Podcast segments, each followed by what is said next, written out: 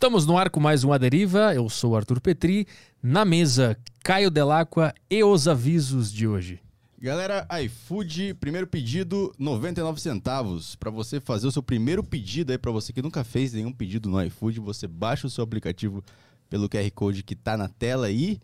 É, seu primeiro pedido no iFood sai a 99 centavos. Você vai ter uma lista de, de restaurantes ali que você pode usar o seu cupom. E aí você pede uma. Pede, pede alguma parada aí, pede alguma coisa que você nunca pediu antes aí, manda Pede um filé mignon. Um filé mignon e, um- e uma massa ao molho quatro queijos. Custa uns 80 pau. 99 centavos. você 99 pode cent- é, comer. esse dia eu paguei 50 pila no nhoque. Nhoque. Nhoque não alimenta. mano. É, só um- massa, né? É massa com molho. Tem Não, um- eu pedi, eu ti- tinha uns pedaços de carne lá, dava pra falar que era. Tinha proteína, pô. Mas não foi 99 centavos. Foi tô diz- 50 pau. eu Tô dizendo que se eu tivesse fazendo meu primeiro pedido ali, eu podia usar o meu cupom de 99 centavos pra pedir por 99 centavos um nhoque. Então você a peça aí, vai ter que baixar primeiro o aplicativo com o QR Code. Se o cara tiver o aplicativo. Se ele baixar o aplicativo fora do QR Code, o que acontece? Aí ele perde, perde a oportunidade. Então desinstala e baixa pelo QR Code. É, O que sempre me perguntei é como é que o cara vai filmar o QR Code no celular que ele quer baixar o aplicativo? Essa é a pergunta que fica pra galera.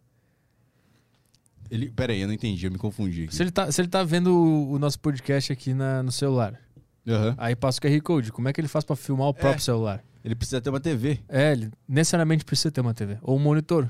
É. Putz, essa aí é verdade. Ou ele consegue tirar um. É, vai tirar um print, imprimir e, e escanear. Será que se ele ficar na frente do espelho com, com o QR Code assim? Tem que ter um jogo de espelho pra fazer isso.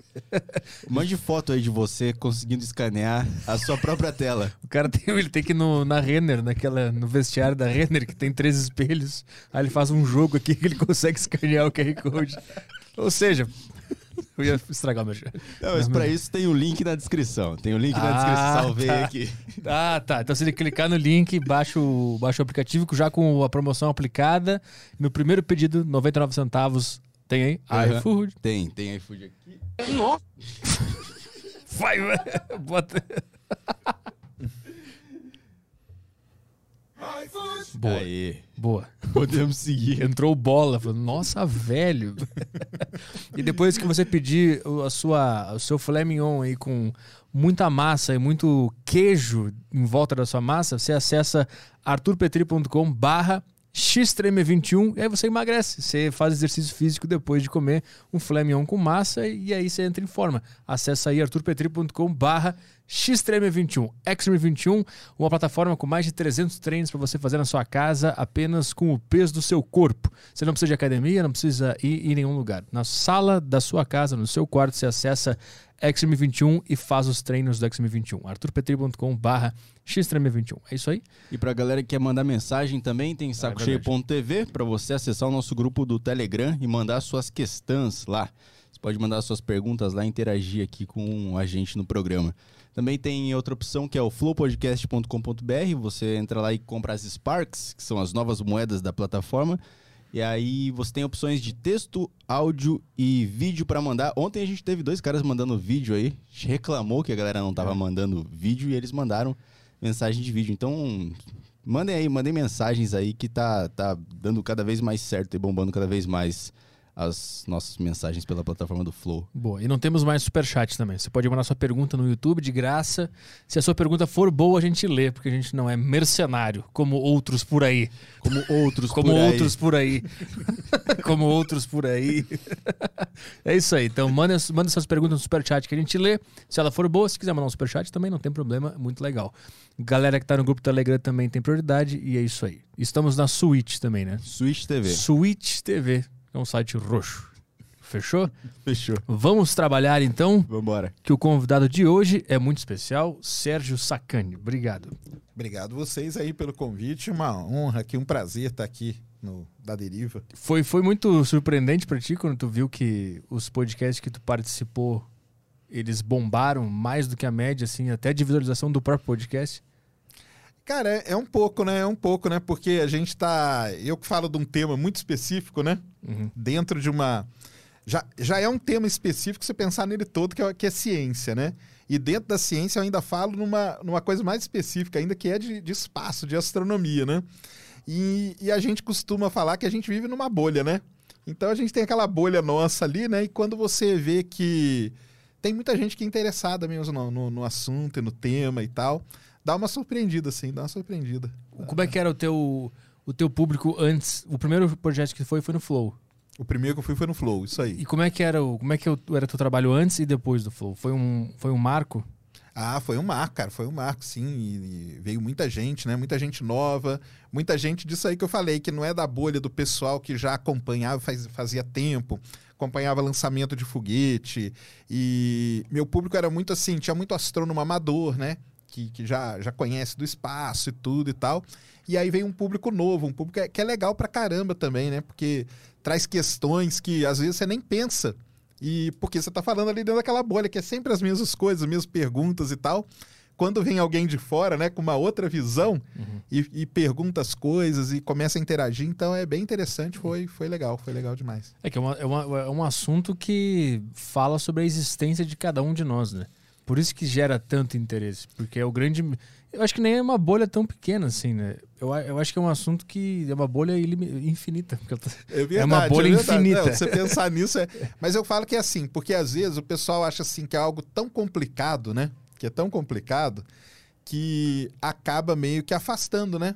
Acaba meio que afastando. Então, quando você fala de um tema que é muito específico e ele tem uma, uma complexidade, Aí o pessoal fala, ah, cara, nem vou mexer naquilo ali, entendeu? Aquilo uhum. deve ter um monte de equação, um monte de coisa de maluco, né? Uhum. E aí fica de fora. E a, a ideia minha, desde que eu criei, né? Desde que eu criei meu canal e tal, essas coisas, foi sempre tentar meio que traduzir de uma forma mais simples, entendeu? Falar assim, ó, existe uma complexidade nisso aqui. É complexo pra caramba. Mas você não precisa saber dessa complexidade. Isso aqui não vai fazer falta para você. Você tem que saber mais ou menos do geral, você já vai se interessar, porque tem coisa legal pra caramba, entendeu? E já vai ficar então, perdido também, né? Não precisa vai. ir a fundo. Não precisa, não precisa. Fundo, assim. Não precisa, exatamente. já fica mesmo, já dá pra, já dá pra dar uma bugada aí boa, viu? Mas aí depois do, depois do Flow, quando tu viu o, o, o episódio, ele tá com quase 4 milhões. Eu, tava, eu olhei hoje, acho que tá 3,900, alguma coisa assim. É acima da média, né? Quando um podcast bomba, ele chega a um milhão e meio, 2 milhões. O teu tá o dobro disso. Tá lá, né? E o Pode Pá também tá. Dois, Pode Pá também milhões. foi legal, é, foi legal. O, no Vilela tá um milhão e meio, então Isso. sempre que tu vai o negócio bomba. Isso. Antes de participar de podcast, tu tinha o teu nicho lá, tu, tu fazia os vídeos pro teu nicho, a galera Isso. acompanhava e depois um monte de gente ficou interessada. Como é que tu absorveu? Tu ficou muito feliz, começou a trabalhar mais, mudou alguma coisa na tua, na tua vida? Cara, assim, é, fiquei feliz porque sempre eu sempre é, quis, né, que a astronomia em si ela fosse conhecida por quanto mais gente melhor, né, conhecendo essa área. Fiquei feliz pra caramba. É, mudar, mudar o meu ritmo de trabalho, infelizmente, não dá, porque eu tenho meu, meu trabalho mesmo, entendeu? Uhum. Então, mas eu queria mesmo dar uma, dar uma, fazer mais coisa e tal. Infelizmente não dá, mas eu continuo lá fazendo os vídeos todo dia e tal, então isso aí vai. E uma coisa que muda é assim, né? Por exemplo, o pessoal começa a pedir temas que às vezes você falava: caramba, meu, isso aqui eu não pensava que o pessoal ia ter tanta dúvida numa determinada coisa, né? Uhum. E o uhum. pessoal acaba tendo. Porque antes, quando era mais, mais restrito, era um, tipo uma coisa que o pessoal, ah, não, isso aqui a gente já, já, tá, já tá bem, entendeu? O que, que era o assunto mais que vocês ignoravam dentro da comunidade e que a galera de fora pedia muito? Cara, então, tem esse, esse lance aí de, de objetos, né, que vão, podem passar perto da Terra, que podem atingir a Terra. Será que um. Por exemplo, outro dia foi descoberto um, um mega cometa, né? E eu, para falar a verdade, eu nem estava sabendo. E foi alguém que nem era da, do, do, do, ramo, assim, né? Nem da, da bolha que eu tava que falou, né? Falou aí, ó, você viu que vai ter um mega cometa aí que pode bater na Terra? Eu falei, ixi, vamos ver o que, que é isso, entendeu? aí eu fui ver, não tinha nada de bater na Terra e tal. E aí o pessoal começa, ah, você podia fazer um vídeo disso explicando isso pra gente, entendeu? Então, de coisas que acontecem, até, até agora aí que aconteceu, né? O, o, o lance, não sei se vocês viram aí, do mar pegou fogo, né? Que teve o derramamento de petróleo lá no Golfo do México, depois teve um vulcão de lama, que é um, aí é um negócio muito específico mesmo da área de geologia que pegou fogo lá no, no Azerbaijão. E, e, veio o pessoal falando: ah, cara, fala aí do vulcão lá que explodiu não sei aonde, fala do fogo no mar, entendeu? O que, que, é esse do fogo no mar? Cata é pra um, nós aí. E é um. Não, o fogo no mar foi o seguinte, né? Esse final de semana agora que passou, teve dois. Teve um acidente mesmo de petróleo lá no Golfo do México que um, um duto rompeu, vazou o, o, o óleo, ou gás no caso ali, eu acho, mas, mas teve óleo e gás misturado. E isso aí é o vulcão, isso aí, eu, isso aí eu falo daqui a pouco, isso aí é o vulcão de lama que chama. Esse aí foi domingo, mas antes teve no Golfo do México. E ficou engraçado por quê? Porque ficou o mar pegando fogo que já é algo que o pessoal acha impressionante. Meio contraditório. Muito contraditório. e o pior ainda, porque ficam uns navios de apoio da plataforma do lado jogando água em cima. E aí o pessoal é, como assim? Tá pegando fogo na água e tem navio jogando água em cima daquele negócio. Virou um ciclo de loucura. Virou. Aí o pessoal, caramba, porque eu, pra quem não sabe, eu sou dessa área de petróleo, já trabalhei embarcado em plataforma e tudo, sabe? E aí o pessoal veio, ah, você podia explicar, cara, explica lá o que, que aconteceu e tal. E era uma coisa assim que eu não ia fa falar normalmente, né? Uhum. Porque assim, é, é um acidente que aconteceu e tal. E no domingo aconteceu esse aí, que esse aí é mais específico ainda, esse aí é natural, esse aí não foi, não foi nada de derramamento, isso aí é um vulcão de lama que chama. Dentro do mar existe um vulcão que em vez de expelir lava, ele expele lama lama superaquecida, lama mesmo. E aí o que que acontece? Você tem começa a formar muitos gases ali, gases inflamáveis e de repente por conta ali de toda a questão geológica, pressões e tudo mais, esse gás acaba entrando em erupção e acontece isso aí. Quando o pessoal olhou isso, falou assim: "Ah, caramba, isso aí deve ser uma outra plataforma que explodiu". Mas aí não foi. Isso aí é no Mar Cáspio, que é o lugar onde tem mais vulcões de lama do mundo. Mas isso ele, ele tá embaixo do mar? Ou... Tá, isso aí tá longe, né? Tá lá longe. Mas não, ele explodiu? Ele fica, ele fica em cima. Ah, ele tá. fica uma, uma, uma, um morro de lama, assim, em cima. Eu não duvido mais de nada. Depois a... que tem fogo no mar, É. fogo na água, não sei se o fogão tava lá embaixo e explodiu para cima. Não, e o mais legal disso aqui tem uma coisa histórica muito importante nessa região aí, que o pessoal aí que gosta de história vai, vai, vai se tocar. O Marco Polo, aquele explorador, quando ele andava nessa região aí, ele chamava essa região de Terra dos Fogos, Hum. porque é a região do mundo onde mais tem vulcão de lama. E esse vulcão de lama, ele é diferente do vulcão tradicional. O vulcão tradicional, você vê a hora que ele vai entrar em erupção, né? Ele começa ali meio que soltar aquela fumaça, começa a ter alguma coisa e ele entra em erupção. O vulcão de lama, não. É um negócio de repente. E ali é aquela outra ali que é a do. e a da direita ali, ó. Isso, essa aí que é o mar pegando fogo no Golfo do México, ó. Isso aí é o mar pegando fogo no gol aí, ó. Caralho, que loucura. É, porque ficou vazando e os navios ali do lado jogando água, tá vendo? E aí o pessoal, é como assim? Estão jogando água no fogo que já tá na água. Qual é a explicação? Por que, que ele não, se- não se auto-apagou? Então, não, aí ele- não, ele se apagou logo depois disso aí, tá? Ele não ficou pegando fogo du- É. durante muito tempo. Contaminou mas... todo o oceano. né? É, não. Então, mas aí que tá, aqueles navios eles estão ali justamente para isso. Não é para apagar o fogo. Ah. É para não deixar propagar mais, entendeu? Porque aque- a água que o navio tá jogando é uma água diferente da água do mar. Então, aquela água do mar ali, ela pode ter óleo e aí vai continuar pegando fogo, mas Uhum. aí vem aquele navio do lado e joga água doce que a gente chama em cima. E aí a água doce, ele consegue controlar o, o, o fogo, entendeu? Não deixa esparramar o, o petróleo. Ah, tá. Então o fogo ele fica se alimentando porque tem resíduos de coisas. Isso, tem não- um cano ali embaixo que, que explodiu, né? E tá vazando óleo. Até o cara ir lá na plataforma Ah, e fechar, tá. vai ficar pegando fogo. Mas Tá. pro fogo não alastrar e pegar a plataforma, a plataforma tá ali do lado, tá vendo? A plataforminha ali. Aham. E os- esses navios ficam jogando essa água. A intenção não é apagar o fogo, é só controlar e deixar ele restrito naquela região. Por que que gerou fogo? Essa. Porque ali embaixo, ali embaixo tá passando um duto de, de óleo. E o duto arrebentou. Por causa da pressão, entendeu? Mas só isso já causa fogo? Ah, já, porque o óleo vem com uma pressão muito grande, né? E Ah. quando ele arrebentou, ele explodiu, né? Explodiu dentro da água. Explodiu dentro da água. Mas, mas a, a, a pressão ser muito forte, ela causa fogo? Eu sou burro demais. Vem, vem na minha, é, vem não, na minha. Não, tô, tô na sua. não, não, a questão não é que a, é a pressão que, que vai causar, é porque você tem o, o óleo e você tem esses gases inflamáveis junto com o óleo, né? Quando o petróleo vem, ele não vem só o óleo líquido, entendeu? Ah. Vem gás também. E eles devem ter. É porque aí eu não fui ler a fundo como que foi o acidente, mesmo porque é no México, é muito complicado. O pessoal dá uma. Dá, não Dá um deixa- migué, dá, né? dá um migué total, porque é a Pemex, que é, é bem complicado. Mas o que, que acontece? Às vezes você está furando, aquela, aquela plataforma ali é uma plataforma que fura, não que produz. Ela está procurando petróleo. Então, às vezes, você está furando, na hora que você chega num bolsão de gás que está lá dentro da terra, aquilo ali explode e aquele fogo vem pelo, pela tubulação mesmo. Hum. E aí no meio ela encontra o óleo, aí fica mais incandescente, né, inflamável ainda, e aí pega esse fogo, aí explode mesmo. Explode, é uma explosão que teve. Então tem, tem fogo lá lá no, lá no núcleo, lá embaixo, ou tem um gás que quando eles que a pressão desse gás é, é, é solta, ele, ele gera fogo. Isso. Não é tem fogo antes, é não só tem... quando o ser humano chega lá e fura. E fura, é. Aí que gera um fogo. Exatamente. Tá. Explode, explode. Só que aí junta mais com com o, o óleo que já estava vindo ali e aí vira esse, aí virou esse olho de fogo aí, ó.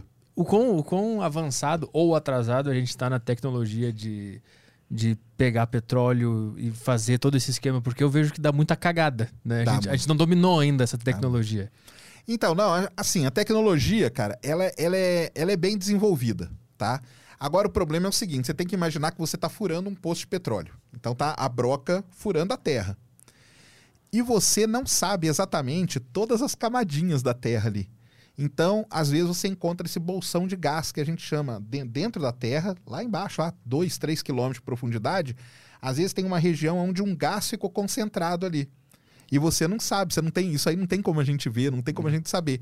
E a broca vem na hora que ela bate ali em cima, aí libera, aí tem a explosão, porque libera de forma muito explosiva esse gás, né? Eu, eu me pergunto como é que o, o primeiro ser humano descobriu que tinha isso tão longe dele, lá para baixo? Como é que o cara entendeu que existia petróleo, em primeiro lugar? E depois, quando, como é que ele entendeu que ele podia usar aquilo para ah, alguma coisa? Ah, não, mas isso aí é na história do petróleo. Isso aí é na história. Porque o primeiro, os primeiros, vamos dizer assim, os primeiros petróleos, ele é, eles eram vazados naturalmente. Ah. Eles eram vazados, são, são é, vazamentos naturais de petróleo. Tem pelo mundo isso aí, entendeu? Hoje já não tem tanto mais. Mas tem locais que você tem uma piscina de petróleo ali. E o que, que aconteceu? O pessoal não sabia o que, que era. E um resolveu jogar fogo. Vamos ver se isso aqui pega fogo. entendeu? é muito bom. Vamos ver se isso aqui pega fogo. Na hora que ele jogou, ele viu que pegava fogo. Ele falou: caramba, então isso aqui é um negócio que pode ajudar a gente pra caramba. Entendeu? Por quê? Porque o fogo vai gerar energia, gera um monte de coisa que depois veio a ser, né? O que é o petróleo que a gente, que a gente conhece hoje. E, e aí o que acontece? Os primeiros locais ali onde tinha o petróleo, o petróleo era bem rasinho. Era bem assim, bem na, na flor da terra, assim que a gente fala, né? Então você não precisava furar muito. Você furava poucos metros já encontrava petróleo. E aí são aquelas imagens que todo mundo deve lembrar, né? Que o cara fura e sai aquele negócio explodindo, né? Tem desenho, tem uhum, muito isso uhum. que o pessoal reproduz, né? Que era assim mesmo. Você não sabia onde que estava. Então o que, que o pessoal ia fazendo? Ia furando, ia furando, ia furando. Na hora que atingia o bolsão lá, o reservatório que a gente chama, o petróleo está pressurizado lá. Na hora que se põe o, o, furo lá, ele escapa por aquele furo que você fez. Virou meio que uma corrida também, porque uma corrida de dinheiro, né? Pra ganhar grana. Quando tu achava, ou quando tu apertava o negócio, explodia, explodia, tu tava rico na hora, né? Tava rico na hora. Porque aí o pessoal foi vendo a aplicação disso, né? Então a gente pode usar isso para fazer iluminação, né? Existia uma crise muito grande que naquela época a iluminação era feita com óleo de baleia, né? Era o óleo de baleia. O pessoal vinha aqui no, na costa do Chile, caçava as baleias, aquela cachalote, né? Que tem aquela cabeçona. A cabeçona dela é toda cheia de óleo. Caramba. Então o pessoal tirava aquele óleo para fazer iluminação pública.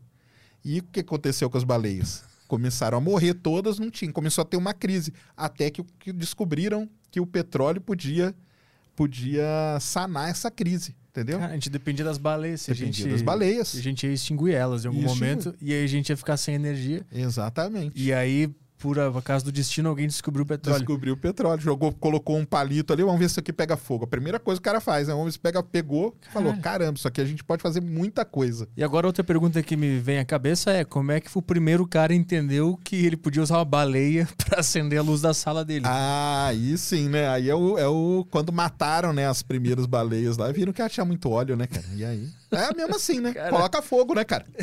Coloca fogo. Bota fogo na baleia, se pegar fogo a gente pode usar. Fogo, é por aí. Se não, deixa pra lá esse negócio aí. Isso aí. Cara, e o petróleo, ele é. Eu, eu, escuto por cima. Eu sei que tem muita gente que critica, que não é uma energia renovável, que é ruim ficar usando, algumas pessoas defendem. Como é, como é que é o. Como é que é esse lance? Qual é o. Então, qual é o problema do petróleo? O petróleo é uma energia que a gente chama fóssil, né? Ou seja, você vai ali, você explora aquele campo ali até ele acabar. Acabou, fechou ele, e fim de papo. Não é igual a energia eólica, por exemplo, que é o vento. O vento não acaba, né? O vento está aí soprando o tempo todo. Energia hidráulica, entendeu? Não é uma energia que vai acabar, né? O rio está correndo ali, passa energia solar, não tem como acabar. O petróleo não, né? O petróleo ele pode ter um fim, pode ser que tenha um fim, porque você vai esgotando ele. E o, qual que é o grande problema do petróleo? Que é uma energia suja, né? Então você, para você produzir e fazer as coisas, ele gera muito resíduo. Então gera muita poluição. E esse é um dos grandes problemas que a gente vive hoje. Porque as outras energias, energia eólica é uma energia limpa, energia solar é só aquelas placas né, que você coloca ali, né, fotovoltaicas para para adquirir a energia solar. A eólica são aquelas pás gigantes, já viram, né? Aquelas, uhum, uhum. Aqueles redemoinhos gigantes. A hidráulica, você tem que construir uma usina, mas mesmo assim não é um negócio que suja, né? O petróleo não. Para você transformar o óleo que você tira lá de baixo em gasolina, óleo diesel, querosene, plástico e tudo mais, você tem que passar por um processo de refino dele. E esse processo de refino, você vai quebrando, né? O petróleo é uma cadeia de hidrocarboneto que a gente fala. Vários Hs, hidrogênios e carbonos ligados. Dependendo de onde você quebra a cadeia, você produz gasolina, óleo diesel, querosene, plástico e tudo mais. Só que essa quebra ela gera resíduos. E esse resíduo aí é que é o grande problema, entendeu? Uhum. E de, aí depois a gente vê aqueles, aqueles vídeos dos, dos, dos pássaros todos cheios de, de óleo. Aí, tá. aí, é quando tem acidente, né? Aí é quando tem acidente. Não é o simples, a simples produção ou descoberta, extração de petróleo não, não causa isso, né? Não, é só quando tem um, quando uma cagada. quando, quando, tem uma cagada grande, Entendi. aí tem. Aí tem acidente. Igual, esse aí poderia ter poderia ter sido um grande acidente. Uhum. Mas acabou que não foi. O pessoal controlou ali e tal e, e pronto, entendeu? Mas tem grandes acidentes. É, o famoso aquele do Alasca, né? Que o navio bateu lá e rompeu o tanque dele, né? Aquele petroleiro gigante. O famoso acidente do Golfo do México também, do campo lá, que virou até filme depois, se o pessoal quiser ver aí, Horizonte Profundo. Que os caras estão furando o poço e é isso que aconteceu. Estão furando o poço, batem num bolsão desse de gás e um, um equipamento que. Porque no, tem um equipamento que vai na boca do poço que quando tem uma explosão ele corta o poço. Ele fecha o poço na hora. Só que o equipamento não funcionou. E aí veio, explodiu, explodiu a plataforma. Só que todo o óleo que vinha do campo, imagina, todo o óleo vinha e vinha queimando e vinha pegando fogo e foi derramando no Golfo do México inteiro. Chegou lá na Louisiana. Foi aquele. Foi, é o acidente mais terrível que já aconteceu aí na com petróleo. É esse acidente. Tem, tem, tem foto disso? Tem, que ano foi isso? Cara, foi 2000 e 2007, 2006, não, faz um tempo. Como é que é o nome pra gente procurar aqui?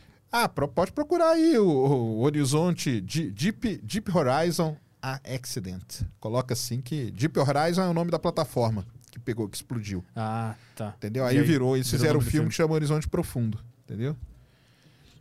Ah, isso aí. Isso aí, ó. Explosão da plataforma Deepwater Horizon. É essa aí, ó. Isso aí, ó.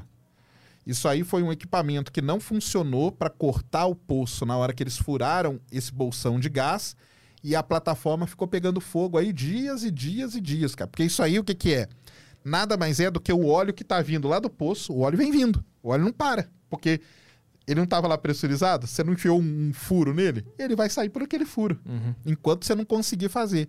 É ir lá e, e dar um jeito de fechar e tudo. E eles não conseguiram e tal. Aí eles furaram um poço do lado para tentar para tentar intervir no poço. Cara, esse acidente aí é, é um dos piores acidentes que já teve na, na história aí da produção de petróleo. É esse cara aí. A gente tem alguma noção de, de quanto petróleo ainda tem? Cara, tem muito petróleo, tem muito. Você pega aqui no Brasil só o pré-sal que a gente fala, né, que é um novo lugar aí que a gente descobriu há pouco tempo. A reserva dele é na casa aí dos 13, 15 bilhões de barris de petróleo. Então tem muito, porque tem sempre aquele papo que a gente ouve, né? Que ah, o petróleo vai acabar daqui 30 anos, daqui 50 anos, né?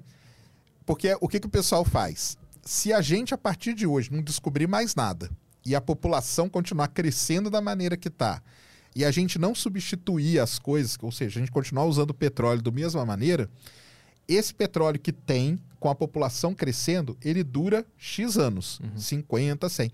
Só que não, a conta não é assim que pode fazer, porque todo dia estamos descobrindo coisa nova, campos novos, entendeu? Então, assim, a gente pode dizer que ele pode acabar, óbvio que pode, porque ele é finito. Vai ter uma hora que vai acabar. Mas a gente não descobriu tudo ainda. E, e, quanto mais a gente descobre, mais raro fica e mais caro ele fica? Existe isso? Tem, mais caro. mais raro, mais profundo, é mais difícil de encontrar, entendeu? Cada vez é mais difícil, porque o que era bom, o que era fácil, a gente já encontrou, já sim. produziu. Agora vai ficando mais profundo, vai ficando mais difícil e isso vai encarecendo, sim. E quanto mais, mais raro, mais tecnologia para construir. Pra precisa, pra... exatamente. Não, não chega um momento que não vale mais a pena? Que para construir uma tecnologia para tirar o petróleo já não vale mais a pena, que ficou mais caro do que o próprio, Existe. O próprio lucro. É isso que aconteceu agora a, recentemente. O petróleo chegou a valer 120 dólares o barril de petróleo no, no auge dele.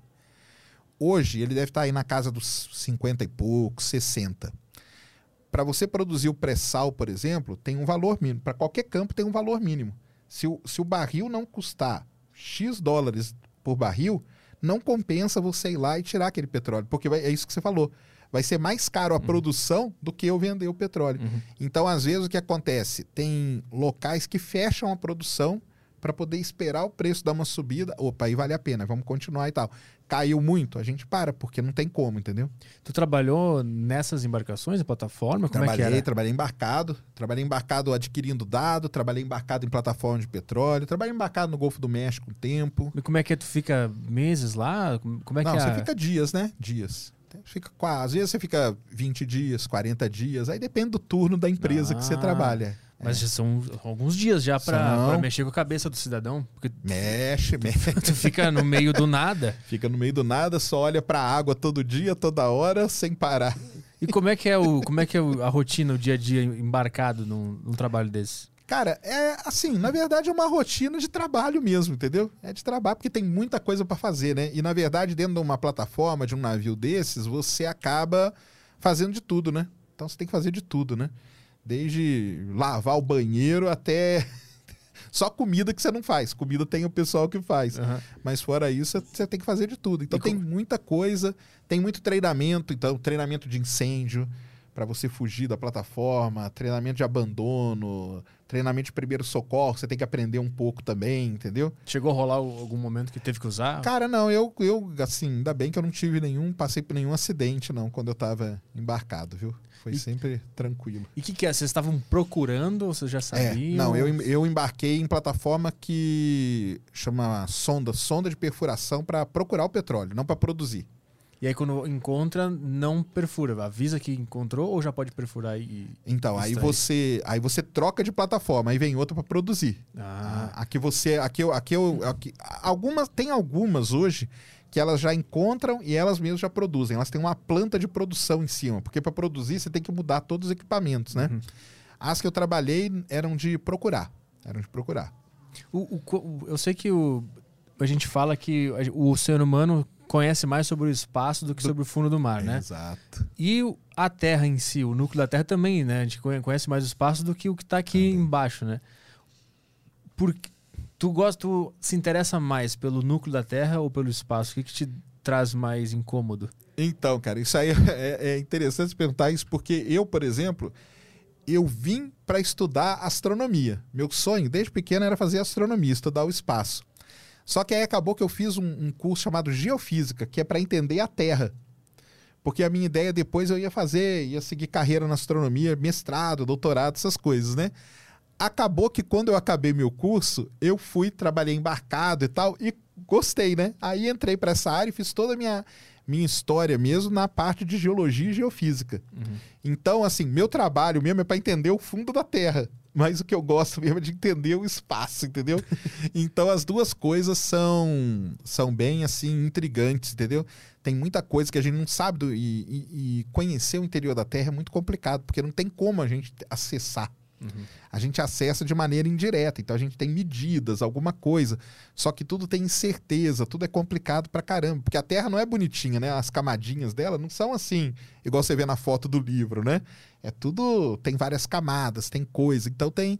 É bem, é bem complicado. As duas coisas, cara, são muito, muito intrigantes. Então, o interior da Terra ele é muito igual isso aí que aconteceu esse final de semana, né? Pô, ah, nunca ouvi falar no tal de vulcão de lama, né? O pessoal, caramba, existe isso e tal. Pra você ver, né? Uhum. Tem coisa que tá aí e eh, pouca gente conhece, né? E, do, e o espaço é a mesma coisa. A gente tem uma limitação. A gente trabalha com, com limitações. Então, para ver o espaço, a gente tem uma limitação até onde a gente consegue ver. e a Terra a mesma coisa, né? Então a é... Terra, até onde a gente foi já na Terra? O que, que a gente sabe sobre, sobre a Terra especificamente? Cara, assim, não, a gente sabe é, indiretamente, né? E com muita incerteza, a gente tem ideia de como que são distribuídas as camadas da Terra, entendeu? Manto, núcleo, núcleo externo, núcleo interno. Mas para você ter uma ideia, há pouco tempo atrás descobriram que o, man, o núcleo interno da Terra ele não é um, ele pode ter dois. Entendeu? Uhum. Porque tem uma camadinha ali que deu uma diferença em medidas que o pessoal fez. Então, hoje isso aí apareceu. Olha só. Isso que a gente já fala que a Terra é crosta, manto, núcleo há anos, né? Séculos. E hoje, agora apareceu não. O núcleo pode ser subdividido. Por quê? aquele negócio da tecnologia. À medida que a tecnologia vai avançando, as suas técnicas de investigar as coisas vão ficando mais aprimoradas, o método de interpretar os resultados, de processar, vai ficando melhor. Às vezes tem coisa que está escondida nos dados que você já adquiriu que antes você não tinha capacidade de ver e agora você vê aquilo. Entendeu? Uhum, uhum.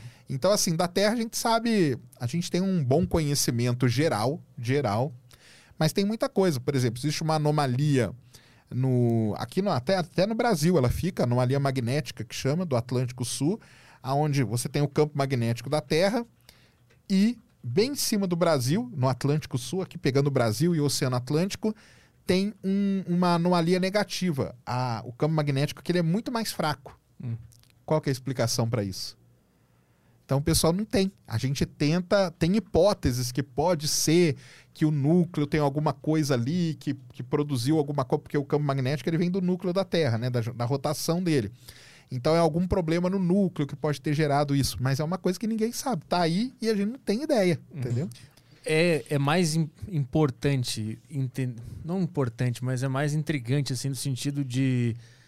Eu gosto de ver essas questões e, e relacionar o sentido da vida. Então eu, me interesso muito pelo espaço porque eu lembro quando eu tinha uns 15, 16 anos, eu ia dormir e do nada eu acordava com aquela pergunta: e se tivesse nada?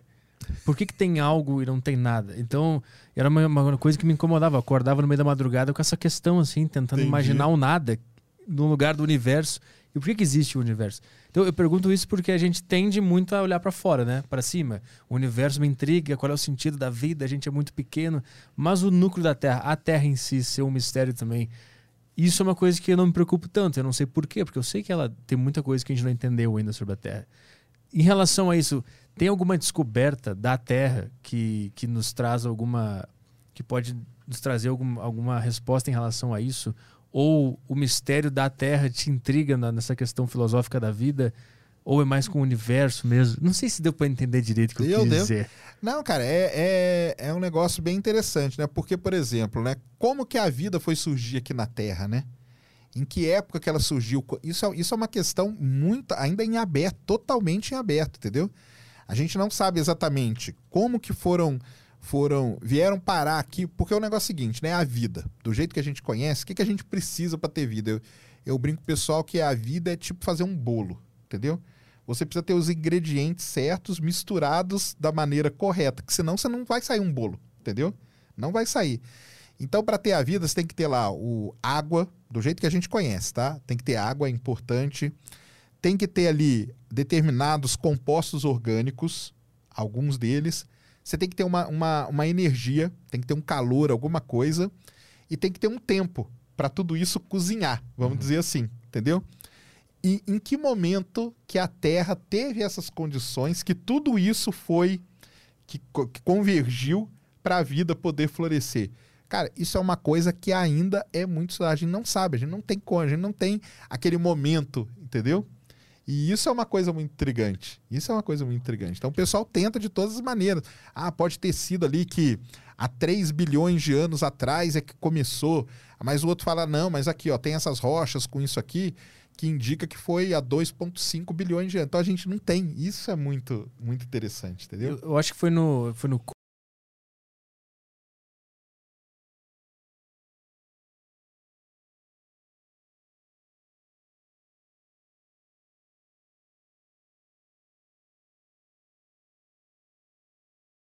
tem hoje, né? É. Que os raios solares influenciaram alguma coisa que estava no fundo do oceano era, é esse, né? E aquele organismo começou a reagir à luz solar. É, é mas isso. O, o, o que a gente tem, né, é que a vida na Terra ela deve ter surgido nas fumarolas, que a gente chama, que são aqueles vulcões no fundo do mar, porque tem o, tem o vulcão que fica ali a, saindo aquela água muito quente, que a gente fala, né? A gente chama aquilo lá de fumarola, ou fontes hidrotermais, que o pessoal gosta de chamar. Em volta daquilo ali, você tem muito nutriente, porque esse nutriente ele vem do fundo da Terra, isso é super importante, entendeu? Então a Terra, por ela ser um planeta vivo, ativo geologicamente, isso aí é fundamental para a vida poder existir, porque a gente tem uma. Está acontecendo uma reciclagem do material. Então o material ele entra, vai lá para o manto e ele volta. Ele volta por onde? Por esses, por esses vulcões aí submersos, submarinos. Então nesses pontos aí você tem a energia correta, você tem os ingredientes corretos e essas fumarolas, elas ficam por muitos milhões de anos. Então você tem o tempo certo para tudo ali se desenvolver. Quando ela começa a se desenvolver ali, aí você mistura ainda com a energia que vem do Sol. Então você tem mais energia no sistema. E isso ajuda, favorece a vida sair do jeito que ela saiu. É isso aí. Meu Deus do céu.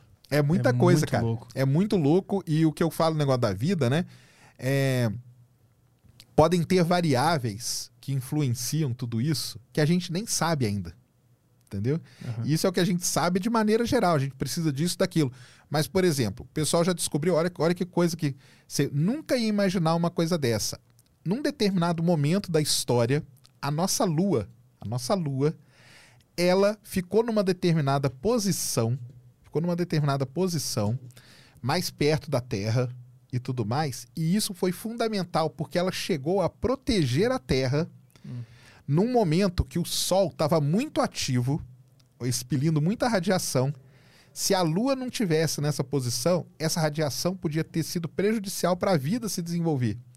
Então, a Lua, na posição que ela estava, durante aquele período que ela ficou, ela foi fundamental para proteger a Terra para que a vida aqui pudesse ali dar os primeiros passos e começasse a se desenvolver. Então é uns negócios assim que você jamais imaginar. E, e, isso foi descoberto há pouco tempo, há um, dois anos atrás. Então é uma nova variável que entra para uhum. procurar a vida. O pessoal que trabalha com astrobiologia e tal, né, a gente fala de planetas habitáveis, né, que tem que estar numa zona habitável, que é um lugar ali em volta da estrela onde a água existe no estado líquido. Porque, como eu falei, a água é fundamental. Só que hoje o pessoal já fala o seguinte, cara, isso aí só não adianta. Se não for um planeta ativo, igual a Terra é, que tem esse ciclo de renovação e tudo mais, não adianta porque não vai ter vida. Não vai ter uma vida igual a nossa ou não vai é, ter não nenhuma vai ter, vida? Não vai ter nenhum, nenhum tipo de vida. Mas não sabe? pode ter um tipo de vida que, que precisa de outro conjunto de regras? Aí é o que, é o, que o pessoal fala. Pode ter, mas a gente não conhece, né? Uhum. Aí a gente não conhece, mas pode ter. Pode ter sim. Vendo tudo isso, tu acredita que a vida é uma grande cagada, um grande rabo um grande que deu, ou, é. ou a gente é especial, existe alguma coisa por trás de tudo isso? Então, né? Isso aí é bem complicado. Né? Eu acho que aqui na Terra foi aonde todas essas variáveis aí acabaram se combinando da maneira corretinha para que a vida pudesse surgir. Mas isso entendeu? foi sorte ou existe. Eu uma... acho que foi o acaso, cara. O acaso, não tem eu nenhuma consciência por trás disso, eu acho, nada. Eu aí eu acho que não. Eu acho que não. Eu acho que foi o acaso mesmo. E calhou de, de, de ser aqui e da gente estar tá aqui, entendeu? E como é que tu lida com o fato de tu entender que a vida que existe é um mero acaso? Como é isso não, não te incomoda? Não, não me incomoda, não, cara. Não? acho que, acho que não. Caralho, é por isso que eu entendo os caras da Terra plana. Porque se fala pro cara que a vida de todo mundo é um mero acaso, o cara enlouquece. Ele fala: não, não, eu tenho que estar no centro disso aqui. Então, tem um vidro em volta cara. de mim, eu sou especial. Eu entendo perfeitamente o raciocínio. Então, é, é esse raciocínio dele. Não, mas eu acho que é um acaso, cara. Eu lido, eu lido bem, cara, porque.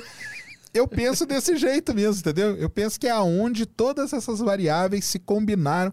Cara, imagina o seguinte: a gente tem a, a nossa atmosfera, né? Nitrogênio, oxigênio. Se tivesse 2% a mais, 2% a mais de oxigênio, será que a gente estaria aqui? Será que a gente seria desse jeito? Pode ser que a gente fosse diferente. Pode ser que não fosse uma vida, podia ter vida, mas a vida não chegaria a evoluir, como a gente fala que a nossa vida é evoluída, não é microorganismo nem nada.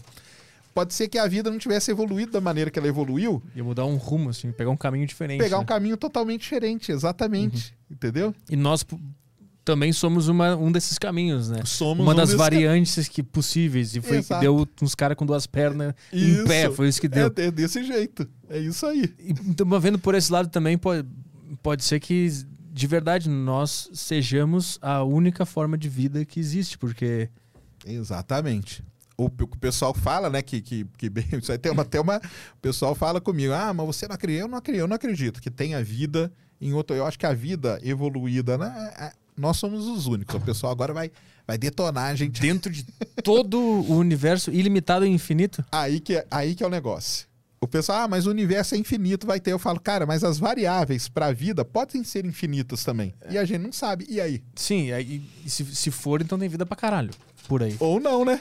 Mas se, as, se elas forem infinitas. se elas forem infinitas, as variáveis, você não sabe quantas variáveis são e como elas têm que estar combinadas, entendeu? Ah, tá. Então as variáveis. Peraí, as variáveis para fun... Não, calma.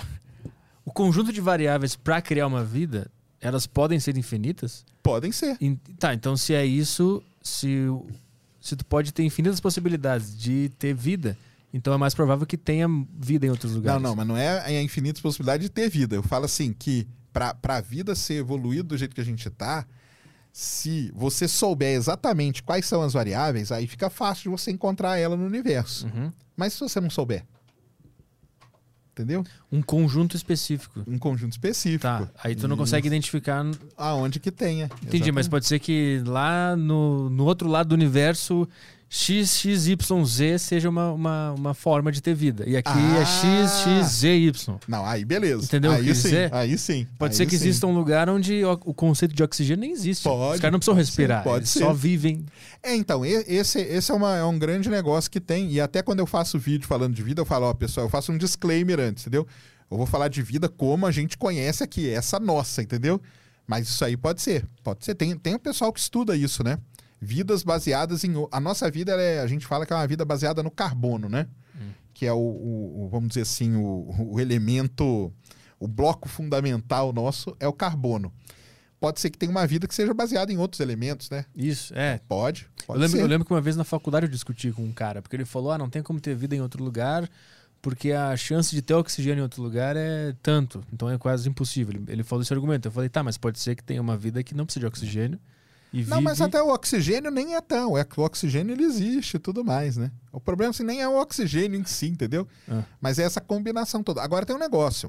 Vida, com certeza, existe até aqui no sistema solar. Eu, eu tenho quase certeza disso. Vida, micro-organismo e tudo mais. Tem as luas ali de Saturno e Júpiter, que elas têm tudo aquilo que eu falei, o, os ingredientes que a gente fala para a vida, elas têm. Elas têm uma crosta de gelo que protege ela ela tem água, ela tem um oceano de água líquida. E no, na, na borda entre o oceano e o manto, o manto delas é rochoso, dessas luas. Você tem essas fumarolas, essas fontes hidrotermais. Hum. Então, tudo indica que nesses satélites aí, Encélado de Saturno e Europa de Júpiter, você tem a vida, micro-organismos e coisa e tal. Aí fica uma dica pro pessoal, assista Europa Report, é um filme. Que vocês vão ver que o pessoal trabalha com essa, com essa hipótese lá. E é. Agora, são, é, é vida. É vida, é vida, entendeu? Uhum. Micro-organismo e tudo. Isso aí, com certeza, no universo está cheio. E pode ser que essas estejam no estágio inicial ainda? E que se der uns 5 trilhões de anos pode aí, ser. vai ter é uns caras outra- gravando podcast lá também. E pode ser. Isso aí é uma outra questão também que o pessoal levanta, né? Que é o seguinte: será que nós somos uma vida muito nova? Ou pode, pode ser que seja o contrário também. Uhum. Pode ser que a gente seja algo muito maduro. Entendeu? Ou adolescente ainda. Ou adolescente. Então a gente não consegue encontrar outra porque elas podem estar em outro estágio. Uhum. E hoje tem um outro fator ainda muito importante que o pessoal vem considerando já nessa discussão toda de vida, que é a autodestruição. Hum.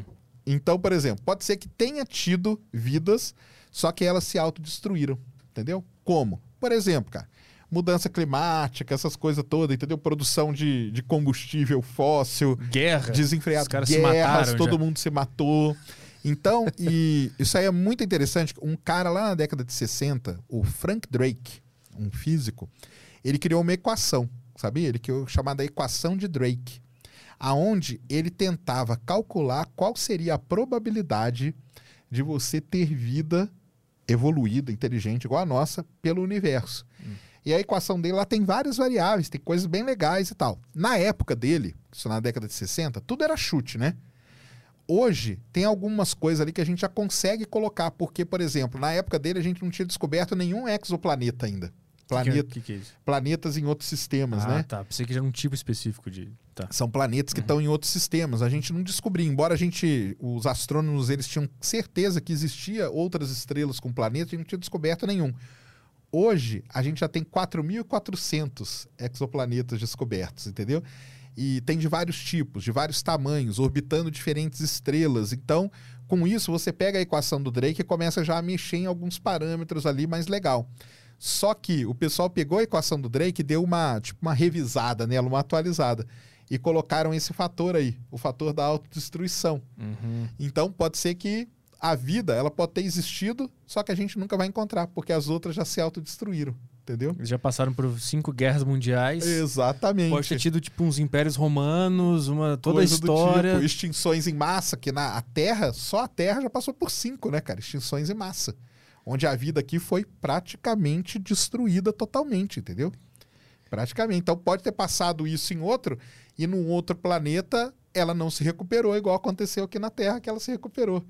Então, é, você tá vendo o tanto de possibilidade. Isso que nós estamos falando só de Sim. pouca coisa, né? Pouca coisa. Que se você parar para ver, cara, você vai abrindo assim, é um, é um negócio muito. É legal demais. Esse é. o pessoal, cara, eles têm uma visão meio errada. O pessoal fala assim: ah, que você não, não acredita. Eu falo, cara, eu acho que não tem vida inteira, mas, eu, cara, eu adoro conversar sobre a coisa que eu mais gosto é falar sobre, porque as possibilidades são muito grandes, cara. São uhum. muito, entendeu? É muita coisa que pode ter. Eu não sei que se foi esse ano, ano passado, eu vi uma notícia que alguém aqui na Terra conseguiu captar um som, um, um sinal de rádio vindo do espaço. Tu, tu viu essa notícia? Se tu não viu, eu tô falando bobagem. Porque tu deve. Não, mas aí, tudo aí, que aí, Então, porque aí depende o que é o sinal de rádio, né? É, eu, pode ser várias coisas. Eu li que os caras captaram um sinal vindo do espaço, um sinal de rádio. Era isso que eu. E aí eu concluí que era um cara falando em algum lugar. Porque essa é a minha mente, um cara com um radinho assim. Alô, alô, tem alguém ouvindo? Foi isso que eu interpretei. Mas tu não, tu não viu essa? O que, que, é... pode ter sido? O universo gera rádio? Tem um cara é na AM de Saturno. Hoje a temperatura vai ser 19 graus aqui em Saturno. cara, isso aí é um negócio muito legal, que eu acho que é o que você deve ter visto, deve ter sido isso. Existe um fenômeno no universo que agora nós estamos começando a entender ele muito bem, que chama F, vou dar, falar o nome técnico aqui, mas eu vou tentar explicar. Chama FRB, Fast Radio Burst. É uma rajada, uma explosão muito rápida, só que na hora que explode, ela, a radiação dela é emitida em ondas de rádio. Não é na luz visível, não é no infravermelho, é em ondas de rádio. E a gente capta isso aqui na Terra com instrumentos bem específicos para captar isso. Para você ter uma ideia, a primeira vez que nós captamos isso foi em 2007 e hoje a gente tem pouquíssimos desses sinais. Então a gente não consegue entender ele muito bem. Hoje a gente já tem uma ideia dos ambientes onde ele pode acontecer, estrelas muito grandes que explodem, perto de buraco negro, coisas desse tipo. Só que quando surgiu isso aí, é isso que você falou. É uma onda de rádio propagando pelo universo. Quando o pessoal escreveu a primeira vez sobre isso, uma das hipóteses que eles colocaram ali é que era o motor de uma nave alienígena. Ah. Por quê? Imagina a nave alienígena, ela, ela não precisa ficar acelerando o tempo todo. Então ela dá uma, dá uma acelerada e anda. E nessa acelerada, ela emite essa onda de rádio. E a gente capta aqui. E para ajudar nessa hipótese, teve sinais que foram repetidos. E aí o pessoal falou: aí, tá vendo? É uma nave alienígena mesmo, porque ela dá aquela, aquela explosão, acelera um tanto, depois de um tempo ela dá de novo.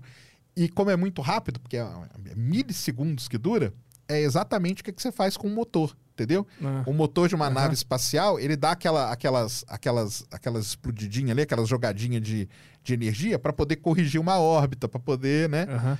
Então, isso aí durante um tempo foi muito levantado. O cara falou, tá aí, ó, é uma nave alienígena e tal. Hoje a gente já vê que, que não é, porque a gente já tem aí vários dados que.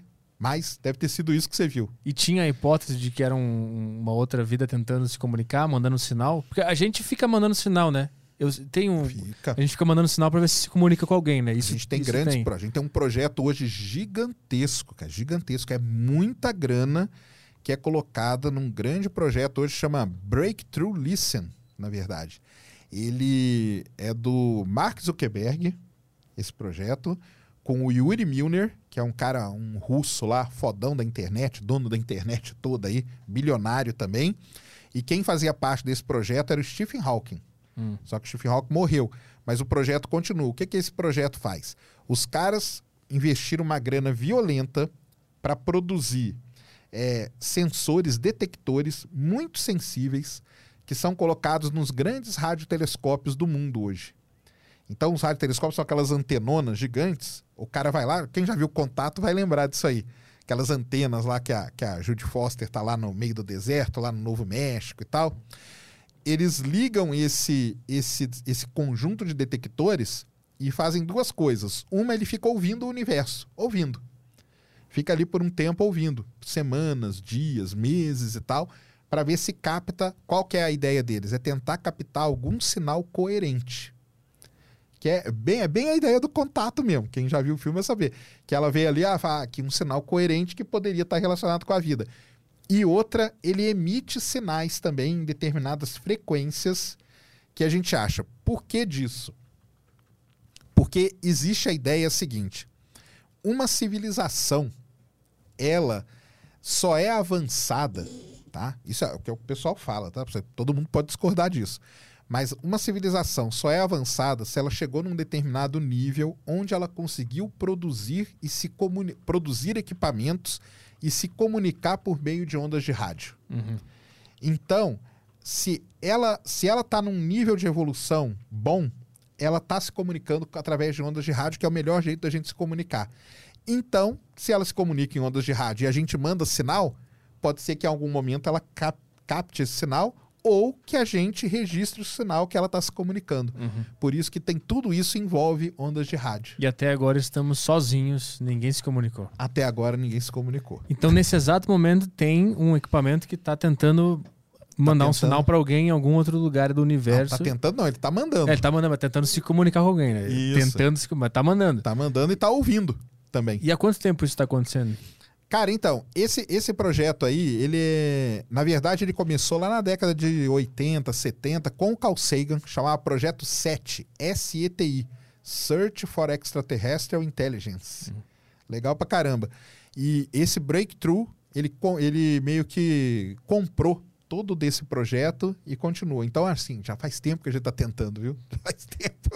E, e, também tem alguma coisa, alguma interferência no sentido para onde tu manda? Porque a gente pode estar mandando pro, pro lado errado, pode. né? Pode. Isso aí é o que o pessoal discute. Exatamente Tem que botar um em cada canto do planeta, assim? Botar é. um em cima e embaixo dos lados? Aí entra naquele negócio que eu falei no começo, né, cara? A gente tem uma limitação, né? Da tecnologia nossa, né?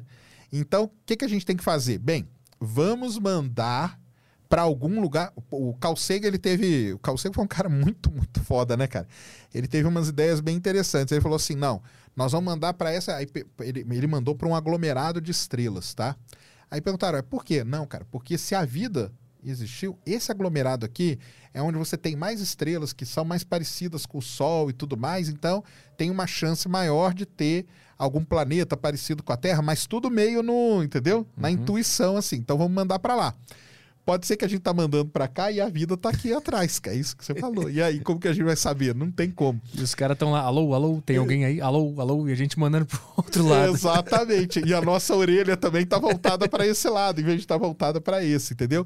Mas aí, infelizmente, aí ah, uma outra coisa também, né? Esse sinal que a gente manda, ele, vamos dizer assim, num, numa time, num time frame humano, né? Cento e poucos anos, né? 120, que é a vida humana, né? De cada, de cada um, ele anda muito pouco no universo, né? Então a gente tem até um ponto onde a gente está ainda. Hum. De vez em quando o pessoal faz esses gráficos aí, é bem interessante, sabe? Então. Como assim? Não entendi, não consigo é, criar o cenário na minha cabeça. Não, a gente está mandando o sinal. Uhum. O sinal está indo. Só que para ele poder chegar, por exemplo, ele chegar na estrela mais próxima, esse sinal que a gente mandou, ele demora quatro anos. Ah, Putz, entendi. Entendeu? Eu, eu, lembrei daquela, eu lembrei daquela tese que se a gente conseguisse ir, ir para bem longe da Terra, pegasse um telescópio e olhasse para a Terra, a gente ia ver os Homens das Cavernas. Exatamente, isso aí. Nossa, isso é enlouque enlouquecedor. Isso. É isso Eu aí. entendi. Então, a gente tá sempre atrasado. É, Puta, é um cálculo muito é estranho de muito conseguir doido. entender. É muito doido. É muito doido. É isso aí. Então pode ser que o dia que o nosso sinal chegar lá, será que vai ter vida? hein? Não sei, cara. Entendeu? Vamos supor que tinha, mas o- Sim, não existe mais quando o sinal chegar, entendeu? sim. Os caras fizeram a quarta guerra deles lá, morreu todo mundo e o nosso sinal chegou. Chegou exatamente. Ficou lá, Uma coisa assim. É isso aí. É isso aí. Mas Sendo é- que no, no- na visão do universo a gente mandou no mesmo momento, né? Que eles estavam vivos. Exatamente. Se a gente isso conseguisse aí. ver o universo de longe, a gente Isso. mandou no mesmo momento. Só que- Exatamente. Só que demorou. Nossa senhora. O conceito de espaço-tempo é uma das coisas que mais me deixa maluco. Ah, mas isso aí é, é pra enlouquecer mesmo. Dá pra enlouquecer. Quando eu vi Interestelar, eu É. fiquei completamente. Eu não. Eu, Interestelar eu é- pausei ele de 15 em 15 minutos pra entender que ano que eu tava. você fica perdido ali É. numa hora, você não sabe mais, né, cara? É Isso mesmo. E aquilo lá tá bem ilustrado, o que tá no Interestelar. Tá muito bem, cara. Muito bem. Muito bem mesmo. Porque o Interestelar, ele teve o, a assessoria, vamos dizer assim, de um cara muito famoso, cara que era amigo do, do Stephen Hawking, chamado Kip Thorne. Esse cara, pouco, dois anos depois do Interestelar, ele ganhou o Prêmio Nobel de Física, pra você ter uma ideia, pelo LIGO, né, que é o detector de ondas gravitacionais que ele construiu. Então, toda aquela parte de física, de, de relatividade que eles tratam no Interestelar, ela, tá, ela é bem embasada. Ela é bem embasada. Então aquilo ali. Porque o que eu fazia pra me defender da minha, da minha dor quando eu via aquilo lá, eu pensava, ah, isso é bobagem, isso é filme. Isso aí tá tudo errado, não tem como. aí eu me defendia da minha. da loucura que aquilo ali tava, tava me causando, de, de saber que aquilo ali existe de verdade. É. O só o que eu acho que não existe é aquele negócio do cara empurrar uns livros ali num, num outro espaço-tempo. É, então, aquilo ali é o tal do, hiper, do hiperespaço, né? Do hipercubo lá e tal. Então, mas é uma. Porque o que acontece? Na verdade, o cara tá dentro de um buraco negro. O buraco negro, lá dentro, ele é o que a gente chama de singularidade. A gente não sabe o que, que acontece ali. A gente não sabe o que acontece. Então, pode ter a biblioteca? Pode. É a partir daí. E o legal do Interestelar, cara, que além dessa parte do espaço, aquela parte do começo também da tempestade, aquilo lá também é baseado em algo que aconteceu nos Estados Unidos há muito tempo atrás. Como é que era? Não lembro direito. Como é que era esse negócio da tempestade? Porque acontece, a, a- o, o, cerne do filme ali, qual que é, né? A Terra tá passando por um momento que tá tendo tempestades de areia gigante, tá cobrindo toda a plantação, nós vamos ficar sem comida, vamos morrer, temos que procurar um outro lugar, e aí veio a tal da mensagem, né, do, do pessoal lá de dentro do buraco negro, falando e dando a, a coordenada pra gente ir procurar aqueles planetas e ver qual deles que a gente poderia levar a população da Terra pra lá, entendeu? Porque eles já estavam em outro espaço-tempo, né? Então eles sabiam, esses, os caras que já estavam fora, eles Isso. sabiam o que ia acontecer. Sabiam, exatamente. Aí, Então meio que a história fica se repetindo, assim, pela Fica. eternidade. Ah, é, o, o tempo ele fica se repetindo. Será que a gente tá num ciclo interminável da mesma história acontecendo o tempo inteiro? E aí? Tem, tem isso aí também, né? O negócio ser cíclico, né? Pode ser. Pode ser, tem. Tem esse Porque lance se eles saíram, eles saíram, essa primeira geração saiu da Terra e foi pro um buraco negro. É isso que eles fizeram? Não, o que eles fizeram foi o seguinte: eles pegaram um buraco de minhoca. Isso, puta, era isso aí. É um buraco de minhoca ali em Saturno. E através do buraco de minhoca, o que, que o buraco de minhoca faz? Na teoria, tá, pessoal? O buraco de minhoca a gente ainda não detectou nem nada. Mas isso aí o filme ele trata muito bem, porque o buraco de minhoca ele liga de maneira rápida, vamos dizer assim, dois pontos distantes do universo. Basicamente é isso. É um túnel para você viajar muito rapidamente pelo universo. Então você cobriria distâncias de milhões, milhares de anos-luz rapidamente através do buraco de minhoca. Bem básico é isso. Então o que, acontece? Foi esse, né, essa, eles, né, que eles ficam falando lá no filme toda hora, né? Isso, tô lembrando. Uhum. Colocaram um buraco de minhoca ali perto de Saturno e quando você entrou ali, você sai perto do Gargantua, que é aquele buraco negro supermassivo, e em volta dele tem alguns planetas e aí cada planeta tem a sua característica. E a ideia é qual o planeta que poderia então a gente transportar toda a civilização para lá, entendeu? Para salvar a civilização humana. Mas os caras que saíram primeiro, eles já estavam em outro tempo, né? Então eles sabiam que na Terra ia rolar aquilo porque eles tinham passado por aquilo. É isso? Então é eles- mais ou menos isso. Então eles sabem que o tempo vai ficar se Vai- vai- repetindo. vai ficar isso aí. Então, então... Por isso que é enlouquecedor, porque se tu olha de forma global, se tu consegue enxergar tudo isso de fora, assim, tu vê que é só uma coisa se repetindo o tempo inteiro. É isso mesmo. Não tem uma história linear. Não, não é, não, nem um pouco linear. Nem um pouco. Minha cabeça tá doendo aqui. nem um pouco linear, é legal pra caramba, cara. E tem vai, não, aqui, é o filme, cara, o Interestelar é um filme que o pessoal vai ter, vai passar um tempo ainda, tem que ir para digerir, entendeu? É, eu tenho que ver de novo, inclusive. Eu tenho que ver de novo. Se você filme. não viu aí, tá assistindo a gente, assista, cara. Obrigatoriamente você tem que assistir, porque é muito bom. Quando muito eu comecei bom. a entender o que estava acontecendo, eu fiquei, eu fiquei muito surpreso na hora do filme, porque eu, eu não estava entendendo muito bem o que estava rolando ali. Aqui mais no final que começa a revelar, né? O que que tá rolando de verdade, isso, onde é que o cara tá. Isso, isso e aí tu começa, começa a cair a ficha a cair. e aí tu começa a enlouquecer das possibilidades. Exatamente. E aquele buraco negro lá, uma outra coisa muito legal, que é aquele garganta, aquele buraco negro ele foi simulado por uma equipe de físicos mesmo. Aquele buraco negro, é, até então, né? Era a melhor representação que a gente tinha de um buraco negro de verdade mesmo. Hum. Era aquilo ali. Tanto que aquilo ali virou um artigo científico e tudo mais, sabe? E aí, depois de alguns anos, né, em 2019, veio a foto né, do buraco negro, que a gente fala dela tudo e tal. Só que até o Interestelar, aquela ali era a melhor representação de um buraco negro supermassivo.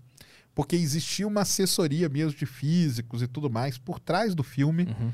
para deixar as coisas bem, bem realistas, né? O, o, um buraco negro de verdade a gente nunca nem chegou perto, né?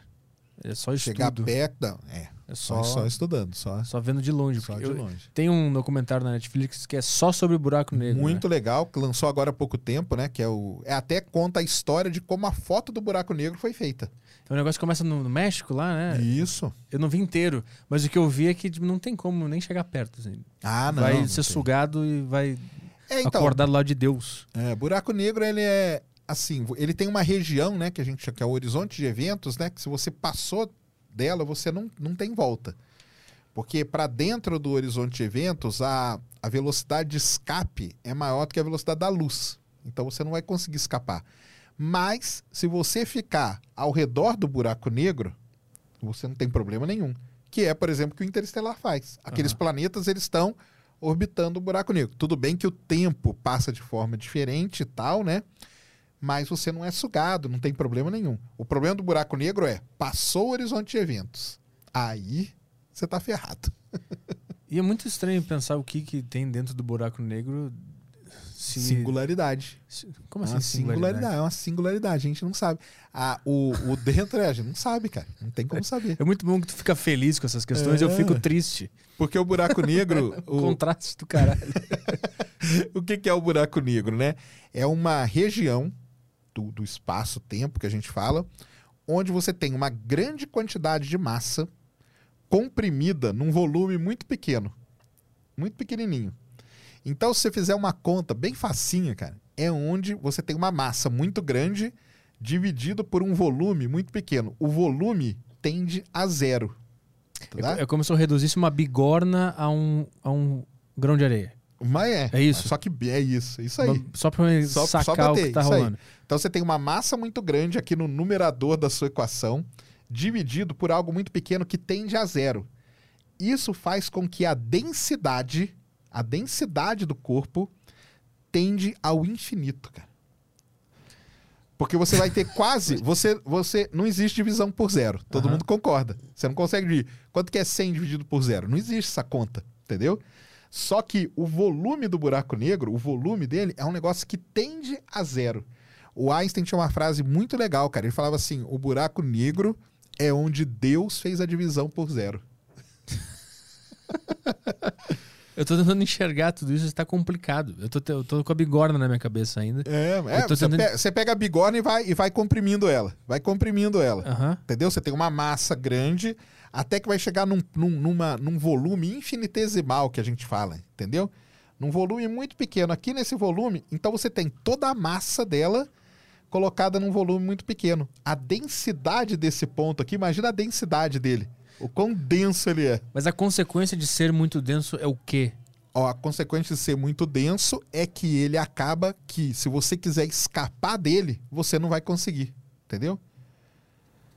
Você não vai conseguir, porque ali a, a força gravitacional e tudo vai ser muito grande. Ah, muito grande mesmo. Ele gera uma gravidade própria? E, é, porque é a massa, né? Comprimida ali, né? Você tem muita massa naquele pontinho muito pequeno. A massa gera a força gravitacional. Aham. Então você tem muita massa num. Ah, entendi. Tudo tem uma força gravitacional. Isso, na, a, te- a Terra tem, a. Lua tem. Nós tudo, temos nós também, temos. tudo tem. Tudo tem. Entendi. Então, você... Entendi. Então, quando a gente reduz a, a massa a um, a, um, a um ponto físico menor que a massa, não sei se é isso. Isso, Isso, infinitesimal. que a gera uma, ener- uma energia chama. meio gravitacional muito grande. e descompassada com, a, com o que seria normal. Isso, porque aí o que acontece? Para você escapar de qualquer objeto, então você quer lançar um foguete da Terra. A sua velocidade, ela tem que ser aquela que supere a força de atração gravitacional. Tá, tô visualizando agora. Tô visualizando. Entendeu? Aham. Na Terra, para você mandar uma sonda da Terra para Marte, você tem que acelerar uma sonda a 44 mil quilômetros por hora. Uhum. A 20, ela não vai, por causa da força gravitacional. O buraco negro, essa compressão, a velocidade para você sair dele é maior do que a velocidade da luz. Uhum. Consegui visualizar agora. Conseguiu? Entendi. E aí a gente não. Por isso que, a gente, por isso que o pessoal. Até o nome não é muito bom, né? Buraco negro. Porque não é um buraco, entendeu? É uma região do espaço-tempo. Tanto que tem muita gente que gosta de chamar. O, pessoal mesmo das antigas, os físicos gostavam de chamar de estrela negra, entendeu? Porque é uma. É que você não consegue ver. Por que, que você não vê? Porque a luz não está escapando dali. Então fica aquela região. Entendeu? E quando ele suga alguma coisa, essa coisa se torna parte. Se torna. É engolida. Isso aí. Então ele, ele reduz tudo a esse. A esse infinitesimal aí. A essa singularidade que o pessoal chama na física. E por que que isso altera o, o, o tempo, o espaço-tempo Não, ele altera o ao redor dele, né? só ao redor? Ao redor dele. Isso aí. O, o que acontece com algo que, se- que for sugado por esse buraco, a gente não entende ainda. Não entende. Ah. Pode ter até a biblioteca. Pode ter tudo. Pode ter tudo, A até a, gente, po- biblioteca. a gente pode estar agora num buraco Pô, negro. Existe essa teoria, sabia? Existe essa ideia. Que, na verdade, o universo que a gente vive, a gente vive dentro de um buraco negro. Isso aí. Existe isso aí, cara. É, porque pode ser que tudo que a gente consegue enxergar esteja dentro Esteja do a buraco gente negro. de... é, pode ser. E pode, existir ser um buraco negro dentro do buraco negro? Quando a gente descobre um buraco negro aqui, a gente descobre um buraco negro dentro do buraco negro, pra gente estar dentro do buraco Aí, negro. ia- então, aí ia ser muito louco, né? ia ser muito. Mas se essa teoria aí, se o pessoal conseguir desenvolver isso, né? De que a gente vive num buraco negro, teria, porque a gente já descobriu vários, É, né? então, aí a gente descobriu vários buracos negros dentro, Dentro, de um. é. E se o universo for um grande buraco negro e. E, que, E dentro tem vários, é isso aí. e, É. f- e fora, o- aquela questão do universo, ele é, ele é infinito, ele tá sempre se expandindo. E aí tem aquela velha pergunta: o que que tem. Depois, né? O que, que é esse espaço que permite que o, o universo se expanda? Existe alguma forma de responder isso? Existe alguma teoria muito doida? Então, cara, esse negócio. O universo, o universo é um negócio meio complicado, né? Um pouquinho, só um pouquinho. até, até o próprio. O próprio nascimento do universo e como ele evolui e como ele vai acabar. Então tem o pessoal da cosmologia quem estuda isso, né? Que é o nascimento, a evolução e o pessoal não chama de fim. Olha que legal. O pessoal chama de destino do universo. Qual que é o destino do universo? Então vamos lá. Você pegar assim o começo do universo, né? A gente a, a teoria hoje mais que a gente tem mais evidências e tal é a do Big Bang, né? Que é a grande explosão. Teve uma grande explosão há 13,7 bilhões de anos atrás. E a partir dali, que na verdade a gente é melhor chamar de uma grande expansão, né? Tava tudo concentrado num, numa singularidade e por alguma flutuação, por alguma coisa que aconteceu ali, que coisa? Deus, Deus chegou e Nunca- falou: explode aí, vai, explode. Pode ser Deus, pode ser. Então aí fica essa, essa grande questão. O universo começou a se expandir, se expandir, se expandir, e foi aí ele foi criando tudo. Então não existia. Existia alguma coisa antes? Não existia. Então isso é uma grande questão. Bem, isso foi criando o que a gente chama de espaço-tempo, né? Que é esse, o pessoal chama de tecido, é como um lugar onde a gente está no universo e tudo mais, que permeia todo o universo. E antes disso não existia o conceito de tempo? Antes disso, não. Tá, Antes disso, não. tá. Entendeu? O tempo começa ali, naquele ponto. E aí, qual que é o destino? Como que o universo vai acabar? Ele vai parar de expandir, vai se contrair? Uhum. Será? Não sabe. Será que ele vai congelar simplesmente? Porque pode chegar num momento que ele não tem mais energia, não tem mais calor, não tem mais nada, ele está expandindo, está expandindo, para, parou, congelou. entendeu? É o Big Freeze, tem os nomes, entendeu? Big Freeze, Big Crunch, que é quando ele, ele expande, para e começa a, a contrair. E nessa de contrair, existe a teoria de que o universo, na verdade, ele nunca nasceu, né? ele é cíclico. É uma sanfona? É uma sanfona. Ele vem e vai. Ele vem, vem vai. e vai, ele vem e vai, Aham. entendeu? E tem o pessoal que tenta mostrar isso mesmo. Tem faz aí cálculos e tudo mais e tentam mostrar que o universo é um universo cíclico. Existe essa teoria aí que ela é, ela é bem, ela é bem trabalhada. Não é a que a gente tem mais evidência, porque o Big Bang a gente tem várias, né?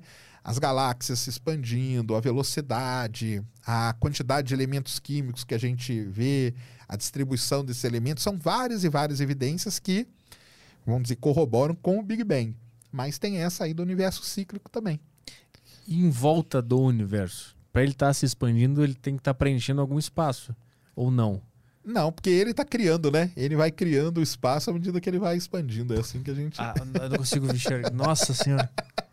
Ele é o próprio espaço que ele preenche. Ele é o próprio espaço que ele. Na, na, na borda ali, onde ele não tá, você não tem, não tem nada, né, cara? Não tem nada. Ele vai, ele daqui a pouco ele vai ter, porque ele vai expandir mais um pouco, entendeu? Mas o que, que é esse nada? É um, é um, é um grande branco? É um. É um, é um, um- Aí fica aí, ó, pra, pra bugar a mente da gente mesmo. Meu Deus do céu. Por isso que a Terra é plana. Óbvio que é plana. É mais fácil, minha cabeça para de doer, fica tudo bem, fica tudo ótimo. Tá tudo dentro do domo, né, É, cara? Tá, tu- tá tudo. se- Aí, Sol ó, e a Lua acabou. fazem Aí, assim. ó, tá tudo dentro do domo e tamo tranquilo.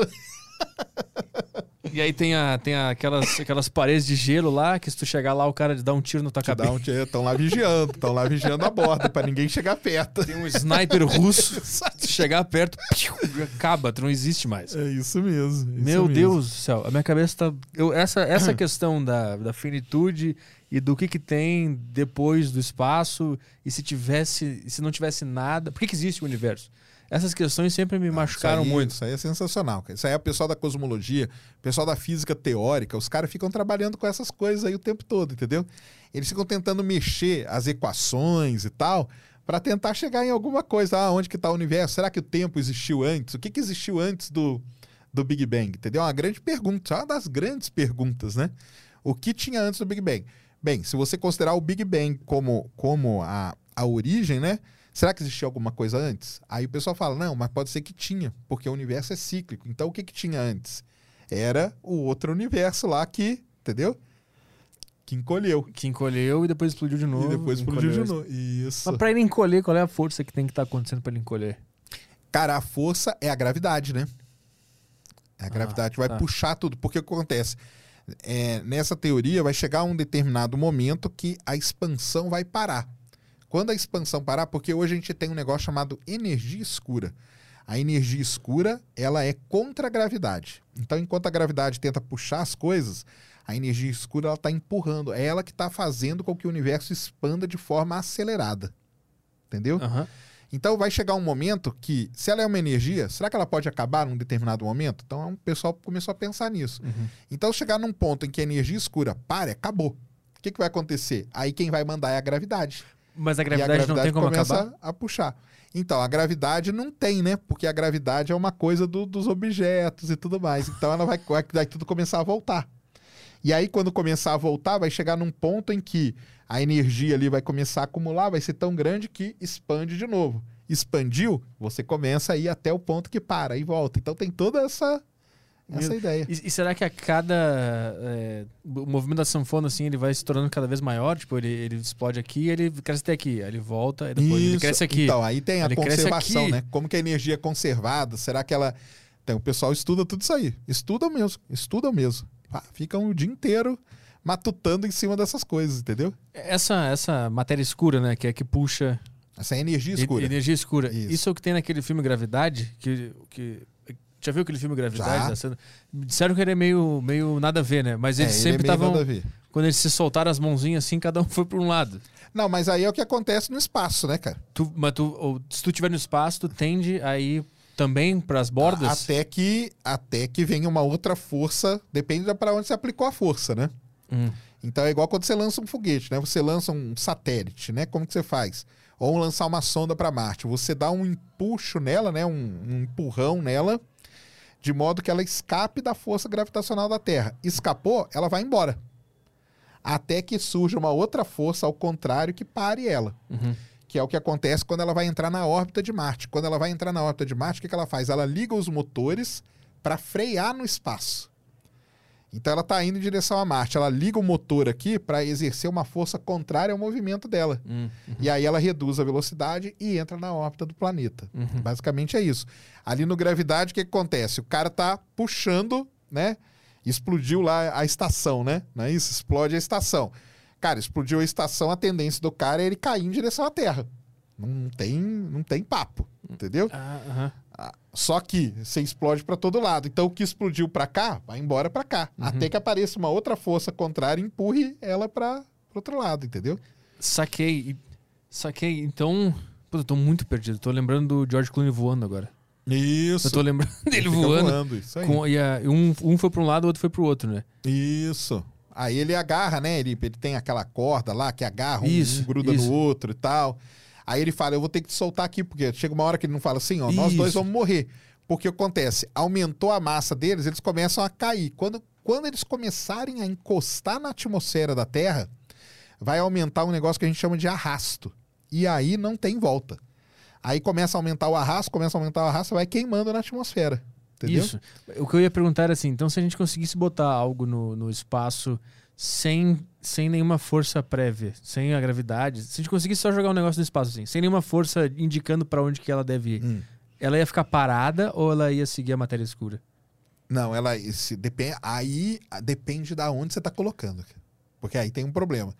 Se você colocar muito perto da Terra, a tendência sugar. é, vai, isso vai cair na Entendi. Terra. Isso aí. Aí depende se, se tem alguma massa em volta. Se não, existem os pontos. Isso aí é um negócio bem legal. Existem os pontos de equilíbrio gravitacional. Entendeu? Se você solta uma coisa ali, ela fica naquele ponto ali. São os pontos de Lagrange que a gente chama. São pontos de equilíbrio gravitacional. Então, entre a Terra e o Sol, tem pontos que você, você soltar, são locais onde o pessoal gosta de colocar determinados tipos de observatórios espaciais. Ela fica paradinha? Ele fica, ele fica meio orbitando aquele ponto ali. Mas Aham. ele orbita mesmo, mas ele poderia ficar parado naquele ponto. E é um ponto de, de equilíbrio. Então Acho ele não cai nem na. Terra, nem no Sol, nem nada. Porque tem a, tem a força de um objeto puxando pra cá, outro pra cá, outro pra cá, e no meio E existe um- um equilíbrio. Tem um exato ponto ali que é o equilíbrio. Que ela não é sugada nem, nem por um. Por fica para. Ah, entendi. Isso aí. Saquei. Tá, mas então se não, tive, se não tivesse nenhuma força puxando, assim, Aí ficaria. a tendência é acompanhar o, o- Aí- a expansão do universo? Aí a tendência seria, né? Ir acompanhando a expansão, né? Se não tivesse nada assim. Cara, a cabeça tá doendo aqui. É. Mas muito existem doido, pontos. Então, por exemplo, entre a Terra e a Lua tem esse ponto de equilíbrio gravitacional. Entre Aham. a Terra, entre todos os. Como todos os objetos têm massa e todos eles têm uma força gravitacional, aí você tem que sair calculando. Tem um cálculo que você faz e você determina todos esses pontos aí Uhum. que para a exploração espacial são muito importantes. Muito importantes mesmo. Agora, perguntar outra coisa. É, a gente vê que com nossas convicções e nossos experimentos, o que a gente acreditava em 1960 muda. E agora a gente vê que os caras estavam com uma visão errada ou, ou ultrapassada, ou que, puta, nada a ver aquilo lá que eles achavam. O que, que nos garante que 2021 também não é um 1960 pro cara que, que estiver em 2250? Ah, Como é que a gente né, cara? confia nos nossos olhos? Mas, mas acaba. Porque o que acontece é o seguinte, né? É aquele negócio. A, a tecnologia vai evoluir, né, cara? A tecnologia vai evoluir e tem coisas que a gente não sabe. Lembra que eu te falei da FRB? Foi descoberta agora em 2007, Uhum. entendeu? Em 1960 eu nem sonhava que existia isso. Por que, que foi descoberto agora? Porque hoje a gente tem um equipamento que tem aquela sensibilidade de detectar aquele tipo de coisa. Sim, Daqui a alguns anos, nessa década mesmo, nós vamos ter aí. Tele... Hoje a gente tem o maior telescópio da Terra, ele tem 10 metros de diâmetro, o espelho dele. Isso limita o que a gente consegue ver no universo. Só que nessa dé- na próxima década, agora, comecinho de 2030, nós vamos ter um telescópio que vai ter 40 metros o espelho. Aqui, vai ficar aqui no Chile. Que é quatro vezes maior o que a gente tem hoje. O que a gente não vai conseguir ver com isso, entendeu? O que de coisas que hoje são coisas que a gente não tem muita resposta, a gente pode ter daqui a pouco, entendeu? Mas e convicções aí, que a gente tem hoje, porque a gente enxergou, enxergou e aí daqui a pouco, sei lá, 2200, vou botar essa data. Os caras veem o que a gente enxergou e, e, e percebem, não, o que eles enxergaram estava errado, porque a tecnologia deles era limitada. Isso. Na verdade, isso aqui não era assim. É desse jeito. O que, o que eu pergunto é, não fica muito confuso e difícil de, de entender a verdade? Porque se cada geração desbanca o que a geração anterior pensava, meio que não é um ciclo infinito de pessoas se desmentindo e a verdade sempre caindo pelas mãos? Então, mas aí se você pensar desse jeito, né, cara? A gente que trabalha com ciência, a gente não pensa assim, né? Bota, solta o cavalo, solta o cavalinho. Nós inteligentes. Não, não, nem é questão de ser inteligente, não, cara. É porque o que acontece, né? A, a gente tem que pensar o seguinte: que a ciência, o conhecimento, ele está sempre evoluindo. Ele está sempre evoluindo. Então, por exemplo, vamos pegar um exemplo bem, bem, bem, bem fácil. O Newton foi o cara lá da maçã que falou, pô, a gravidade, né? Então o que é a gravidade? É a força né, que um objeto exerce, por isso que a maçã caiu. Em 1915 veio Einstein e deu uma outra interpretação para a gravidade. Falou que a gravidade é, é, o quanto que um determinado objeto deforma o tal do espaço-tempo. Matamos Newton por causa disso? Então, cara, acabou o que ele fez? Não, cara, ele ajudou na uhum. evolução daquele pensamento até chegar no que, uhum. no que o Einstein no que o Einstein propôs, entendeu? Então, é, a questão não é essa que, ah, que são verdades, né? É que o pensamento científico ele vai evoluindo. Ele vai evoluindo mesmo. Então você vai vendo de maneira diferente o problema. Por que, que de vez em quando né, surge um cara que pensa um pouco diferente? Né? Então, o Einstein, o Hawking, entendeu? Foi um cara que pensou ali coisa de buraco negro, que hoje nós estamos comprovando. O Einstein, cara, fez previsões em 1915 que nós só viemos confirmar agora, em 2000, 100 anos depois, em 2015. Tipo o quê? Ondas gravitacionais, entendeu? Que é quando dois buracos negros colidem um com o outro. Isso o cara pensou em 1915, cara. Ele escreveu tudo bonitinho e ele, e ele ainda falou: nós nunca vamos conseguir detectar isso. E em 2015, os caras construíram o detector e pá, detectaram a, e, e mostraram que o cara estava certo, cara cara tava lá em 1915. Então, assim, é, só que do, do Einstein veio o Hawking depois e falou várias coisas diferentes do que o Einstein falava sobre buraco negro, algumas peculiaridades ali do funcionamento e tal. Então, é, esse lance assim, não é que em 2200 vai ter um cara que vai ter a verdade uhum. sobre o que a gente pensa. Só que daqui até 2200 o nosso conhecimento ele vai evoluir. Uhum. Entendeu? Ele vai evoluindo aos poucos, né? Então, pessoal lá, se você pegar a história da a história da astronomia, ela é muito legal porque ela mostra muito isso, cara. Então, o primeiro cara que começou a olhar para o céu, aí ele viu que, caramba, tem uns objetos ali que eles mexem diferente das estrelas. Pô, aquilo lá são os planetas. E, ah, mas o planeta, todos eles andam na mesma linha, por que será? Então, as coisas vão evoluindo, né, com o, com o passar do, do tempo, uhum. entendeu? Vai rolando uma correção e não uma. É um, não, não é nem é uma correção, é uma evolução desbanca. mesmo. É. Não é isso, não, não tem desbanca. essa. Não tem um desbancar, assim, sabe? Entendi. Não tem a não isso. ser da Terra plana. É, aí. essa foi desbancada. essa foi. Mas é o, o pensamento científico que a gente fala, né? É isso aí, entendeu? é de ir evoluindo com o passar do tempo. Por quê? Porque vão surgindo novas observações. A ciência é baseada na observação né, da natureza. Então, quanto mais instrumento a gente tiver, mais tecnologia para tentar observar e entender a natureza, tem coisas que estão paradas hoje. Por exemplo, energia escura e matéria escura são duas coisas que a gente não entende bem. Uhum. Pode ser que em 2200 a gente entenda.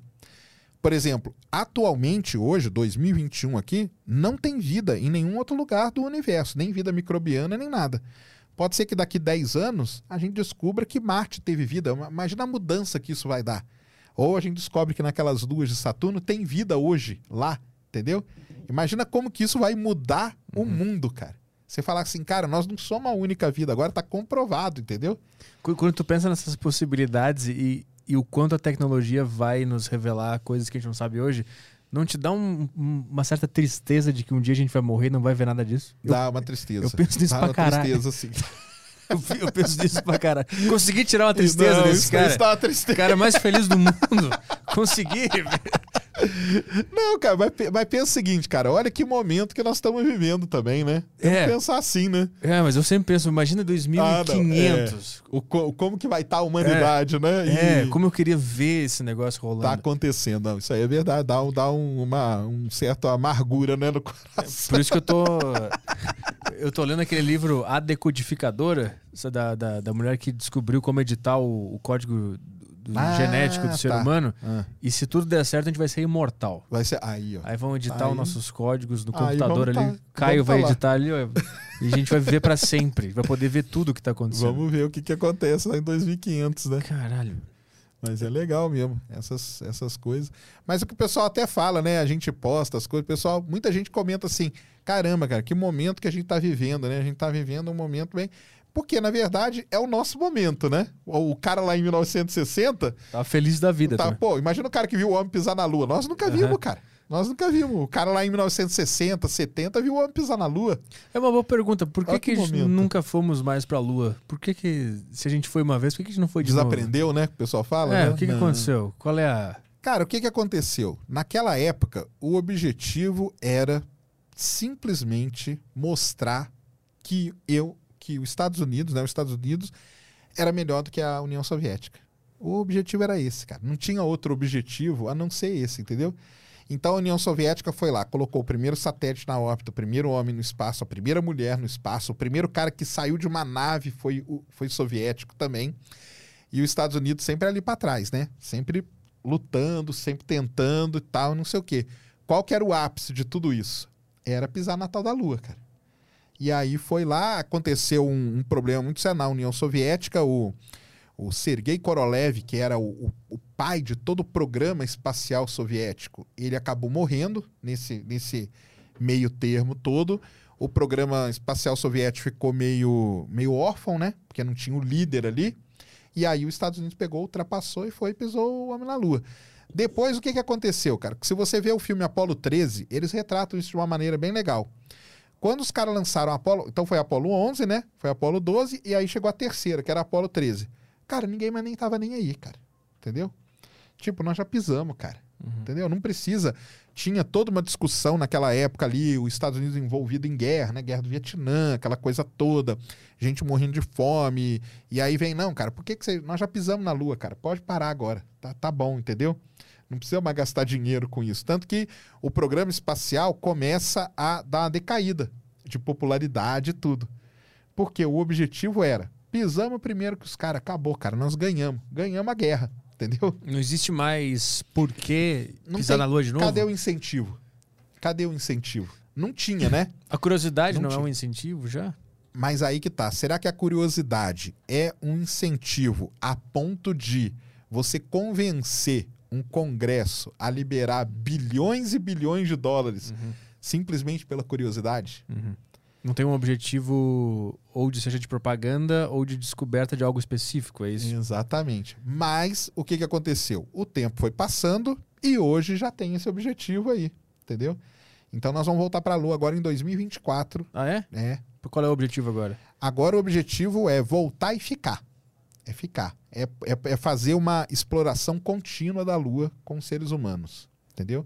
Só que nós vamos para outro lugar, nós vamos para o Polo Sul da Lua, que é um lugar onde você tem muito gelo de água. Tem crateras. A Lua, a Lua é um objeto bem interessante. A Terra tem uma inclinação, né? Então, o Polo Sul e o Polo Norte, às vezes fica na escuridão, às vezes fica no Sol e tudo mais. A Lua não tem inclinação do eixo dela. Isso faz com que algumas crateras que estão no polo nunca viram um raio de sol. E no fundo daquelas crateras tem muito gelo, gelo de água, H2O mesmo, bonitinho ali. Ou seja, isso é excelente pra gente, porque a gente pode ir lá e produzir aquela água, tirar aquela água ali de alguma maneira, e aquela água com H2O, cara, a gente pode fazer muita coisa, pode produzir oxigênio e sair produzindo várias coisas. Então, é, existe esse objetivo hoje que, vamos dizer assim, é um objetivo muito maior do que simplesmente bélico, né? Que era lá na década de 60, 70, que era só mostrar que era maior. E hoje é de entender melhor a Lua, de aí tem. E com o tempo, né? Com o tempo, foram convencendo o pessoal a liberar a grana Uhum. para poder montar esse programa, chama Programa Artemis até, que é até a irmã gêmea do Apolo, né? Que é o programa Apolo, agora uhum. é a irmã gêmea dele na mitologia. E o plano aí é que 2024 a gente volte a pisar na Lua. Mas a ideia é estudar ou existe algum plano tipo que, que tem com Marte de viver lá? Cara, é então, viver, viver, em, viver, viver nesses locais é muito complicado, né? É muito complicado. Esse lance da gente viver em Marte, a gente já nem tem mais essa tanta essa ideia, não. Ah, né? Deram uma desistida já? Já deram. Até o próprio Elon Musk falava muito disso, né? Pô, mostrava cidadezinhas lá, cara. Isso aí a gente já viu que é. Agora o lance é explorar de forma contínua. Uhum. Aí sim. Você não precisa viver. Mas você pode ir para a Lua toda. A cada. ter sempre gente na Lua, igual a estação espacial. Uhum. Faz 20 anos que a ISS sempre tem algum astronauta que está nela pode ser que a Lua, a partir de 2025, 2024, tenha sempre algum astronauta ali, não vivendo, mas em turnos e tudo mais, explorando de forma contínua. E Marte é a mesma coisa. Só que Marte é mais complicado, porque ele é mais longe e tudo mais. Mas pode ser que tenha essa exploração contínua que o pessoal chama hoje. E ele é o mais tranquilo, né? De, de poder mandar alguma coisa para lá, né? Porque os outros parece que é tudo é, ventania e tornado, né? Os outros são muito caóticos, né? Vênus não dá, né, cara? Vênus é 480 graus na superfície, pressão atmosférica de 90 atm. Ou você vai morrer tostado ou pressionado. Você não sabe como, mas que você não vai aguentar. Então Vênus não dá para ir. Mercúrio não dá, né, cara? Mercúrio não tem atmosfera, não tem nada, é muito perto do Sol, é muito complicado e tudo mais. Júpiter, Saturno são gasosos, então não tem nem aonde você meio que pisar, entendeu? Se tiver, ele tem um núcleo lá no fundo dele, a não sei quantos mil quilômetros, não tem como ir. Ah, o que a gente enxerga é gás? É tudo gás. Caraca. O que a gente enxerga é tudo gás. E Urano e Netuno nem se fala, né? Longe pra caramba, 10 anos para ir até lá. De todos os planetas, o que, que sobrou? Marte, cara. Entendeu? E o que, que já foi descoberto em, e Marte, em Marte é... interessante? Ah, Marte tem muita coisa. Marte a gente já descobriu que ele teve muita água no passado, teve oceanos, teve rios, entendeu? que Marte tem atmosfera. Muita gente acha que Marte não tem, mas Marte tem uma atmosfera. Ela é bem fininha, mas tem, entendeu? Não é uma atmosfera igual a da Terra, os elementos ali, não tem oxigênio, é muito pouco, mas Marte tem. O dia em Marte, ele dura é, 20, ele dura 40 minutos a mais que o da Terra só, 24 horas e 40 minutos, ou seja, tá bom. Uhum. Não é nada que vai acabar com a nossa cabeça. Dá para trabalhar um pouquinho mais. Dá para só trabalhar um pouquinho mais, isso aí. Marte tem estação do ano também, bem parecido com a Terra. A inclinação do eixo de Marte da Terra é 23,5. De Marte é 25. Então ele é bem, bem parecido. Ele é muito menor que a Terra, ele tem metade do tamanho da Terra, tá? E hoje, lógico, né? Ele é um deserto congelado, né? Porque ele é muito frio, porque ele está mais longe do Sol. Mas no Equador marciano tem temperaturas ali que elas batem a casa do zero graus, entendeu? Menos cinco, que não é um absurdo também. É uma Suécia, né? É uma Suécia da vida. Então dá, tem lugar na Rússia, o pessoal até brinca de vez em quando e fala assim, ó, hoje nessa, nesse local aqui que tem uma sonda em Marte tá menos 30. Lá numa cidade no norte da Rússia tá menos 60. Então é, uhum, dá. Não é um negócio assim totalmente inóspito para o ser humano. Então, cara, é um lugar assim tranquilo. Então a gente já descobriu que Marte já tem água, tem muita água em Marte hoje, nas calotas polares e tudo mais. Ele já teve muita água, já teve rio, já teve oceano, tudo isso. Então, pode ser que ele tenha tido vida no passado. É isso que eu ia falar, né? Pode, pode ser uma terra em formação ou já pós-destruição, né? A sonda que está lá, o Perseverance, é, a Marte 2020, tem uma, um robô lá hoje que o objetivo dele é descobrir se Marte teve vida no passado. E aquela, aquela, aqueles, aqueles formatos de rosto que apareceu é, em Marte. O é... que, que, era aquilo lá? Procura aí. Rosto em Marte. Aquilo era Sidone, bobagem? O que Sidone, que escreve aí. Fe, é, Mars Face. Viking, Viking 1. Aquilo lá foi o seguinte, cara. A sonda Viking dos Estados Unidos, ela tinha uma sonda que ela pousou no solo e ela manteve uma órbita em Marte. Isso aí, ó. Olha o carinha ali. Isso, isso aí. Cara, isso aí não é absolutamente nada, porque olha, olha ela ali do lado, ó, pega aquela primeira ali, ó, para você ver, a primeira, aí, ó. Esse aí é o rosto, que não é rosto, entendeu? Ah, por que, mas por que, por que foi aparecendo um rosto ali na, na outra por quê? foto? Porque é o jogo, cara, de luz e sombra ali, ó, entendeu? Isso aí a gente chama de pareidolia. A, a sonda Viking, esse aí, é, esse aí é o rosto, esse é o rosto, tá? Entendi. Esse é o rosto, que não tem nada de rosto, é uma montanha, é simplesmente uma montanha. Mas o ângulo, quando a, a, a, a Viking tirou a foto, o ângulo que tava o sol e tudo mais, deu aquela aquele desenho do rosto. Mas a montanha é essa aí, ó, que não tem nada a ver com o rosto. Só que por conta de, de, de sombras e luzes, né? Deu a impressão que a gente tem um rosto em Marte. E a nossa tendência a encontrar rosto, rostos por aí, né, também Pareidolia. O nosso é. cérebro ele busca, é. ele busca padrões, né? Que a gente. Padrões. Os caras já meteram uma ah, teoria não. ali. Ó. Aí o pessoal. Ah, que era um faraó. Faraó. O pessoal fala. Então, porque o que eles falam? Eles falam que nessa região aí, se você tem, tem uma imagem maior, tem determinadas rochas que lembram pirâmides. Então o pessoal fala que isso aí, na verdade, é uma esfinge. Entendeu? É uma esfinge. Olha lá, ó, tá vendo ali do lado, ó? O rosto tá ali em cima no ah, canto. Tem no várias canto, pirâmides. Tá vendo ali, ali do lado? tem aquelas pirâmides ali. Então o pessoal fala, cara, isso aqui, óbvio que é onde a civilização marciana tá lá, entendeu? Eles construíram uma esfinge ali do lado e as pirâmides dele aqui do, do outro lado, tá vendo? E por consequência, as pirâmides do Egito foram construídas foram... por aliens. É, Já... isso aí. É. isso aí. Então, mas nada é, cara, porque é por causa da sombra e tudo mais, ó, tá vendo? Então, esse jogo de sombras fez com que essa montanha em Marte aí ficasse super famosa. Aí, aí, é aí, perde a graça. Tava legal quando tá parecia um rosto. Aí, ó, vim, vim só pra... É, isso que é o problema de cientista, é que ele acaba com a é, graça cara, de é, tudo. É, é um estraga prazer é. do caramba. Isso não é um rosto, nada. Os caras super empolgados.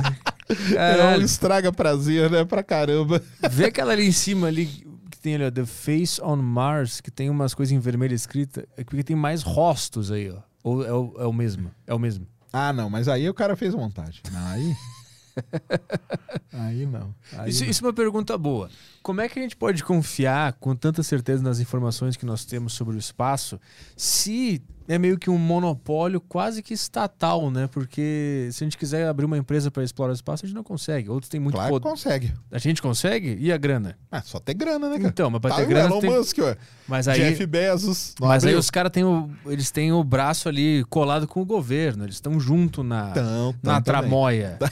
entendeu? Eles estão junto com a. Tem um interesse ali. Tô dizendo Entendi. assim, não existe um, uma livre iniciativa. Sempre vai ter que ter alguma coisa com o governo. Com algum governo, você diz? É. Cara, porque, por exemplo, lá na órbita de Marte, hoje a gente tem missão da Índia, que fotografa Marte. Tem sonda dos Emirados Árabes, que fotografa Marte. Entendeu? Tem sonda da Europa, tem sonda dos Estados Unidos e tem sonda da China. Uhum. Entendeu? Então, quem que vai estar escondendo da gente? Todos eles estão tão juntos os nessa. Os globalistas. Os né? Todos eles. É, a China claro. com os Emirados Árabes. Claro, é porque esses nomes são só para nos enganar, né? ah, né? Porque tá. no fundo tem um governo global que é presidido por George Soros. É isso aí, pô. E aí eles fingem que ah, estamos mandando várias, vários satélites aqui. Só para é, vamos, é. vamos mandar vários para dar enganada no povo, isso, né? Exatamente. Não. Ou a gente só diz que mandou, nem precisa mostrar. Tem como ver, tem como confirmar que a Índia realmente mandou? Como é que eu, como é que eu confio nisso? Vou fazer um papel de tem. conspiracionista agora. Então vamos lá. Primeira coisa, a gente viu o lançamento do foguete. Tá? Não, tá. Tem, não tem dúvida. Vimos como. Eu vou, eu vou abrir tudo. Vimos como. Cara, foi transmitido pro mundo inteiro. Eu transmiti o lançamento da, da sonda chine... da sonda indiana. Pelo, pelo Yutoba. Pelo Yutoba. E eles. E eles filmando lá na Índia. Tá, e, te... e... tinha gente lá, né, cara? Isso então... foi um cenário. aí, então, mas tinha gente lá. E aí, como que você faz? Você enganou a Índia tem uma população grandinha, né? Pra você é. enganar todo mundo é meio complicado. Era, eles fizeram. é, como é que é? DCI, que se fala? Não, CGI. CGI. CGI. DCI. é, era só umas réplicas de uns indianos. É, tem o pessoal que fala aí. Não, mas não, cara. Tem muita, tem muita sonda. Aí depois a China mandou, com milhões lá assistindo, lá ao vivo, cara. Entendeu? Então, e a gente transmitiu também. E tem a missão que chega lá, aquela pousa lá. E a outra e uma sonda tira foto da outra que tá pousada lá. Entendeu? É tudo um conglomerado tá, de tudo, picaretas. Isso aí é, é, Elon Musk com o George Soros, Pô, mas Illuminati. aí, coitado, o Elon Musk, o sonho dele é ir pra Marte. Caralho, é muito, é muito doido pensar em tudo isso. Eu, eu não sei onde é que eu li. Eu li um livro de um astronauta. Já viu aquele livro que o cara escreveu o diário dele na, na, na, na estação? Como é que é o nome desse cara? Qual, Scott Kelly? eu lembro que era assim, ó. Um, um capítulo ele falava da infância dele e no capítulo seguinte ele falava dele na estação. Aí no capítulo seguinte ele Ah, o Scott voltava. Kelly. É ele? Scott Isso, Kelly, Scott é. Kelly. Scott Kelly. É o que ele ficou um ano no espaço. Isso, exatamente. Eu não sei Isso. se foi lá que eu li é- essa, essa coisa do, do incentivo, que, é, que não tem como explorar o espaço sem o governo existir, sem ele. Porque é ele que detém esse poder e para nós não seria lucrativo criar uma missão espacial, entendeu? Não sei se foi no livro dele que ele fala como é importante ter um Estado fazendo isso Fazendo isso. para né? explorar as coisas. E aí eu caio na conspiração, porque eu não confio no governo. Aí eu não sei até que ponto eu posso confiar. Como é que, quando tu vê uma missão, por exemplo, e tu acompanha várias missões, tu tá sempre Várias. por dentro. Como é que, onde é que tu acompanha? Como é que tu confia que aquela informação ela é, ela é verdadeira? Cara, olha só, essa missão que tá lá, né? Que chegou lá em Marte agora em fevereiro, a Perseverance, que chama o robozinho. Cara, ele manda as fotos brutas, cara, pra gente. Manda as fotos, ele, ele manda tipo duas mil fotos por dia, cara. Entendeu? Você entra lá no arquivo, tem lá as fotos brutas, raw, raw. Eu consigo entrar agora Raw. e, ver? Entra, entra aí, ma- é, coloca assim, RAW Perseverance Images. E aí tem um website. RAW Pers- Perseverance Images. Aí, só que você tem que ir ali no, no todas ali, ó, para entrar no site. Aí, esse aí, ó, Raw Image, isso. Entra aí. Aí embaixo aí, ó, vai, pode descer? Aí, ó, todas as imagens brutas, cara. Tem a Imagens tão data chegando, ali? tá, tem. Clica, pode clicar em qualquer uma delas aí, ó. Aí, ó, ele abre ali, ele fala, ó, imagem feita pelo rover, ó, adquiriu essa imagem usando a Navigation Camera, papapá. Essa imagem foi adquirida em 7 de julho de 2021, na hora marciana local lá, ó, 14h53 e tal. Tá aí, ó. Bota um pouquinho pra cima só pra eu ver a. Tipo, rola um pouquinho pra cima, mais um pouquinho. Ah, tá. Então, conforme vai sendo atualizado, eles vão jogando Eles vão aí. jogando aí. Aí Uhum. são as RAW, RAW images, são as imagens brutona. Brutona que tá vindo de lá. Então, deixa eu perguntar outra coisa. Então, se eles descobrirem algo muito pica ou alguma coisa que pode mudar os rumos da nossa existência, eles vão esconder. Na hora. eles Não vão, esconder. Não vão. Não vão, tem Não certeza? Se eles eh, tirarem a foto de um cara ali parado, um ET. E eu vou te falar por que, que eles não vão. É. A NASA, ela. Muita gente chega e fala assim, né? Ah, cara, mas a NASA tem grana infinita, né? Pra explorar e tal. Não tem, cara. O, o orçamento da NASA hoje, ele é 20, 20 bilhões de dólares. Esse é o orçamento que a NASA tem. Eu gosto sempre de falar isso, porque o pessoal não tem muita, muita noção. Sabe qual é o orçamento das Forças Armadas Americanas? Hum. 740 bilhões de dólares. A NASA, ela vive um problema muito sério, cara. Por quê? Tudo ela tem que brigar. Então a gente tava falando da Lua, né? Para ela conseguir a grana para ir para a Lua, ela tem que ir lá no Congresso e os senadores, os congressistas, eles têm que aprovar aquela grana. Falar, não, cara, eu quero mandar aqui uma nave para a Lua. Assim vai custar 2 bilhões de dólares. Não, cara, você não vai mandar, cara. Por quê? Porque eu sou congressista, lá na minha, no meu estado, o cara quer é água, quer esgoto, quer comida. Ele não quer que você vai mandar uma sonda para Uhum. a Lua. Agora imagina, cara, se os caras vão lá e descobrem um ETzinho lá, Uhum, bonitinho. uhum, uhum. Cara, o ponto. aí é grana. Aí você pode falar que vai ser grana infinita. Tá aqui, cara. Uhum. Vocês pagaram. Essa missão que tá lá, esse rover aí, ele custou 3 bilhões de dólares. Entendeu? 3 bilhões de dólares. É muito criticado, cara. Por quê? Pô, você mandou um negócio pra lá que tá tirando foto de pedra o dia inteiro. Sim, sim. Enquanto tem gente aqui, podia estar pegando esses 3 bilhões, cara, e tá. Ainda mais no Ajudando. meio da pandemia, É. entendeu? Por que, que você não tá distribuindo essa grana? Por que, que você não tá vendo isso, gerando emprego? Você tá lá com um negócio tirando foto de pedra? Uhum. É, os caras. É que ah, não tem, né? Quem, quem é meio de fora não sabe, mas os caras são criticados assim muito, cara. Muito, muito pesadamente, entendeu? Então, se eles descobrem um negócio, cara, eles mostram, é na mesma hora, cara. Porque aí tá justificado, cara. Tá aqui, ó. Nós fomos lá pra encontrar a vida. Tá aqui a vida, cara, ó. Tá aqui, ó. Bonita, entendeu? Mas e se, se, se eles encontrarem alguma coisa e o governo abrir o olho assim e pensar, puta, isso aqui, vamos, vamos segurar essa informação aqui pra gente ter um benefício. Cara, mas não vai, porque o, gover o governo do, do, do Estado, vamos, dizer- vamos dizer assim, né? O governo dos Estados Unidos, ele tem uma briga com os outros governos. Ele quer ser maior que os outros também, entendeu? Ele ah. quer ter uma, uma, uma inovação, ele quer Sim. ter um negócio. Cara, nós pagamos 3 bilhões, nós não estamos lá só tirando foto de pedra, entendeu? Num deserto. Só que os caras jogaram uma sonda, 3 bilhões de dólares, enfiaram no meio de um planeta que não tem nada, só pedra, aquilo lá que você viu, tem nada. Uhum. E tá lá, cara, batendo foto o dia inteiro. Tá? Qual era aquele documentário que tinha no Netflix de um cara que disse que trabalhou na área 51? Como é que era o nome Bob desse? Lazar. Tá, e Bob... lá tinha um negócio assim, né? que o governo sabia de um monte de coisa e mantinha a informação para eles. Isso é ficção, isso não existe? Como é que tu enxerga Cara, isso? Cara, isso logicamente que existe. Entendeu? Por quê? Cara, os Estados Unidos é um país que está em guerra com meio mundo, cara. Então, os caras estão desenvolvendo novos armamentos, novos aviões, novas, no, novo novo, novos drones, entendeu? Hoje os caras atacam um país, eles não, não vão lá com um piloto. Eles mandam um drone, cara. O drone atravessa o mundo, cara. Uhum.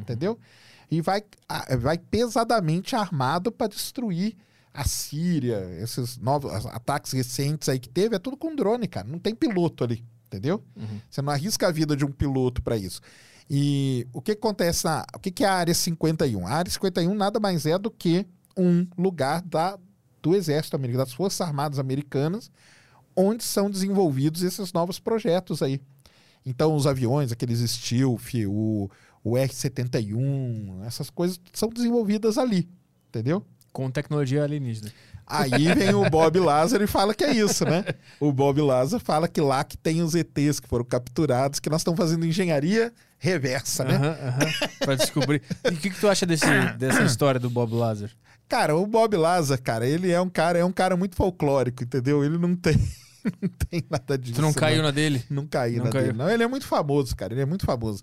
Ele fala isso há muito tempo, ele já escreveu livro, entendeu? E ele sempre tenta colar essa história dele aí, uhum. não tem. Tanto que o pessoal vai, né, cara? Tem um pessoal. É, é normal isso aí, viu? O pessoal vai para a área 51. O, há dois anos atrás, é 2019 foram invadir a área 51. Inclusive no do documentário do Bob Lazar, eles tentam, né? Chegam perto lá e mostram como é que eles, eles reagem, né? Isso. Mas, cara, por que, que não vão deixar? Porque lá é um setor, cara, é do. Cara, vai tentar, vai em Brasília e tenta subir a rampa do Planalto. Vai vir um monte de gente vai te tirar de lá. Imagina você cercando um lugar onde está sendo desenvolvido ali armamentos e tudo mais. Entendeu? Os caras não vão deixar. Uhum. Não vão deixar. E, e, essas notícias recentes que saíram de que o governo admitiu o contato com OVNIs ou visualização de OVNIs? Isso aí é muito legal, cara. É exatamente isso que o pessoal leu. É, mas não o, é. O, o que... pessoal baixo como eu. o cara que lê só a manchete. Qual que é o lance? Você falou direitinho. O, o, a manchete que foi dita foi o seguinte, né? Que a Navy americana, ela, ela disse que os vídeos de OVNIs são autênticos. É isso que é a manchete. Entendeu? Quer dizer o quê? Vamos interpretar primeiro isso. Quer dizer que os vídeos existem, são reais mesmo, foram filmados. Uhum. Agora, não quer dizer que o que está ali é coisa de outro planeta, cara. Uhum. Aí que entra o, o, negócio todo, entendeu? O que, que acontece lá no, no, nos Estados Unidos? Tem uma, uma, uma lei muito legal até, chama FOIA, que é a Lei de Livre Acesso à Informação. Então você, que é um estudante, vamos supor, tá? Cara, eu quero aqui todos os arquivos da, da Força Aérea Americana de 2015 a 2018, porque eu estou fazendo trabalho. Os caras liberam para você o arquivo. Se você usa essa lei direitinho, você vai lá, faz o processo, eles liberam. Um, um diretor de cinema, ele está fazendo um documentário sobre objetos voadores não identificados. E ele pediu para a Navy, para quem não sabe, é, o negócio da Navy também é meio complicado da gente entender aqui no Brasil. As Forças Armadas Americanas, elas têm seis braços hoje, tá? É a, o Exército, a Marinha, a Aeronáutica, tradicional igual a gente tem aqui. Aí nos Estados Unidos você tem o exército que vai no navio, que a gente chama de mariners. Uhum. Você tem a aeronáutica que fica no navio, que a gente chama de navy. E criaram uma nova que é a Space Force, que é a força espacial para cuidar dos satélites militares e tal. Então, a Navy, esse braço aqui, ela faz exercícios ali no litoral do, do principalmente ali da Califórnia e tal. E durante esses exercícios foram apareceram no radar e foram filmados de forma autêntica, real, determinados objetos. Objetos não, determinados fenômenos, que a gente não sabe se é objeto. Uhum. E aí o pessoal que estava no navio escreveu, fez os, os, os, diários de bordo, tem tudo isso, cara. Tá tudo isso aí, você baixa esses diários e tudo isso. Eu até fiz um vídeo onde eu mostrei as páginas do diário. E aí, vamos lá, o que, que é que foi filmado? Aí começou toda uma discussão. Ah, não, isso aí, ó, tecnologia alienígena, cara. Onde já se viu fazer esse tipo de manobra aqui? Cara, não tem manobra nenhuma ali, entendeu? Aí o pessoal fala assim: não, olha aqui a altíssima velocidade que eles estão. Qual que é a altíssima velocidade? Hoje, cara, a gente tem avião que anda aí a Mach. Mach é a velocidade do som, né? A gente tem avião aí que anda 8, 9, 10, Mach, Mach 10, entendeu? Mach 8. Então, aquelas coisas ali não estão tão rápidas assim. Bem, começaram né, a investigar tudo isso e tal. O, o próprio pessoal que estava no navio, cara, escreveu a palavra que agora o pessoal vai me xingar pra caramba: drone. Entendeu? drone. Tá escrito lá. E o pessoal hoje não chama mais de OVNI. OVNI é objeto voador não identificado. Hoje a gente chama de fenômeno aéreo não identificado. Por quê? Pode ser um objeto, pode ser um fenômeno natural, pode ser um tipo de raio, alguma coisa que acontece na atmosfera que você não sabe a princípio. Pode ser um objeto é, mandado pelo próprio Estados Unidos, pode ser um teste de um, algum equipamento militar, alguma arma, alguma coisa como pode ser também alguma arma de outro país, de uma China, de uma Rússia da vida, como pode ser uma outra coisa. Tudo isso aqui que eu estou falando é porque porque no dia 25 de junho eles liberaram o relatório oficial disso aí, disso tudo que foi observado nesses navios. Foram 144 observações que eles fizeram. Só uma, uma mesmo, eles têm certeza do que é, porque caiu lá, que é um balão um balão lá meteorológico e tal, que eles resgataram. As outros, as outras coisas, elas caem numa dessas coisas que eu falei para você, entendeu? Que tá tudo escrito lá, tudo no relatório, tudo bonitinho. Cai numa dessas coisas aí. Por que que os caras fizeram isso? Porque eles querem criar um novo braço ali dentro para pesquisar esses fenômenos. Uhum. Então foi uma galera assim, qual que é o recado que ela tá passando? Governo americano, você quer saber o que está acontecendo? Então você cria um grupo especializado para isso e dá grana para ele. E outra coisa, que é a principal de todas e que é essa que vai barrar tudo. Eles querem que esse grupo tenha livre trânsito entre todas as agências governamentais, CIA, FBI e todos os braços das Forças Armadas americanas. Cara, isso não vai existir, cara. O cara da CIA ele não vai te dar total acesso a tudo. E, e, e nem o cara da, da, da, Força Aérea também não vai, porque lá eles têm os projetos deles de coisas que eles estão fazendo, que eles não vão liberar para. Vamos supor que nós dois aqui somos desse grupo. Então, ó, uhum. criamos aqui o grupo, ó, manda dinheiro para nós e deixa a gente acessar tudo. Então, não vai ter. Mas o, o, relatório e todo esse negócio que apareceu agora foi por a história completinha essa aí, entendeu? Uhum.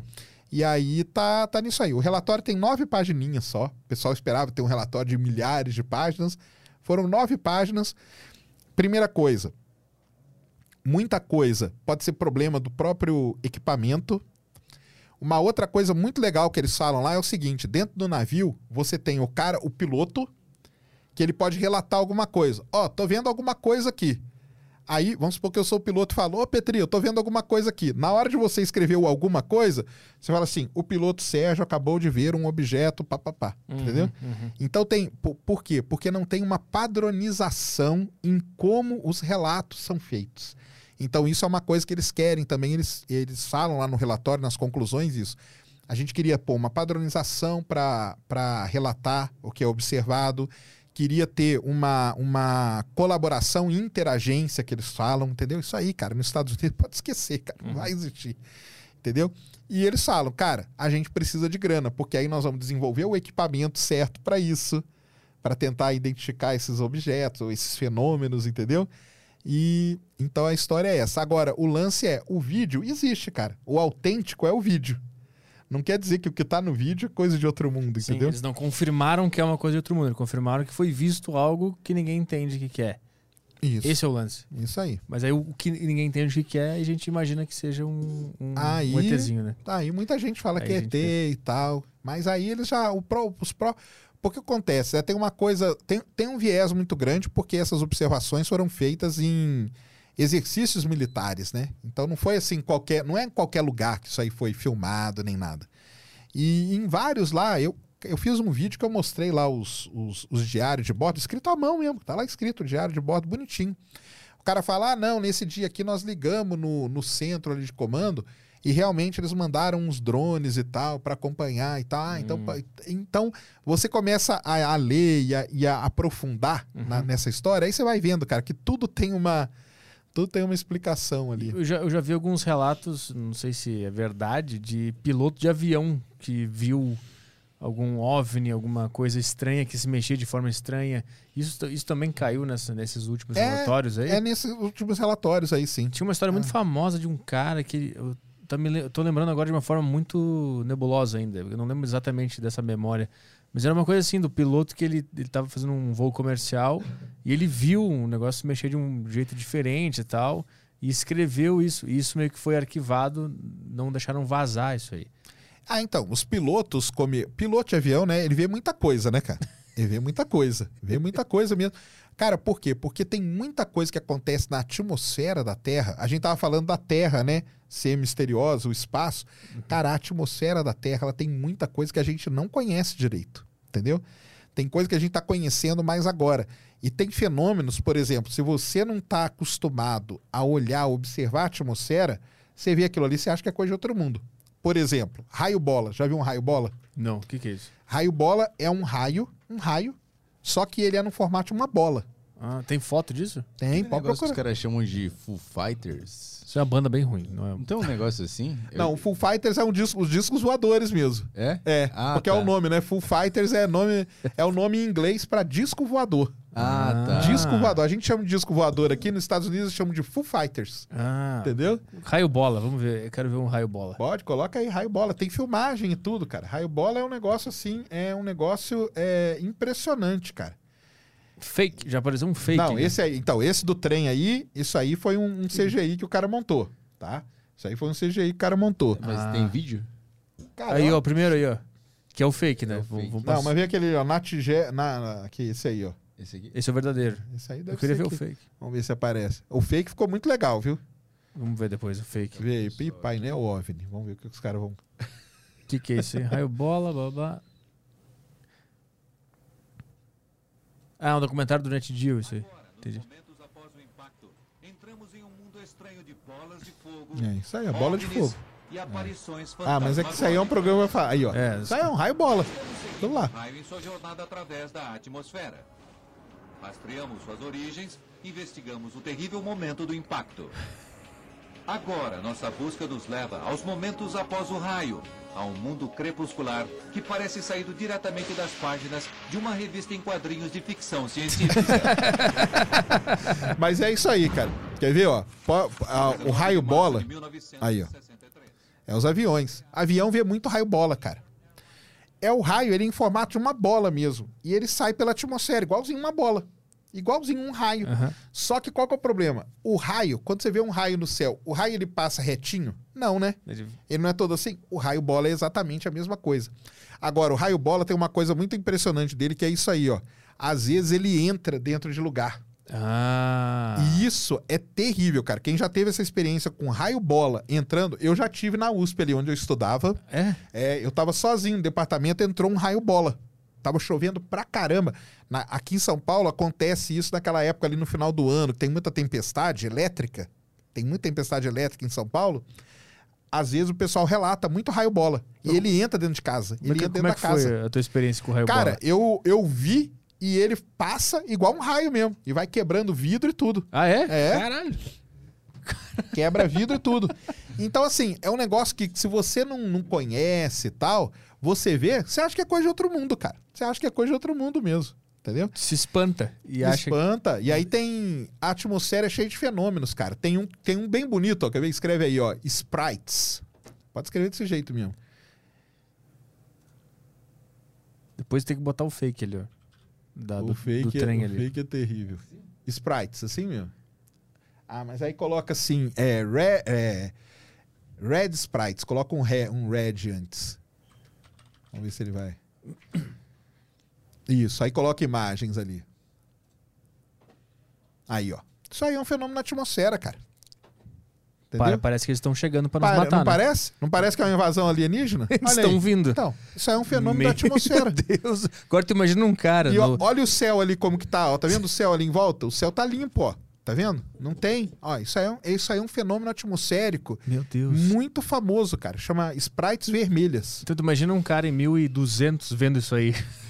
O que, que, ele vai falar? São os anjos, né, cara? São os anjos. Vieram nos buscar. São os anjos, isso aí. parece início de filme de invasão alienígena, né? Independence Day, o um bagulho assim. Exato. Parece que eles estão chegando. É isso mesmo. Então, assim, a atmosfera. Se você não conhece e você vê um negócio desse no céu, cara, você tem certeza aí, ó. Você tem certeza que está sendo atacado, cara.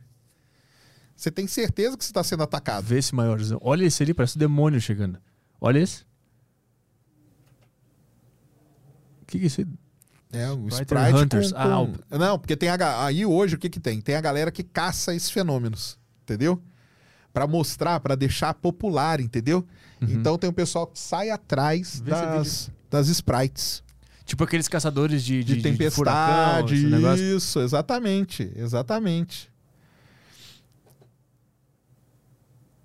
Então vai tendo muito, cara, a atmosfera ela é, ela é muito, muito, muito complexa, ah tá vendo? Então dá. Normalmente, ó, você tá vendo que o céu em cima tá limpo, tem uma tempestade longe. Uhum. Qual que é o negócio da Sprite? Às vezes você tem uma tempestade num lugar e a Sprite dá em outro, entendeu? Dá meio longe da tempestade. Ela tá ligada com a tempestade, uhum. mas ela não acontece exatamente no mesmo local. Às vezes acontece um pouco distante. Então tem tudo isso. Mas isso é uma coisa, cara, que o pessoal tá, tá registrando melhor agora só, entendeu? Mas já era visto. Mas já era visto. O pessoal achava que era então, os aí... deuses chegando. Porque é aquilo, né, cara? Você vê um negócio que é desconhecido, a primeira explicação que você vai dar é que não é desse planeta. Passou um OVNI lá. Passa um satélite. E isso é uma outra coisa.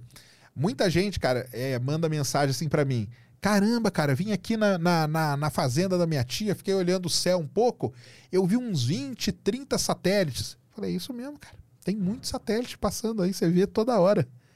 Se você está num lugar legal, que não tem muita poluição luminosa. Por isso que a gente não vem em São Paulo. Ah, em São, São, Paulo a gente vê os mais brilhantes, mas aí pelo fazenda, no interior, o pessoal vê, cara. E aí é aquele negócio. Se você não está acostumado a olhar para o céu, na hora que você olha e vê aquele negócio ali, cara, você não. Entendeu? Uhum. Eu lembrei agora do dia que tinha algum planeta que estava aparecendo muito forte aqui na Terra. Eu lembro que eu estava na estrada. Vênus, deve ser Foi Vênus. Foi por 1998, por aí que ele ficou bem grandão. Lembra disso? Ou, é, ou, ou é fantasia Vênus. É Vênus. É? é? Que ele, ele ficou bem visível, né? É fantasia isso? não, aconteceu? não, ah, tá. é isso mesmo. Procure Vênus, Vênus. Como é que a gente procura essas fotos desse não, dia? É, não, pode. Ah, não, desse dia específico aí vai ser, vai ser dia. Mas, por exemplo, hoje mesmo, Vênus está muito brilhante, cara. Então, hoje, quem olhar para o céu logo depois do pôr do sol vai ver uma luzona bem forte. Aquele é o planeta Vênus. Vênus ele é muito confundido com, com OVNI. Muito, entendeu? é muito. Porque ele é um farolzão, ele é muito uhum. brilhante. Tem, tem épocas do ano que ele fica mais brilhante ainda. E é isso aí. Às vezes você está numa estrada, às vezes você está numa fazenda onde o horizonte fica limpo. Uhum. Cidade é, é mais difícil de ver. Mas se você é igual você falou, ah, não, eu estou dirigindo e vi aquele farolzão. Se você não está acostumado, você fala, caramba, o que, que é isso? Uhum. Entendeu? Mas normalmente é o planeta Vênus, que ele é muito brilhante mesmo. Agora ele está numa época muito legal e agora Marte está bem pertinho dele. E Marte também é muito confundido, porque Marte ele é vermelhão no céu. Então você olha para aquilo ali e fala: caramba, é aquele negócio vermelho ali. Cara, é Marte, pode ficar tranquilo. Cara, eu consigo enxergar. De onde eu consigo enxergar? O Marte está visível hoje, por exemplo? Hoje está. Hoje. Onde é que eu consigo Só enxergar? Tá com... qual, qual cidade, qual lugar, qual ângulo da Terra tem que estar? Tá? Não, você pode estar em qualquer lugar, contanto que o seu horizonte esteja limpo. Esteja limpo. Tá. Onde o, sol, onde o sol se põe. É no mesmo lado onde o sol se põe. Eu pergunto isso que eu vou viajar semana que vem para a Serra e vai estar tá tudo limpo. Ah, e legal. Provavelmente legal, eu vou, vou, ver, vou procurar. Então, dia 13 de julho. Caralho. Dia 13 de julho você olha, assim que o Sol se pôr, você vai ver Vênus e Marte vermelhinho, vai estar tá bem do ladinho. É a conjunção que vai ter agora. Cara, eu vou estar tá lá, eu vou estar tá lá. Aí, ó. Dia 13. Então, pronto. Eu vou ver isso aí, vou ficar de olho no negócio. Pode ver, é bem bonito. Logo depois que o Sol, o sol se pôr. Tá. Sol se pôr, você olha, você vai ver Vênus brilhantão e Marte do lado vermelhinho. Agora, te falando disso, eu lembrei daquela questão de que quando a gente vê o universo, a gente vê ele no, no passado, né? A gente não vê ele no Isso, presente. vê no Então eu não vou ver Marte hoje. Vai ver alguns minutos, 12 minutos. Ah, são minutos. e, e as estrelas? Não tem um lance que as estrelas já estão todas mortas, já, as que a gente Todas enxerga? também não, a, né? maioria, a maioria. Elas já morreram já, que a gente enxerga. Pode ser, pode ser. Pode ser. Porque o que acontece, né? É aquele negócio. O Sol, por exemplo, a gente vê o Sol como ele era há 8 minutos atrás.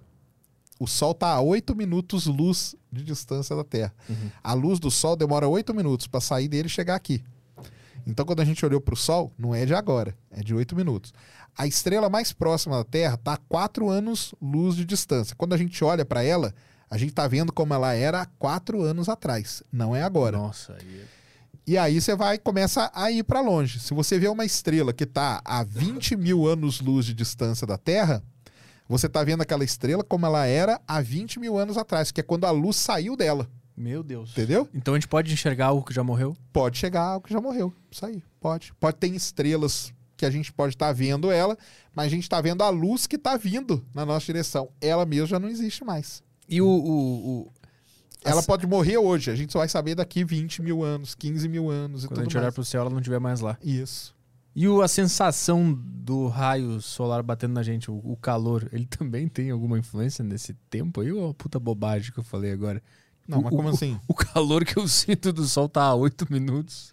Eu sinto o calor ah, não, mas, não, oito mas é minutos tá antes. muito- Ou é Não, só a não. visão? Não, é só a visão. É, É só, a luz. visão. É a luz. A- a- o, se- sentimento de calor é, É- é é instantâneo. instantâneo, Tá, é. Entendi. aí, Olha a minha pergunta. É. Eu sinto o calor que eu sentiria há 8 minutos atrás? É isso que eu sinto. É, pera, é a radiação, Essa né? foi É a minha questão Não, agora. Entendi, entendi. Pra você que curte a deriva aí, o pior host do Brasil. Nada, que isso. Legal É, mas é veio- isso aí mesmo. Legal que tá a galera do canal dele aqui assistindo a live, os caras devem ter feito, pô, Esse cara deve estar achando que eu sou um puta animal. Não tá certo. Acho que eu tenho um QI mais ou menos 15 por aí. Não, mas é, é. nem... é. Mas é legal isso aí. É porque é interessante, né? E o calor, né? Não, porque aí é na hora que a radiação chega, né? a térmica chega, né? Ela chega e. E bate. Mas mesmo- a, a luz que a gente tá vendo é como. que- Só que é oito minutos é pouquinho, né? Oito minutos é pouquinho. Então, é, esses raios aí que eu falei, né? Aquelas FRBs, elas estão bilhões de anos-luz, algumas. Então, na verdade, a gente tá vendo algo que aconteceu há bilhões de anos atrás. É um negócio muito louco, né? Então, quando a gente descobre um planeta lá na puta que pariu, ele também provavelmente nem existe mais, ou tá num estágio Tá diferente. num que a estágio diferente. Isso aí. Nossa. Isso aí. Então é praticamente impossível é, se comunicar com alguém que esteja fora daqui. É isso que a gente fala, entendeu? A não ser que seja uma civilização que durou muito e tal, e passou por, né? Mas é muito difícil, porque a gente tá mandando aqui. É isso que eu falei. A estrela mais próxima é quatro anos. Mas essa aí não tem, não tem planeta. Tem, tem um planeta, mas o planeta dela não tem vida. Aí, aí veio o Carl Sagan com a ideia dele, lembra que eu falei? Ah, não, vamos mandar para esse aglomerado. Por quê? Ele não tá lá tão distante, entendeu? Tá ali alguns milhares de anos-luz. Então, a luz demoraria milhares de anos só para chegar lá. Não é tanto, né? É muito, mas não é tanto, né? E, e pode ser que tenha isso. Então, é aquele lance que você estava falando, né? Para onde que a gente aponta, né? Então, a gente pode estar apontando para um lugar e o cara mandou o sinal aqui nas nossas costas. e o sinal pode ter passado. Sim. Passou e a gente não viu. E aí? E o cara pode ter mandado um sinal, a civilização dele acabou, e aí quando o sinal chegar, a gente vai receber, vai tentar se comunicar de volta, mas ela, tinha, ela já tinha acabado antes do sinal chegar na gente. Isso. Não, aí. então, deixa eu tá- é, é isso aí.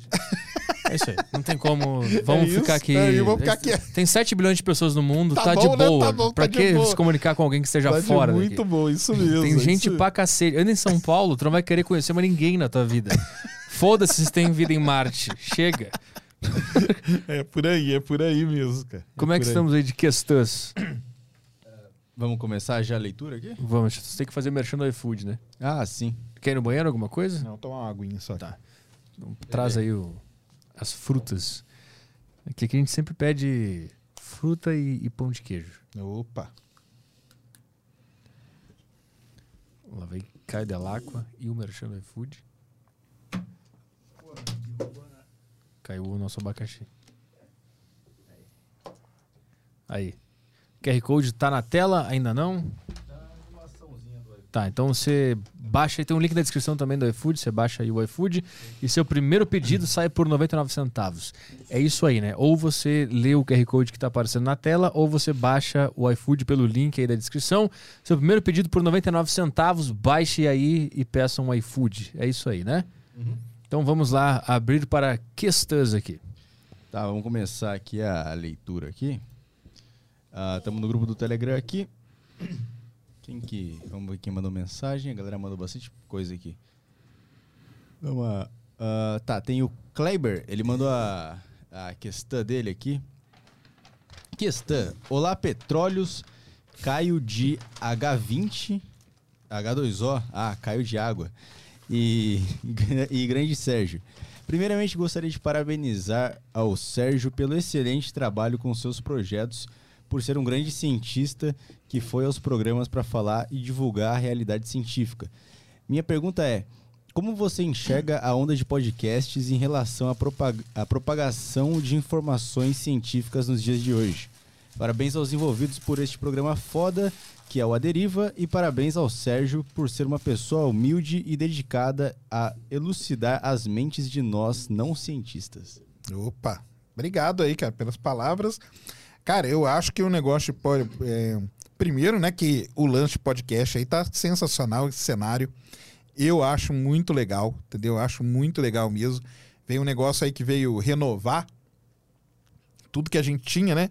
De, principalmente aí no, no, nesse lance do podcast áudio visual, né? Uhum. Também. Eu acho isso muito legal, muito legal mesmo. Torço mesmo porque o cenário aí se expanda cada vez mais, igual o universo, entendeu? e nunca se encolha. Que nunca se encolha, isso aí.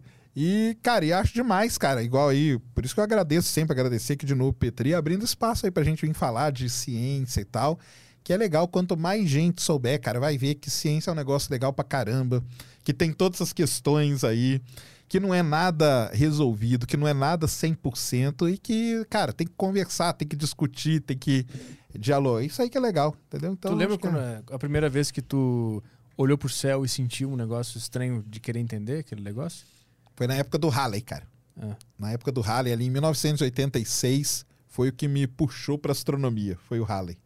Entendeu? E até então, o que, que tu imaginava que tu ia fazer da vida? Cara, não, até então eu era muito novinho, né? Mas aí a partir de então eu vi que eu queria ser ser astrônomo mesmo. Antes tu não tinha nenhum sonho de criança daquele, de jogar no futebol? Não, não nem não tinha. Quê, não, era nada. mais. Não. Aí, aí tu... quis ser astrônomo de verdade, quis vir estudar astronomia e tal, e não sei o quê. Só que aí eu era muito novo quando eu entrei na faculdade, né? E quando a gente é muito novo, eu gostava muito de astronomia, eu, eu, sempre tive telescópio, sempre gostei de observar mesmo, entendeu? Observava planeta, observava a lua, ocultação de estrela pela lua, tudo isso. Quando eu cheguei na faculdade para estudar astronomia, eu vi o pessoal, ninguém observava nada. Hum. Mas hoje eu sei, hoje eu entendo, óbvio, né? Mas na época eu não entendia. E eu até conto pro pessoal que o meu, o meu turning point ali foi o dia que ia ter um eclipse da lua. E eu vi os astrônomos conversando e eu cheguei para eles e falei assim: "E aí, pessoal, onde que nós vamos observar o eclipse da lua?" Aí eles olharam para mim: "Que eclipse?" Eles nem sabiam. Eu falei: "Caramba, eu tô no lugar errado." Mas depois eu fui entender, né, cara, que a gente vai estudando. A gente vai ficando muito específico e tal. Você não tem uhum. muito tempo mesmo de de ver tudo e depois fui entender também que o astrônomo hoje, cara, raramente ele vai pegar um telescópio, né? Então é tudo dados que vêm, dados pelo computador, o cara senta ali, programa, faz alguma coisa. Mas na época eu não entendia, né? E aí eu meio que dei uma desiludida, sabe? Com, com ser profissional da astronomia. Hum. Mas eu sempre continuei, gostei, observei, fui ver eclipse total do Sol, que é uma coisa que eu recomendo para todo mundo, cara. Se você nunca viu, assista um dia na sua vida um eclipse total do Sol. É um negócio que vai mudar a sua vida. Tem aí no, no YouTube? A gente pode ver. O quê? Tem alguma filmagem disso aí? Como é que Pô, é? Tem. bota um para nós, vamos ver. Coloca aí 2 de julho de 2019, Chile. Eclipse total do Sol foi no, nos observatórios ali. Coisa linda. Uma das coisas mais lindas de se ver é um eclipse total do Sol, cara. E por que que tu disse que muda a vida? Cara, porque você você tá ali vendo um... Não, pode é, mas isso aí, qual, qual que é o, o, título ali? Dois minutos de escuridão. Ah, é. Pode ser isso aí. Pode ser isso aí. Ah, não um sei vídeo... se esse vídeo vai. Não sei se esse vídeo vai mostrar o, o eclipse, mas. mas Botar tem. no YouTube, né? É, põe no YouTube que vai ter, com certeza. E. O que, que acontece, né, cara? Você. Você vê um, um, o céu tá lá, o sol tá lá, bonitão, né? O sol tá lá bonitão. Tá de dia, o sol brilhando, e de repente, cara, a lua entra na frente do sol. Isso aí, ó. É, ver se o que, que vai aparecer. Não sei se o pessoal vai estar. Tá... Isso aí o pessoal na... vai passando aí. Provavelmente é um vídeo amador e você vai aparecer. Ah, de... Aí, ó. Pode, pode, pode pôr por aí. Mas, mas não, mais pra frente um pouco. É, aí. ah, tá. Entendi agora. Aí, ó. Aí você vai. Isso aí o pessoal observando numa praia, ó. Tá vendo? Então tá lá o sol, cara, brilhando intensamente e a lua vindo na frente do sol ali, ó. Tá vendo? A lua vindo na frente do sol. E ela vai tampar. Olha quando ela tampa, cara. Olha isso aí. Fica, cara, é um negócio maravilhoso, cara. Você vê isso aí ao vivo, entendeu? A lua fica na frente do sol por dois, três minutos. Tá vendo o horizonte? Ele fica inteiro como se fosse tipo seis da tarde, uhum. sabe? E aí, só que dura bem pouquinho, é dois, três minutinhos. Dois minutos e quarenta, acho que foi esse aí do Chile. Isso aí o pessoal na praia no Chile vendo, cara. Isso é uma das coisas mais lindas de você ver, cara. Então, foi, tanto que isso aí, na antiguidade, o pessoal pensava que era o fim do mundo.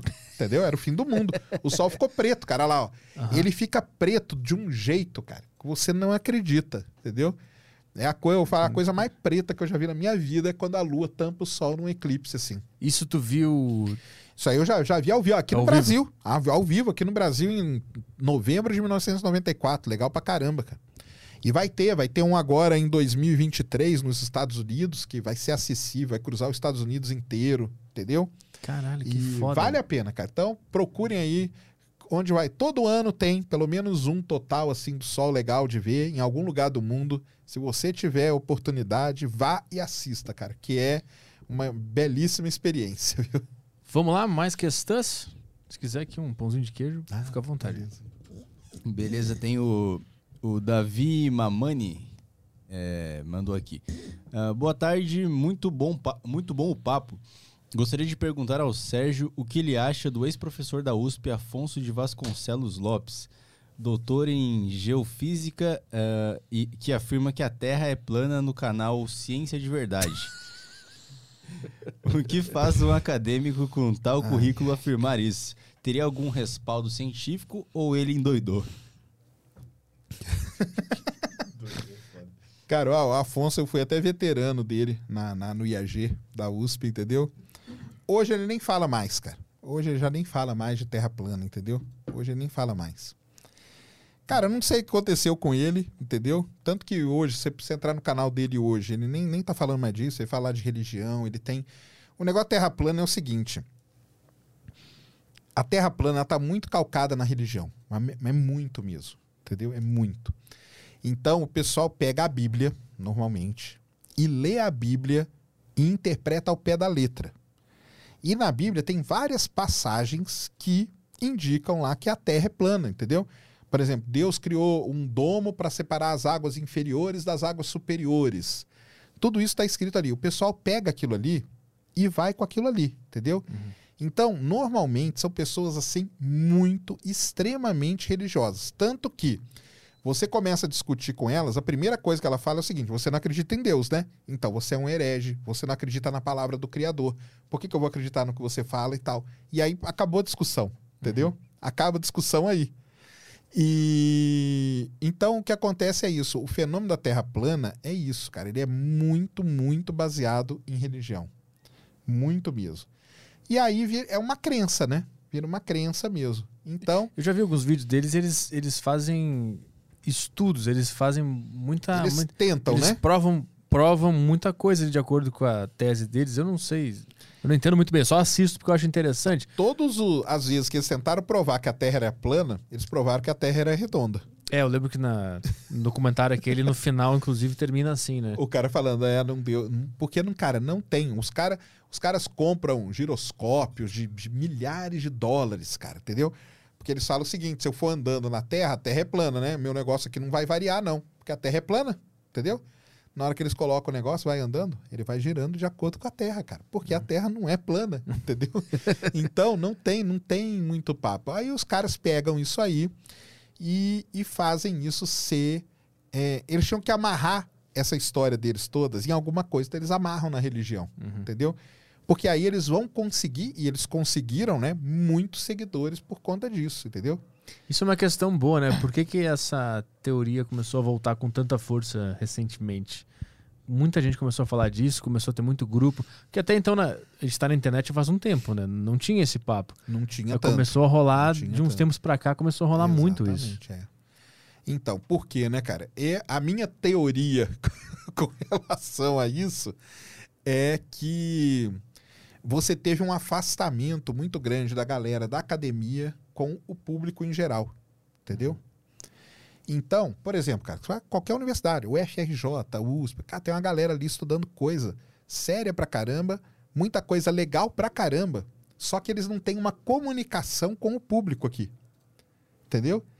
E foi criando uma brecha aqui no meio. Um vácuo. E, ne, e nessa brecha aqui, esses caras viram a oportunidade. Entendeu? Mas tu acredita que eles, que eles viram essa oportunidade assim de uma forma de eu vi essa oportunidade, agora eu vou entrar, ou eles acreditam de verdade e foi um evento natural essa brecha ser preenchida? Eu acho que alguns podem acreditar de verdade, mas eu acho que outros eles foram, eles viram aquilo ali e falam, cara, vamos aproveitar isso aqui para ganhar alguma coisa, ganhar dinheiro. Os caras ganham dinheiro, né? Ganham dinheiro também. Virou já uma. uma ganham uma, dinheiro. Cara. Uma indústria. Ganham dinheiro. Cara, porque é aquele negócio, cara. O cara solta o YouTube, o YouTube dá dinheiro, uhum. né? Por, por, por menos que seja, vamos supor que o cara ganhe, o cara ganhe 200 dólares. Tá bom pra caramba pra ele, cara. Uhum. Entendeu? Ele vende uma camiseta terra plana. Pronto. Vende e um bonezinho. Vai. Exatamente. e aí vai. E aí vai, vai fazendo e vai, e vai criando aquilo lá. Hoje, cara, o, no caso do Afonso aí, especificamente, que o cara perguntou, ele faz um tempo já que ele nem comenta mais tanto de terra plana, entendeu? nem tanto mais. Então, é, é, complicado, é um negócio bem complicado aí, esse fenômeno que, que, que voltou, aí, igual você falou, né? De 2015 para cá mesmo. Mas ele parou de falar porque ele passou a desacreditar na Terra plana ou porque ele não queria se incomodar mais? Eu acho que pode ter sido. Eu, eu acho que ele, cara, não é. Eu nunca conversei com ele, não, porque hoje ele nem mora no Brasil, nem nada, entendeu? É, mas Cara, vai ser, é muito difícil eu acreditar que ele acredita no negócio desse, cara. O cara tem uma tese de doutorado que na primeira página, a tese de doutorado dele, e tudo que ele fez no doutorado é baseado na Terra ser esférica, cara. Então seria uma contradição uhum. muito grande, entendeu? O cara, cara, do nada, não, agora eu acredito que a Terra é plana e tal. Então não, não, não, não, não quero acreditar nisso, entendeu? quero acreditar nisso. Mais, mais questões, mais perguntas? Vamos lá. Tem o Gabriel Esquiavon, ele mandou aqui. Fala Petri, Sérgio e Caio. Sérgio, você concorda? Sérgio, você concorda com o que é, concorda que o que a humanidade supõe sobre o desconhecido seja baseado no que a gente conhece e nas nossas limitações físicas? E se sim, qual a relação entre filosofia e a ciência nesse tema? Obrigado. Ah, aí sim. Não, mas é mais ou menos o que a gente falou, né? Uhum a gente tá mesmo preso aí numa nessa nessa nossa limitação aí, né? Para todos os lados, né? Para todos os lados. A limitação hoje tecnológica acaba gerando uma limitação no nosso conhecimento, né? Que a gente estava que a gente tava comentando, né? Cara, a filosofia, tanto que os astrônomos antigos, na verdade, eles eram, eram todos filósofos, né? Antigamente não tinha aí, eram filósofos, né? Uhum. Então, para Aristóteles, aqueles caras todos, eles eram filósofo, porque é isso, né? É pensar, né, cara? É pensar no, no universo, pensar nesse lance de como que, como que é, como que surgiu, como que pode acabar, vida e não sei o quê. Então, o que a ciência faz é que ela tenta, com as observações e com uma determinada metodologia, né?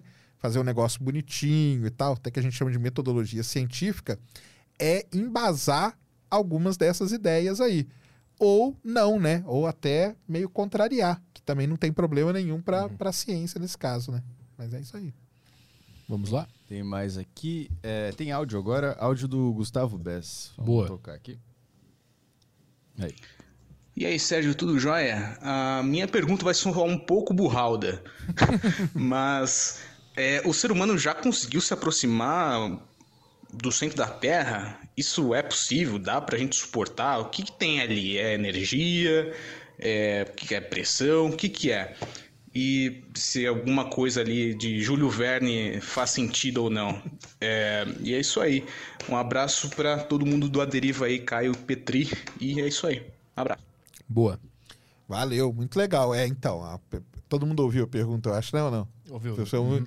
Então, cara, esse negócio aí, né? Onde que a gente consegue chegar? Em quase nada, cara. São pouquíssimos quilômetros que a gente consegue ir, a gente não consegue chegar nem no manto da Terra. Ainda bem que a gente tem os vulcões, né? E os vulcões trazem pra gente rochas que vêm lá do, do manto, né? Traz a lava. Traz informações. Traz informações pra gente. Então, uma informação direta de coisa mais profunda que a gente tem é de vulcão. Fora isso, cara, o interior, o núcleo e tudo, é tudo com medidas indiretas, como eu falei, né? Então a gente tem equipamentos, ou os terremotos, né? Quando acontece o terremoto num lugar, a onda que ele provoca, a onda viaja pelo interior da Terra. E eu detecto a onda num outro lugar. E pela característica da onda, eu consigo entender mais ou menos o que, que acontece no interior da Terra. Então, isso é uma maneira. Agora, onde o homem foi diretamente, cara, é muito rasinho, cara. É questão aí de poucos. A gente fura poço hoje no pré-sal com 6, 7 quilômetros de profundidade, entendeu? Tem alguns experimentos aí de navios que chegaram acho que 12, 15 quilômetros, mas cara, isso não é nada, não é, cara, não é nada, não é nada, entendeu? Então o que a gente consegue é muito pouco, por conta de tudo isso aí que você falou mesmo, cara. As condições começam a ficar terríveis, entendeu? De pressão, temperatura e tudo. A gente nem tem equipamento que suporta tudo isso. Eles não resistem, né? Não resistem. A gente consegue abrir algum mapa da, da, da Terra, o um mapa do núcleo, das camadas? Coloca aí, estrutura da Terra, só colocar aí. A crosta da Terra, ela chega ali a mais ou menos. É, tem. Aí, qualquer mapinha disso aí, a estrutura da Terra. É Esse é bom que tá descascada ali, é legal, ali. O segundo ali é. É isso aí, ó. A Terra é isso aí. É a crosta, o manto aí tem o núcleo. O... É, porque aí, aí já está até mais legal, porque ele, ele tem o manto superior, o manto, porque o manto ele tem as suas divisões também. É como eu falei, né? Nada é homogêneo, lisinho e tal, como a gente fala. Uhum. Então, o manto, através do, dos estudos dos terremotos, da velocidade com que as ondas se propagam no interior da Terra, a gente vê certas descontinuidades. Então, o pessoal dividiu o manto, tem o manto superior, o manto inferior, e o núcleo tem o núcleo externo e o núcleo interno também. Então a gente nunca passou da, da crosta. Não, a gente tá naquela. Ó, pega aquele desenho ali, ó. O, esse aqui de baixo, aqui, ó. Não, pra direita, pra direita. Mais um, mais um. Aí, esse ah, aí. Ah, esse é bom. Ali, ó, tem ali, ó, tá vendo, ó? Até onde vai a. Ali ele já fala de astenosfera, né? A astenosfera é a crosta com um pedacinho do manto. Uhum. Mas a crosta mesmo, a crosta sólida aqui e tal, onde a gente pisa, cara, ela vai até 50, 70 quilômetros de profundidade. Uhum. A gente não consegue chegar nisso aí. O que a gente tem de informação do manto ali, daquela parte do manto, é, são os vulcões mesmo, entendeu? Aí os vulcões trazem o, a lava dali de, de, de, baixo. E o vulcão, ele vai até onde ali, nessa pizza? Ele vai até o núcleo interno? Ele, ele não, sai não. lá de baixo? Não, né? Não, o vulcão ele, ele é ali entre o. É ali no manto ali, ó. Ali o pessoal chamou de mesosfera. Ah, é ali que ele, ele, ele tá. Isso. Entendi. É dali que vem as é informações. Ali é a raiz, a raiz, raiz dele. Isso aqui é a raiz, isso aí. Então, para baixo ali a gente não tem nenhuma informação. Não, nenhuma. nenhuma. É, isso, isso é um chute? Esse, essas três camadas ali de baixo que a gente não, não tem então, nenhuma informação. Não, não é um chute, porque é baseado nas ondas dos ah, tá. terremotos, tá. entendeu? Tá. Então a gente vê o que, que acontece. A onda ela, ela tem uma determinada velocidade. Com aquela velocidade, com o tempo que ela demorou para chegar, eu sei da, aonde que ela refletiu, que ela bate hum. em alguma coisa. Aí tu sabe a distância. Aí você sabe a distância, então você sabe a que profundidade aconteceu aquilo. Uhum. E pela velocidade dela, eu sei que tipo de material que ela atravessou. Então, ah. por isso que a ah. gente tira que fala que o núcleo ele é, é de ferro e níquel e tudo mais. Então vem dessas das ondas. Ah, entendi. Entendeu? Agora, eu ia te perguntar exatamente isso. Como é que a gente sabe que essa distância é dividida em três pedaços? Isso. Porque tu sabe, pela, pelo, pela forma como essa informação vem, vem isso. tu sabe que tipo de terreno ela percorreu. Percor... É isso? Exatamente. Entendi. É Caralho, que loucura. Vê aquele que ela tá aberta ali, ó. E como tem terremoto todo dia, em todo lugar. Mais uma da esquerda ali. E a gente detectando toda hora. Então, essa aí tá bem simplesona, né? Mas... Essa aí não dá pra confiar tanto? Não, até dá, mas tá. é porque ela tá só ali, mostra o núcleo, né? O manto e a crosta, tá vendo? E esse núcleo, que é uma, que é uma bola, também deve ter algum, alguns núcleos dentro do núcleo, né? Então, como eu falei, a, a, é, esse ano ainda, o pessoal descobriu que o núcleo interno, porque ele tem, você tem um núcleo interno que é sólido. Ah, eu lembrei agora. Tem o um núcleo externo que ele é mais liquefeito. Esse núcleo interno, ele aparentemente ele está dividido em dois ainda. O pessoal tá mas, de novo, né? São dados e tudo, tem que estudar, aí entra naquele, naquela história lá. Já viu as teorias da conspiração que os ETs, na verdade, moram dentro da Terra? Terra. Cara, essa aí essa é, é uma das teorias mais interessantes. Tem a teoria da Terra Oca. Quem oh. gosta de Godzilla vai adorar, cara. Mete um Terra Oca aí. Aí nessa pesquisa mesmo, vamos ver. Terra Oca, cara. Teoria da Terra Oca. Mas a Terra Oca diz que os aliens estão lá? É. A teoria da Terra Oca diz que dentro da, do planeta Terra você tem toda uma civilização. Ali, ó, The Hollow Earth. Esse aí, isso aí.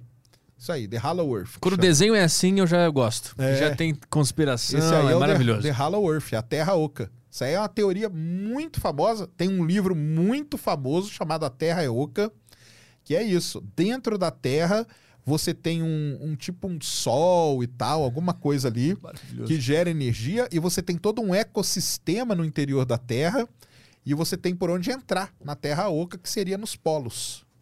Ah, e aí tu, como tu, quando tu chega lá, os caras te matam, não dá para provar a tese. Aí não dá para provar a tese da Terra, mas tem a teoria da Terra Oca, The Hollow Earth, cara. É famosíssima essa teoria, é bem antiga lá, né? acho que década de 60, 70, uma coisa assim, que os caras propuseram isso aí. E falaram que... Aí eles falam assim, tá vendo quando você olha aqui a imagem do espaço, que você vê que tá brilhando aqui?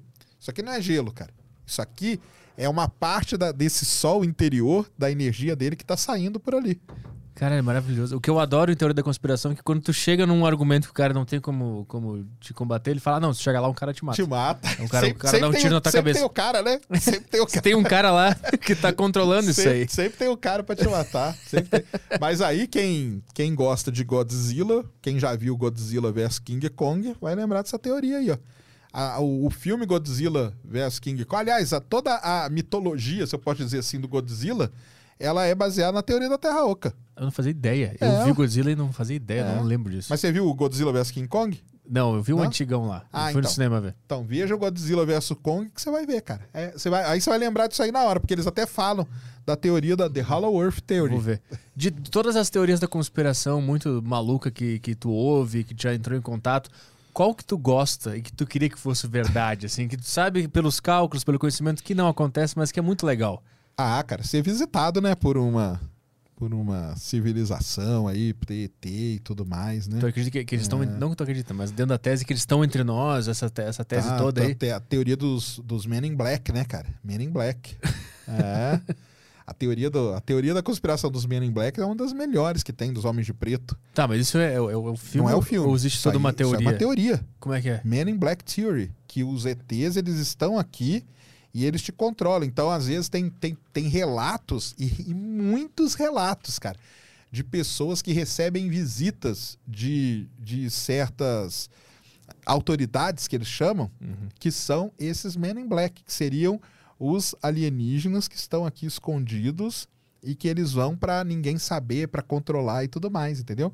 O filme Homem, o Men in Black foi baseado na teoria. Ah, maravilhoso. Mas tem uma teoria mesmo para isso, seríssima, que o pessoal escreve e relata e tudo mais. Caralho, muito bom. Deu vontade de ver Men in Black de novo agora. É, vai ver. Que é mais ou menos isso. É aquele cara sempre vestido daquele jeito e tudo uhum. mais. Até o, o, estereótipo, né? Aquele terninho e tudo, uhum. vem dos relatos que o pessoal fala.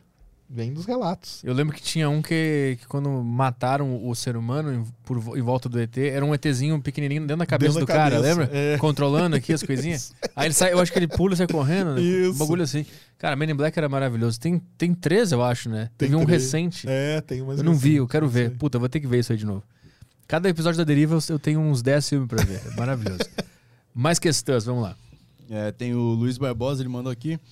Uh, Sérgio, na sua opinião, como alguém da área do petróleo, como você, como você acha que nós estamos nos, estamos nos saindo na questão da transição energética? Você tem medo real? É, você tem medo real não conseguirmos reverter o impacto negativo das mudanças climáticas do planeta? Ou acha que está sob controle? É, tem, tem, duas coisas aí, né? Uma coisa é esse negócio da mudança, né? Que o pessoal até fala assim: ah, não, a era do petróleo vai acabar, porque agora tem carro elétrico e coisa e tal, e não sei o quê, né? Cara, as empresas talvez que mais investem hoje em, em desenvolvimento de energia alternativa são as empresas petrolíferas, as grandes petrolíferas, entendeu? É, não existe esse, esse medo aí da gente da, de, de acabar com essa indústria mesmo porque o petróleo para combustível é um uso. Agora, cara, todo o resto aqui, cara, esse microfone, esse cabo, esse, tudo isso aqui foi feito de petróleo, entendeu? Essa placa, tudo isso aqui foi feito de petróleo. Então, você não vai conseguir substituir toda a matriz, né? A matriz ali da parte combustível, até você pode dar uma substituída, mas isso aí o pessoal nem tentando. Avião, por exemplo, muito dificilmente você vai ter avião elétrico. Muito dificilmente. Eu vi esse dia que estavam que estavam testando um É, a, na, elétrico, a própria né? NASA. A própria NASA ela tem um projeto de avião elétrico e tudo mais. O problema é a velocidade, barulho, tem muita coisa que eles precisam resolver ainda, sabe? Uhum. E, e a outra coisa é a mudança climática, né, cara? Então, mudança climática é um problema seríssimo que a gente tem, né? E a gente tem que agir agora, cara. Agora é a hora de agir para tentar dar uma segurada nisso aí. Senão, a temperatura vai continuar crescendo, vai continuar dando muito problema por aí, entendeu? E até saiu um negócio essa semana passada, cara. A atmosfera da Terra hoje, ela é a mesma atmosfera. A gente mudou a atmosfera num ponto que ela tá igual a que ela era há 4,5 milhões de anos atrás. Então, qual que é o problema? O ser humano, cara, nós, nós estamos acostumados, nós só podemos viver num tipo de atmosfera. É essa atmosfera que a gente está. Se a gente voltar à atmosfera como era na era dos dinossauros, por exemplo, nós estamos ferrados, nós não vamos viver naquilo ali, entendeu? A Terra não tem problema, cara. Não se preocupe com a Terra. Ela vai passar por tudo isso. Uhum. Como eu falei, nós já passamos por cinco extinções em massa na Terra, onde a vida foi totalmente destruída. E a Terra está aí bonitona. Agora, o ser humano, cara, ele não consegue sobreviver num outro tipo de atmosfera, entendeu? E aí eu lembro da tese que a gente estava falando, né? Que pode ter vida em outros planetas que se destruíram. E talvez esse seja o ciclo da vida. Talvez a, seja. A vida existe até ela se destruir. Se autodestruir. E Exatamente. é assim que a gente faz. Ou seja, vamos destruir mesmo, porque Bom. esse é o ciclo da vida. Aquece bastante, usa bastante coisa, não tem problema nenhum. É o ciclo. Vamos lá, mais questões. Tem a do Luiz Aguiar aqui. Boa tarde a todos, parabéns pelo podcast. Gostaria de saber do Sérgio sobre viagens para Marte e para outros planetas. O quão longe você acredita que estamos de viagens tripuladas para estes astros? E pergunto ao Petri qual. Uh, hum. e, e pergunto ao Petri qual a chance de surgir um rosto gigante de Deus na frente da nave gritando: Vai embora daqui! Abraço a todos. Eu tenho essa tese, né? Que o dia que a, que a humanidade conseguir tripular uma nave para ir morar em Marte, no meio da viagem Deus vai aparecer e vai falar: "Volta agora, não era para fazer isso. Volta para Terra". Pode ser. Cara, viagem tripulada para Marte, né? É um negócio aí que o pessoal tá trabalhando, né? Existem aí determinadas, vamos dizer, previsões, sei lá. É que assim, o Elon Musk fala aí 2030, 2000, eu acho que é muito perto ainda, entendeu? Mandar o ser humano para Marte vai ser muito complicado, porque é uma viagem muito longa, entendeu? E você tá ligado que o ser humano colocar dois, três seres humanos numa nave fechado para a chance de não chegar ninguém lá é muito grande. o ser humano tem um problema grande com isso. Tem que mandar uns brother. Tem, tem que mandar. Mesmo assim, é, sei, os caras vão brigar, não é, vai dar. Não vai, né? então, eu brinco com o pessoal que é o seguinte, que a tecnologia ela já está aí, cara. Agora falta tem um fator que é o complicador, que é o fator tripa, que é o fator ser humano, entendeu? E então o pessoal aí de psicologia se prepara, cara, que vocês vão ter muita coisa para trabalhar com, com, essa galera aí. Mas, cara, eu acho que um dia nós vamos chegar em Marte, sim, mas eu, eu ponho ali por uns 2050, cara. 2050? Ah, acho que uns 2050. Tá o corte aqui, ó. Pode fazer eu estudei, o corte. afirma 2050. que 2050 põe, estaremos põe, em Marte. Aí. aí. o corte é o cara falando, eu acho que vai. É sempre assim corte. eu acho que tu viu aquela, aquela série da Netflix do acidente lá da, da aquele grande desastre da, da, Challenger. Isso, excelente, Challenger. último voo, assistam, galera. É, é que tu falou de, de, de psicólogo, eu lembrei que eles falaram bastante sobre como os psicólogos trabalham antes da viagem, né? Para acostumar os caras, tudo que vai acontecer, a convivência e tal, que eles ficam muito é, tempo. É, porque é, é, você viver em ambiente confinado, né? Eu sei porque eu trabalhei confinado já, porque eu trabalhei embarcado, né? É um ambiente confinado. Eu já vi gente ficar maluca, cara. Eu já vi gente ficar maluca. De, de, mas de delirar ou ficar de, maluca de delirar, de se, de se trancar e não sair para nada, cara. E aí vocês falavam, o que aconteceu? Ele falava o quê? Falava nada, ficava trancado, cara. Trancou, se trancou na cabine, não saía, não queria, tal, não sei o quê, até que, cara, então você o cara é mandado embora e manda um helicóptero buscar ele, cara. Mas aí ele sai na hora do helicóptero? Aí sai, porque aí vai embora pra casa, né? Mas. Ah, tá. Vem um helicóptero e fica em cima. Sai daí, vem, mas não, o cara não, não tá não, saindo. Eu, eu pouso e levo o cara. Ah, pra ir embora o cara saía. Pra, pra o cara embora. queria largar fora. Entendi, saquei. Entendeu? Mas ele ficou, ficou, ficou doido, cara. Ficou doido. Então, é, esse negócio aí de ambientes confinados. Hoje a gente tem alguns experimentos que são feitos aqui na Terra, que você coloca lá cinco, seis astronautas, vamos dizer, né? Como se fosse uhum. vivendo em confinamento, cara. Já não deu muito certo, não. Já deu, já deu treta. Imagina dentro de uma nave, no meio do, do nada, né? Tinha que ter um reality show disso aí. Ia ser muito bom. Aí ia ser, né? Ia dar uma, ia, a gente tinha que votar quem é que sai expelido pro universo. O Pedro Bial fala: você vai ser expelido. O público Among votou. Us, né? Among Us, né? Among Us, né? Assim. Ah, é verdade, é verdade. O público votou e você está expelido. Entra ali naquele, naquela cápsula ali e adeus. E vai direto para um buraco Pô, negro. esse, é o, esse é o paredão do negócio. Putz, isso é maravilhoso. Vamos lá, mais, mais questões. Tem mais uma, a última aqui do Telegram, é do Matt. Boa tarde, Sérgio Petri. Queria saber se existe alguma forma ou algum processo em desenvolvimento que possa fazer o ser humano conseguir explorar planetas fora do sistema solar em relação à velocidade de espaçonaves? Não tem ainda, cara. Isso aí é uma, uma grande coisa que o pessoal. A gente já descobriu, igual eu falei, mais de 4 mil planetas em outras estrelas gente, o Stephen Hawking tinha essa ideia de mandar uma navezinha. A nave ia ser do tamanho de um chip e ela ia ter uma vela gigantesca, uma vela só, como se fosse uma vela solar, mas era uma vela de luz. Então ele ia colocar laser, isso aí é, é, é sério, viu que eu vou falar.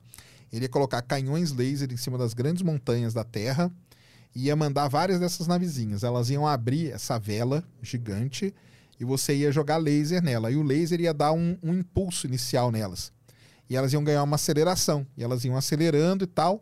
E mais ou menos aí, em uns 200 anos, de acordo com a conta que ele fez, elas conseguiriam chegar em Próxima Centauri, que é a estrela mais próxima da Terra. O problema é que ele não sabia como que ele ia desacelerar.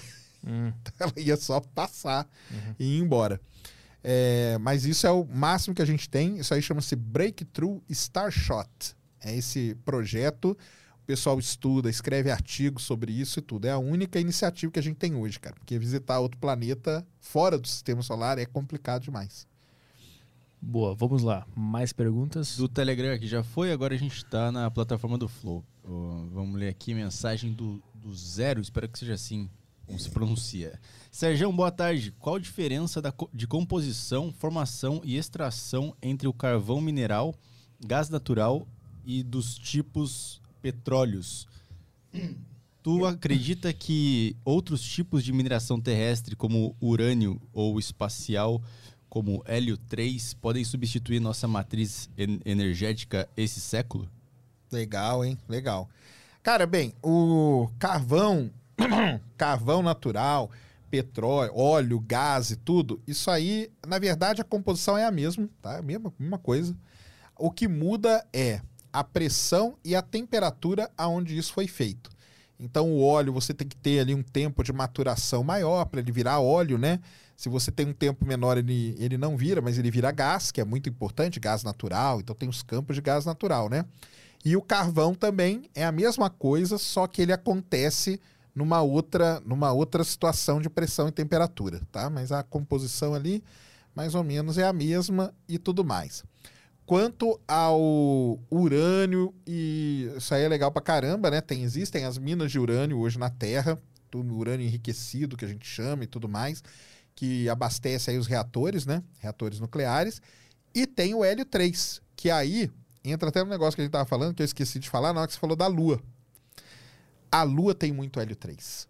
Hum. E o hélio 3 ele é muito importante porque a gente pode construir um tipo de reator nuclear que ele imite o Sol. Um reator de fusão nuclear igualzinho o Sol.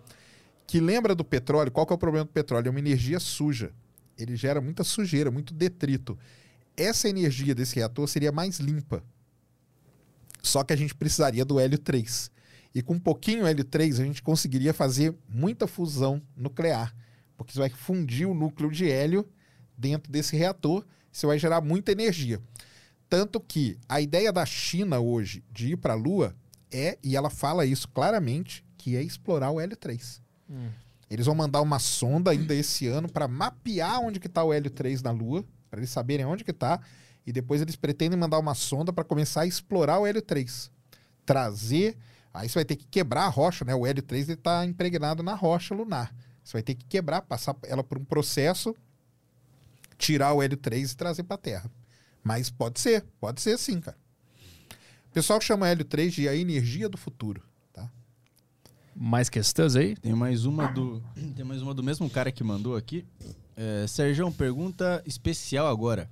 Como você enxerga a possibilidade de achar uma sopa, uma sopa primordial, estilo Alexander Oparin?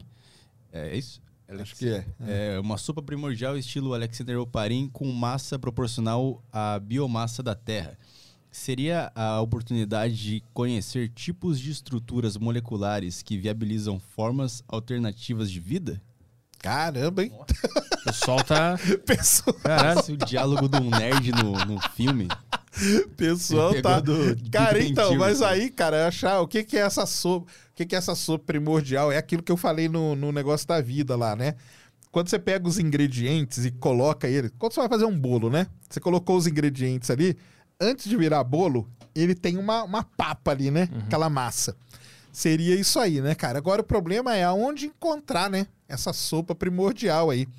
E aquilo que eu falei, né? A gente não sabe nem quando ainda. Esse é um grande problema. Quando que, essa, que esses ingredientes se misturaram ali pela primeira vez para criar essa tal dessa sopa primordial aí, uhum. entendeu? Então fica essa questão, mas é um negócio aí muito interessante mesmo, cara. Muito interessante mesmo. Imagina se a gente conseguisse achar. Seria legal e pra caramba. No, Não, aqui em cima. Seria. E deixasse. Então. Começava a dançar uns caras. É, mas é isso que ele falou, né? Qual que, é a, qual que seria a oportunidade disso aí, da gente ver isso aí começar é. a reagir e gerar moléculas e tudo mais? Seria realmente. Isso é do caralho. Seria. Seria mesmo. Bom, de. É, a plataforma do Flow já foi, Telegram também. Temos aqui o. Como é que é o Super Bagos Super aqui. Bagos Super Bagos do Yutoba. Tem os caras mandando super chat. É que eu mandei, eu, eu mandei mensagem pra galera mandar mensagem agora hum. e eu separei alguns super chats. Tá, vai eu que vou ler enquanto eles estão mandando. Tem uma aqui que é legal. Posso é. ir aqui rapidão? Vai. Do Roso, H-O-O-Z-U. Sérgio, você já cogitou a possibilidade de sermos moléculas de moléculas de moléculas de um corpo? Quem sabe alguém está nos observando por um microscópio? Putz, isso é uma teoria famosíssima até, cara, tá? Que existe a teoria, ah, tá uma, uma teoria da conspiração aí bem maluca, ó. Essa é boa. Que a gente foi plantado aqui, né? Uhum. E existe alguém que tá manipulando a gente, entendeu? Existe uma, uma entidade, um ser, um sei lá o que, que tá manipulando a gente, fica brincando. The Sims. Tipo, tipo, um The, tipo Sims, The Sims. Tipo um The Sims. A gente é tipo um The Sims. Mas eu gostei da, da pergunta desse cara, porque a gente. Isso aqui pode estar acontecendo na célula da perna de um ser humano no, no na Terra de verdade. Pode ser. Entendeu? É. É verdade, é verdade. É uma. É uma... Porque quando a gente começa a ver o universo tão grande, a gente não é nada, né, cara? Igual, igual o pálido ponto azul, a famosa foto lá, né? A sonda tava ali em Saturno, a gente já não apareceu nada, cara. Era um pontinho só. Então. Essas perguntas são maravilhosas. Vai lá, o que, que, que, temos tem, aí? Vamos ver o que tem, tem aqui. O Adriano ele mandou uns super bagos aqui. É, poderia falar sobre o experimento da fenda dupla que deixa a física quântica parecendo totalmente ficção científica?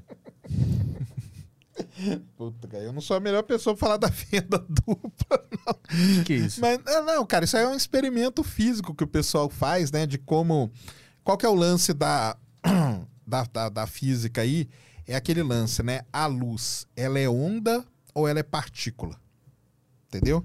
Não, vamos então, lá. a luz, ela tem comportamento é, dessas duas coisas.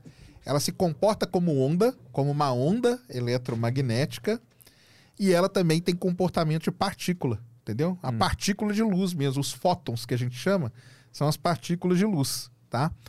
Só que quando o, o que, que o, o experimento da fenda dupla fez? Mostrou, né, que a luz ela tem um comportamento ondulatório também. Então o cara colocou uma fonte de luz, colocou um aparato aqui, fez duas, dois, dois, dois buraquinhos, duas fendas, por isso que é fenda dupla. E quando a luz foi, ela atravessou aqui e se propagou do outro lado. Por quê? Porque é a onda de hum. luz, entendeu? Que se ela fosse partícula, talvez ela não tivesse feito desse jeito. Então foi uma maneira de mostrar esse comportamento aí da onda. Isso aí foi acabou dando o prêmio Nobel até para o Einstein, né? Que é o efeito fotoelétrico da luz, entendeu? que é, de, de é entender que a luz tem esse comportamento de onda e de partícula também. Então é. A pergunta dele tinha a ver com física quântica. É, porque aí tem isso é aí, tem a. Aí, a partir daí, né? O pessoal do. O, o, o Planck, né? Foi o, o pai da física quântica, né? Ele, você parte é desse princípio aí, desse comportamento.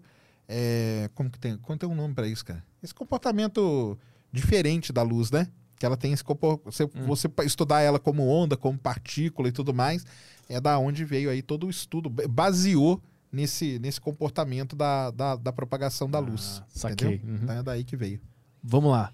O cara comentou aqui, o Renan Rosato. A minha questão, Sérgio, é, fala um pouco dos helicópteros que estão explorando Marte. Uhum. É um só, viu? Queria que fosse muitos.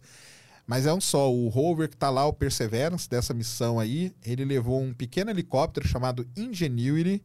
E pela primeira vez na história, a gente conseguiu voar em Marte, que era uma questão muito, muito grande. Porque o que acontece? Para você voar um helicóptero, você precisa ter sustentação da atmosfera.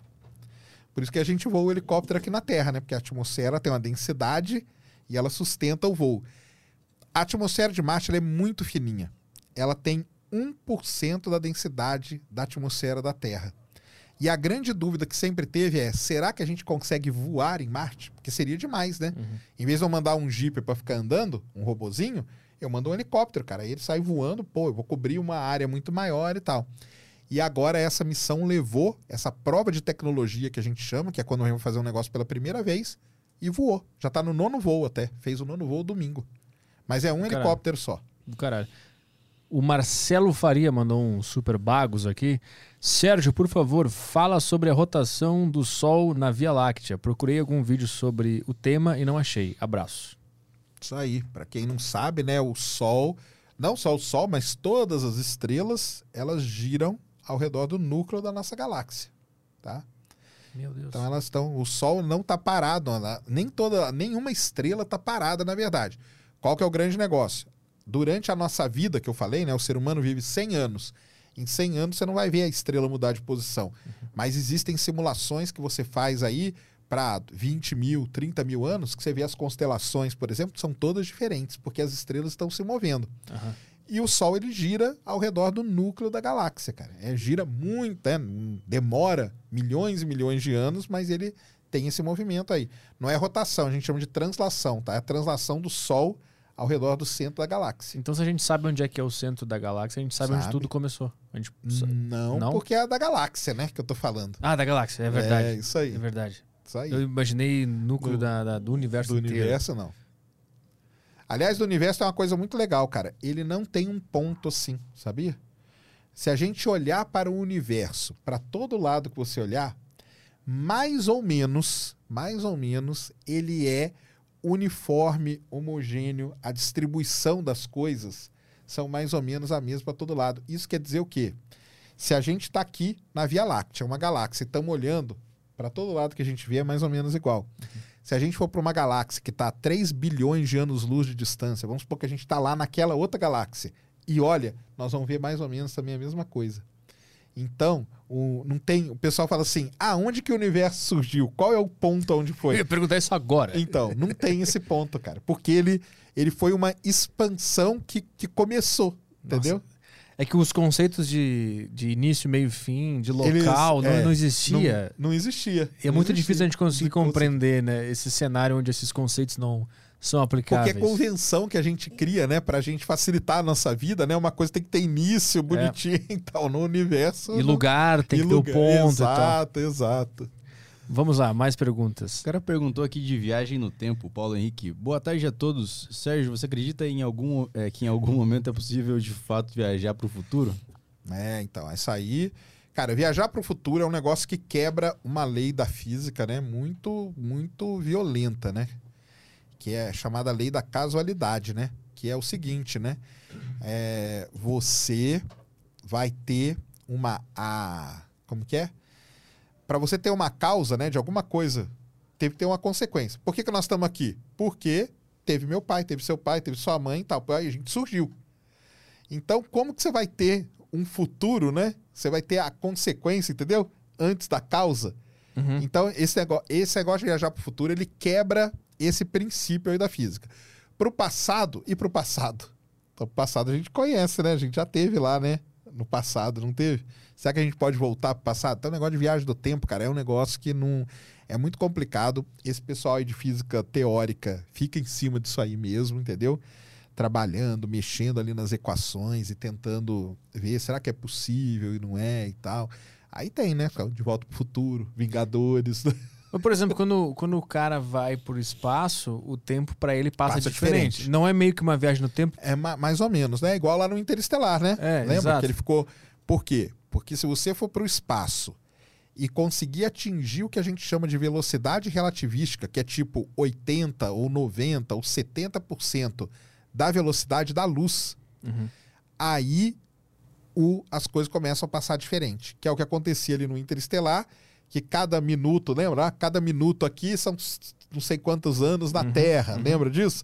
E aí quando ele volta para falar, então, isso aí existe um negócio chamado paradoxo dos gêmeos. Hum. Você tem um irmão gêmeo, seu irmão gêmeo sai para uma viagem relativística, quando ele voltar, ele tá novinho e você envelheceu. Entendeu? Uhum. Então, uma, uma viagem pro futuro, meio que dentro dessa tese, ela existe. É, mais ou menos. Porque tu né? não tá indo para o futuro, tu tá indo para outro lugar, esperando o tempo passar e aí tu Passar volta. diferente isso. E aí é meio que uma viagem pro futuro, assim. Meio. O máximo eu acho que dá pra chegar É, de, o máximo de, que de- dá. de tese, assim. É isso. Agora, pro passado, qual é? tem alguma. alguma Não, não. Alguma- não é difícil, mesmo né? que uma equação que, que, que mostre que dê pra fazer? Ou, ou é impossível? Nenhum, nenhum físico conseguiu Não, não elaborar não. alguma viagem. Não conseguiram. O máximo que dá pra, pra, pra brincar com a, com, a, com a viagem no tempo é isso aí. É de você viajar perto da velocidade da luz e depois voltar, né? Que é quando o cara volta lá no Interestelar, ele tá novo e a Uhum. filha dele Tá véia. tá velha. É. Uhum. Né? E até chega um momento ali do filme que ele fala, poxa, agora a gente tá com a mesma idade, né? Aham. Mais ou menos. Eu acho que no livro do Kelly, Kelly, como é que é o nome do Scott cara? Kelly. Scott Kelly, ele também Ele fala. passou. Ele tinha um irmão, né? E quando ele volta, o irmão dele tá mais, Isso. mais velho, né, que ele. Isso aí. É isso, né? É isso. E ele também, eu lembro que ele disse que ele tava com, ele tinha problema na musculatura e nos ossos, né? Porque ele não Então. usava nada lá. O Scott Kelly, cara, isso aí foi um experimento que a NASA fez até visando a viagem para Marte. Ela pegou o Scott Kelly, que tem um irmão chamado Mark Kelly, irmão gêmeo, que era astronauta também. E o Scott Kelly passou 340 dias no espaço. Eles queriam ver qual é o efeito que você passar um tempo desse na microgravidade Isso. vai causar no ser humano. Uhum. E causa muito problema. É. Muito problema. Ele, por exemplo, teve problema na vista, ele teve problema no osso. Osso, cara, é assim na hora. Músculo, atrofia. não usa nada. Eu lembro que ele, ele contou no livro que ele tinha uma, um- uma academia no- na, na, na base lá. Lá na ISS. é, que tinha uma esteira e tal, e que ele tinha que fazer o- todos os dias, porque se ele não fizesse, sumia os ossos do cara, os músculos iam pro cacete. Isso. E o legal desse experimento foi esse. Como ele tinha um irmão gêmeo, quando ele voltou, você tinha como comparar o que aconteceu Isso. com o uhum. organismo dele. Então isso aí é muito legal, isso aí é um negócio muito sério para a gente ir para Marte. Uhum.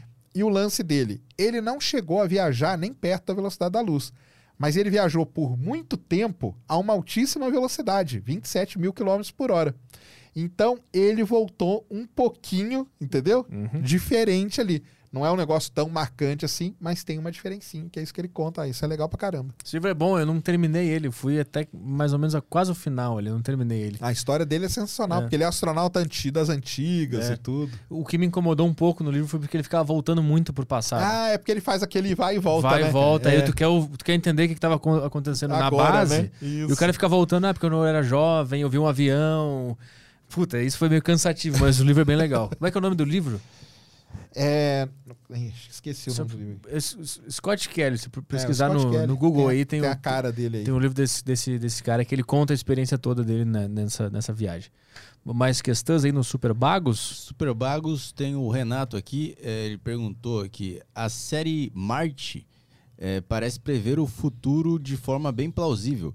Você crê na co- colonização, no processo de terraformação e você iria pra lá?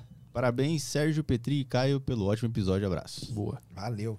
Então, isso aí tocou num negócio muito interessante, né? Que é a tal da terraformação de Marte. Cara, isso aí é um negócio que, como eu falei, né? O Elon Musk tocava muito nisso, tá? Mas hoje nem ele mais fala tanto, sabe? O que é terraformar? É transformar um planeta, deixar ele parecido com a Terra. É um processo que demora milhares de anos, entendeu? Milhares, dezenas de milhares de anos, porque você vai ter que criar uma atmosfera, você vai ter que, que aprisionar o calor ali em Marte. Como eu falei, a atmosfera de Marte, não, o calor não fica, ela não tem capacidade de aprisionar esse calor. Então você teria que mudar a atmosfera, aprisionar o calor, começar a mexer no terreno, tirar o CO2, a água dos polos e tudo, fazer o nuke Mars, que é jogar bomba atômica e tudo mais, para poder terraformar. Cara, terraformar, isso aí é muita ficção. Embora tenha o pessoal que, que, que chega a estudar, mas é muita ficção. Colonizar Marte, é aquilo lá que eu falei, né, cara? Hoje, esse, essa ideia de colonizar, que, o que que. É, é, um- é um conceito, né? O que, que é colonizar, primeiro, né? É a gente mudar para lá e viver lá e todo mundo? Isso eu acho muito difícil. Agora, uma exploração contínua, isso eu acho que pode existir sim. E a série Marte é muito legal mesmo e, e, ela, e ela passa esses conceitos aí de maneira bem interessante. Até o fato da gente morar dentro das cavernas marcianas. Onde é que tem essa, essa série? Eu acho que é no Netflix, cara, que ela tem. Nunca ouvi falar. Ele falou que é no Prime. Ah, Tá no, no Prime? Prime, que tá? Prime. Ah, então é no Boa. Prime. Eu vou ver então. Boa. Legal Puta, é demais. muita coisa pra ver e pra ler. Loucura, né? Vamos lá. É, tem mais quem aqui? Tem o Bruno Brito, mandou. Fala, Sérgio. Ei, por que cai meteoro toda hora na Terra, mas todos são só pedra? Já teve algum que trouxe ouro, por exemplo, ou algum tipo de coisa que não conhecemos? Boa, boa. Então, cai bastante meteoro na Terra todo dia. Todo dia cai muito, muito mesmo. Toneladas, entendeu? Agora, cara, é, algum trouxe alguma coisa que a gente não conhece? Não, entendeu? Porque o que a gente conhece é o que tá aí no universo mesmo, os elementos e tudo mais. Então não tem, entendeu? Não, não tem nada assim, nenhuma novidade. Por que, que nenhum trouxe ouro, né? Então, porque o ouro, na verdade, ele não tá aí nos meteoros, entendeu? O ouro ele é formado numa determinado tipo de explosão ou numa determinado tipo de fusão de objetos que acontece no universo, que são quando são duas, duas estrelas de nêutrons se fundem. A explosão que elas geram a gente chama de hipernova. E nesse processo é formado o ouro platina, que são elementos muito pesados na tabela periódica, entendeu? E esse- esses elementos acabam vagando pelo universo, grudam na poeirinha interestelar, que depois de milhões e milhões de anos vai acabar dando o que acontece aqui na Terra. Tem esse ouro, e o ouro aqui da Terra acontece aí por, por percolação, por lava, é, mudanças nas rochas da Terra mesmo, de pressão e temperatura, que acaba formando o, o ouro que a, gente, que a gente explora. Agora, o meteoro não tem, cara. Meteoro, ou ele é rochoso, formado de rocha, pedra, né? Igual o cara disse, ou ele é metálico. Tem muito meteoro metálico também, que aí é formado de metal mesmo. E eles caem onde? Onde é que normalmente Cara, eles- cai, cai no. Hoje existem, existem programas de monitoramento do céu. Aqui o Brasil tem um muito importante chamado Bramon, que é a rede brasileira de monitoramento de meteoros. Então, eu, você, qualquer um de nós aqui, a gente pode ter uma câmera na nossa casa. É uma câmera de segurança modificada. Uhum. Você deixa ela apontando para o céu, liga ela no, no seu computador, coloca o software lá que o pessoal da Bramon desenvolveu e ela vai ficar ali olhando. Na hora que passar um negócio, ela registra e guarda. Passou outro, ela registra e guarda. Entendeu? Então, Hoje, no mundo todo, cara, a gente detecta esses, esses, esses meteoros. É um trabalho muito legal para a gente poder entender. Aí você calcula a órbita e tudo mais, ver da onde que veio e tal. E registra muito mesmo e cai em tudo que é lugar, cara. Tudo que é lugar. Agora, o meteoro é o, o, evento na atmosfera, né? É o brilho, aquele flash de luz na atmosfera que a gente chama de meteoro. Se vai ter um meteorito, aí é diferente. O que é meteorito? É quando a rocha sobrevive e cai na Terra e eu vou lá e resgato ela. Uhum. Aí sim, mas aí é mais difícil. Mas ela, ela chega a cair em, em, em cidades e machuca as pessoas? Cai numa... Nunca, ninguém machucou com meteorito, nunca ninguém morreu com meteorito. Ah, tá. Agora cai em cidades, sim. O ano passado teve um evento muito interessante aqui no Brasil, numa cidadezinha lá no Nordeste chamada Santa Filomena. E os caras me ligaram na hora que aconteceu. Na hora, na hora. O, de dia, que é um negócio assim super raro. O pessoal tava normal na cidade, de repente começou. O cara, o cara que me ligou era de lá. Ele falou: Cara, tá chovendo pedra aqui. Porque aconteceu um grande, um, um bólido, um, uma rocha muito grande, explodiu na atmosfera em cima dessa cidade e teve uma chuva hum. de pedra mesmo. Então caíram muitos meteoritos ali. Isso foi de dia. E os caras ficaram muito. Agora imagina. Você tá lá, era uma cidadezinha muito pequena. Santa Filomena chama cidadezinha, entendeu? Muito pequenininha e tal. A, até hoje eu não sei como que esse cara me encontrou, cara. Porque ele me ligou na hora. Ele me ligou, falou, cara, tá chovendo pedra aqui. Ele falou desse jeito, entendeu? E tu não fazia ideia de quem era e nem Eu não fazia informação ideia. Eu falei, vinha. cara, cara, como assim e tal? Pera aí. aí ele começou a mandar foto. Falei, cara, isso aí é meteorito, cara. Meteorito. Cara, tem um monte aqui na praça da cidade, na cidade inteira. E aí começaram a chegar mais relatos e tal. Aí eu entrei em contato com o pessoal da Bramon, nós fomos ver. E realmente foi uma grande explosão que deu na atmosfera de uma rocha e caiu tudo lá pessoal foi lá. Depois virou até notícia, porque o pessoal começou a comercializar o meteorito, entendeu? Hum. Virou até, chegou até Fantástico e tudo isso. E quando se estuda essa, essas pedras que caem, que a gente consegue descobrir alguma coisa além do básico ou tem algumas informações novas? Muita coisa nova, cara. Você consegue descobrir como que foi é, a origem do sistema solar, ter ideia sobre isso, como, como que aconteceu, a época que aconteceu, as a idade né, do sistema solar e tudo, a gente hum. tira disso aí, entendeu? A gente pega essas rochas, data elas, porque os, os asteroides, que são que dão origem aos, aos meteoritos, meteoros e tal, eles são primordiais no sistema solar. Né? Eles foram formados lá no início e eles não sofreram alteração, hum. porque eles estão vagando pelo espaço. Então eles não sofreram alteração. De repente, um desses entra na atmosfera da Terra. Se a gente consegue pegar, tem muita informação ali. Ah, é tipo, são tipo os dinossauros da, tipo, são do, os fósseis universo, aí do, fósseis, isso, isso, do universo. Os fósseis do universo. É Foda. Mais questões dos super bagos? tem aqui, também tem Telegram. A galera voltou a mandar mensagem ah, boa. no Telegram. É só mandar um salve pra Luca que tá aqui acompanhando a gente. Mandar um super chat. A Luca? Uhum. Ah, legal. Ela vai vir aí. É, sexta, né? Sexta, Sexta, Guto Pérez é. Sexta-feira, inclusive, teremos aqui champanhe para comemorar os... Champanhe e bolinho. Os 100 episódios do Aderiva com a Luca, vai ser muito legal. Bacana. É, vamos lá, eu vou ler mais algumas aqui do YouTube e a gente volta pro Telegram, beleza? É, o Renê mandou aqui, salve Petrola, salve Serjão. Na sua opinião, quem foi mais importante para a humanidade? Tesla ou Einstein? isso aí é uma, uma treta que a galera que, que resolveu criar isso aí, que fala que o Tesla foi um cara... Tesla foi um físico, né? Um cara muito importante e tudo mais, e falam que ele é deixado de lado. Ah, mas nunca foi deixado de lado, não, viu, pessoal? Então, cara, esse negócio, quem foi mais importante? Não existe isso. Porque cada um é importante dentro da sua área.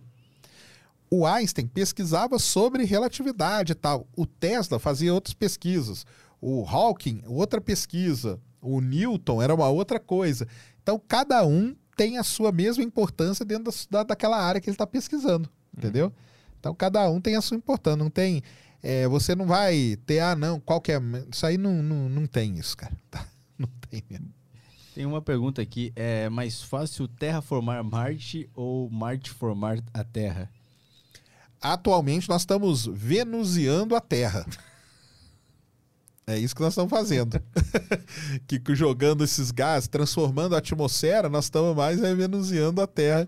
É muito mais fácil transformar a Terra, né? Porque nós estamos aqui, né? Marte está quietinho, né? é. É muito mais fácil destruir do que construir. Exatamente. Tem uma aqui do Rafael. É, usar como desculpa alguém que gravou por cima do original do maior evento do século passado Hum. não é jogar Tem a culpa no estagiário de- demais. Agora eu gostei. Agora nós, nós vamos Não, pra treta. não existe isso, cara. É, Só pra quem não sabe, existe uma, uma, uma teoria, uma, uma, uma Não, coisa não, que rola isso aí por aí. aconteceu, meu. Porque aconteceu na época que o homem pisou na Lua, né? Então, o homem pisou na Lua, os caras transmitiram a imagem para um rádio observatório lá na Austrália. Existe até um filme muito legal, assista um filme, chama The Dish, entendeu? A antena, que conta a história desse momento aí, exatamente desse caso aí que aconteceu. Para os caras poderem pegar isso e jogar para as televisões dos Estados Unidos, o que, que os caras fizeram? Eles filmaram a tela do rádio observatório, entendeu? Então o cara pegou uma câmera, ficou filmando a tela e daquela câmera ele transmitiu para os Estados Unidos. Mas a gravação tá lá, cara, da do rádio telescópio. A que foi gravada em cima foi essa da câmera que os caras usaram para transmitir, entendeu? Ah, eu já tinha escutado esse argumento que, que É, uma das menti uma das saídas que o pessoal lá do, do- da conspiração encontrou pra não precisar mais falar sobre isso, ah, não, a gente filmou por cima uma outra coisa aqui, as filmagens da Lua. Isso, gente gravou uma série aqui por cima das nossas filmagens da Lua, então não, não tem mais. Não tem, cara. Não existe isso. Tanto que tem as filmagens da Lua remasterizadas hoje e tudo mais, que os caras pegaram do radiotelescópio. Isso aí foi uma coisa que eles fizeram na hora para poder mandar o quanto antes o sinal para ser transmitido para as televisões. Então tinha uma câmera filmando a tela dali e aí ela mandava, entendeu? Só que a gravação original ela tá lá no radiotelescópio. Assista um filme, chama The Dish. Tem até, pô, esqueci o nome do cara famoso, tem um ator famoso. O filme é famoso, é famosinho sim, sabe? É bem legal mesmo. Conta exatamente esse momento da história aí. Boa. A gente tem que. Eu gosto que o, no, no A Deriva, nos comentários, sempre alguém coloca todas as referências que foram ditas no, no episódio. Já viu isso? ah, então coloca. Sempre aí. tem alguém que escreve os nos comentários. ó, Fica o- só livros que foram. compilando, né? É, compilando legal, cara. Isso tá começando a rolar. Não sei se tu percebeu isso nos comentários. É, Eu já Sempre vi tem um cara. Podcast, mas na deriva eu não tinha visto ainda. É, aqui no A Deriva. Tipo, referências que foram ditas nesse, nesse podcast. Aí O cara bota todos os livros que foram comentados. Ah, do mesmo jeito filmes. que tem um cara que tá fazendo corte enquanto tá acontecendo o programa, tem um cara que tá colocando as referências. Isso, Ah, isso é foda isso. pra cacete. Isso. Aí provavelmente alguém vai colocar nos comentários as referências que foram ditas aqui dos Legal. filmes e Hoje tal. o cara vai trabalhar. É, porque eu, preciso, eu, eu esqueço tudo que eu tenho que ver, então é muito importante que você faça esse trabalho de graça pra nós. aí. Pô, valeu aí quem tá legal fazendo. demais Boa. isso. Vamos Bom, lá. Tem, uma no- tem aqui no Telegram, o Gabriel Esquiavon mandou mais uma aqui. Tenho mais uma pergunta. No Flow com o Edu Falaschi e o Aquiles Aquiles Priester, Priester. o Sérgio fez uma participação agradecendo ao Aquiles por ter salvado sua vida Isso. quando estava numa fase ruim. E hoje parece ser uma pessoa feliz com esse jeito alegre de falar sobre astronomia. Gostaria de saber se fazer algo que ele gosta seria o motivo dessa felicidade, se não for muito pessoal. É, com certeza, cara, com certeza. O Aquiles, eu vivi um momento aí muito terrível, uma, uma época da minha vida e tal. E graças a um workshop do Aquiles Priester, para quem não conhece Aquiles, baterista, do- foi, foi baterista do Angra, né? Um dos maiores bateristas que a gente tem no mundo, né? Principalmente de heavy metal e tal. E eu tava, tava um momento ali complicado e tal. E quando eu assisti o, o workshop dele, lá no Rio de Janeiro, morava lá no Rio na época, quando assisti o workshop dele, as coisas que ele falou e tudo, cara, aquilo ali fez me ter uma, uma visão assim diferente. E a partir dali eu fui para, eu já estudava astronomia e tal, mas eu tava, né, quando você tá mal, você fica malzão, né? Você não quer falar disso, você não quer fazer nada e tal. Mas aí as coisas que ele falou, o incentivo que ele, que ele, as histórias que ele contou pelos momentos de dificuldade que ele passou e como que ele superou aquilo, aquilo lá foi muito importante, me deu um incentivo muito grande para ir sair dali e começar a criar meu canal e tudo e tal. Então foi. é. Tu lembra que, que ele, uma mensagem que pegou assim, que te fez mudar de visão? Cara, assim, eu não, não lembro de uma coisa específica, porque ele foi, foi o conjunto de. Porque ele conta, para quem nunca foi no workshop dele, né? Ele, durante o workshop, ele conta a história um pouco da vida dele, né?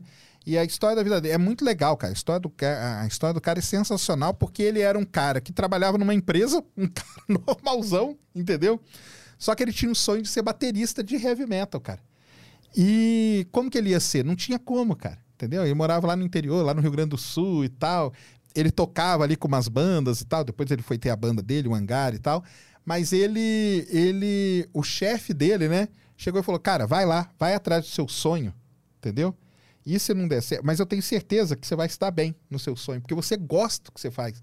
Você, você quer ser baterista, você quer ser com amor disso aqui, entendeu?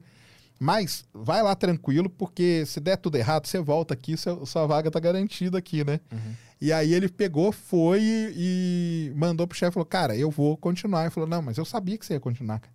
Porque você faz. É o, a, a, mensagem é, cara, que você faz um negócio com amor, entendeu? Você vai conseguir superar tudo dificuldade que você tem e uhum. tudo. Pode ser que no começo seja complicado e tal, igual foi para ele, ele conta isso bastante, né? Mas depois ele consegue superar. E o outro caso muito legal que ele conta é quando ele foi fazer o teste para o Dream Theater, né? Lá nos Estados Unidos. Ele não tinha nem visto direito, teve vários problemas, não conseguia tempo para ensaiar nem nada. Chegou lá na hora, os caras ainda meio que falaram: ah, não, cara, agora nós vamos fazer uma música aqui, que não é o lance que ele faz, ele, ele ensaia e tal, mas não é o lance dele fazer música.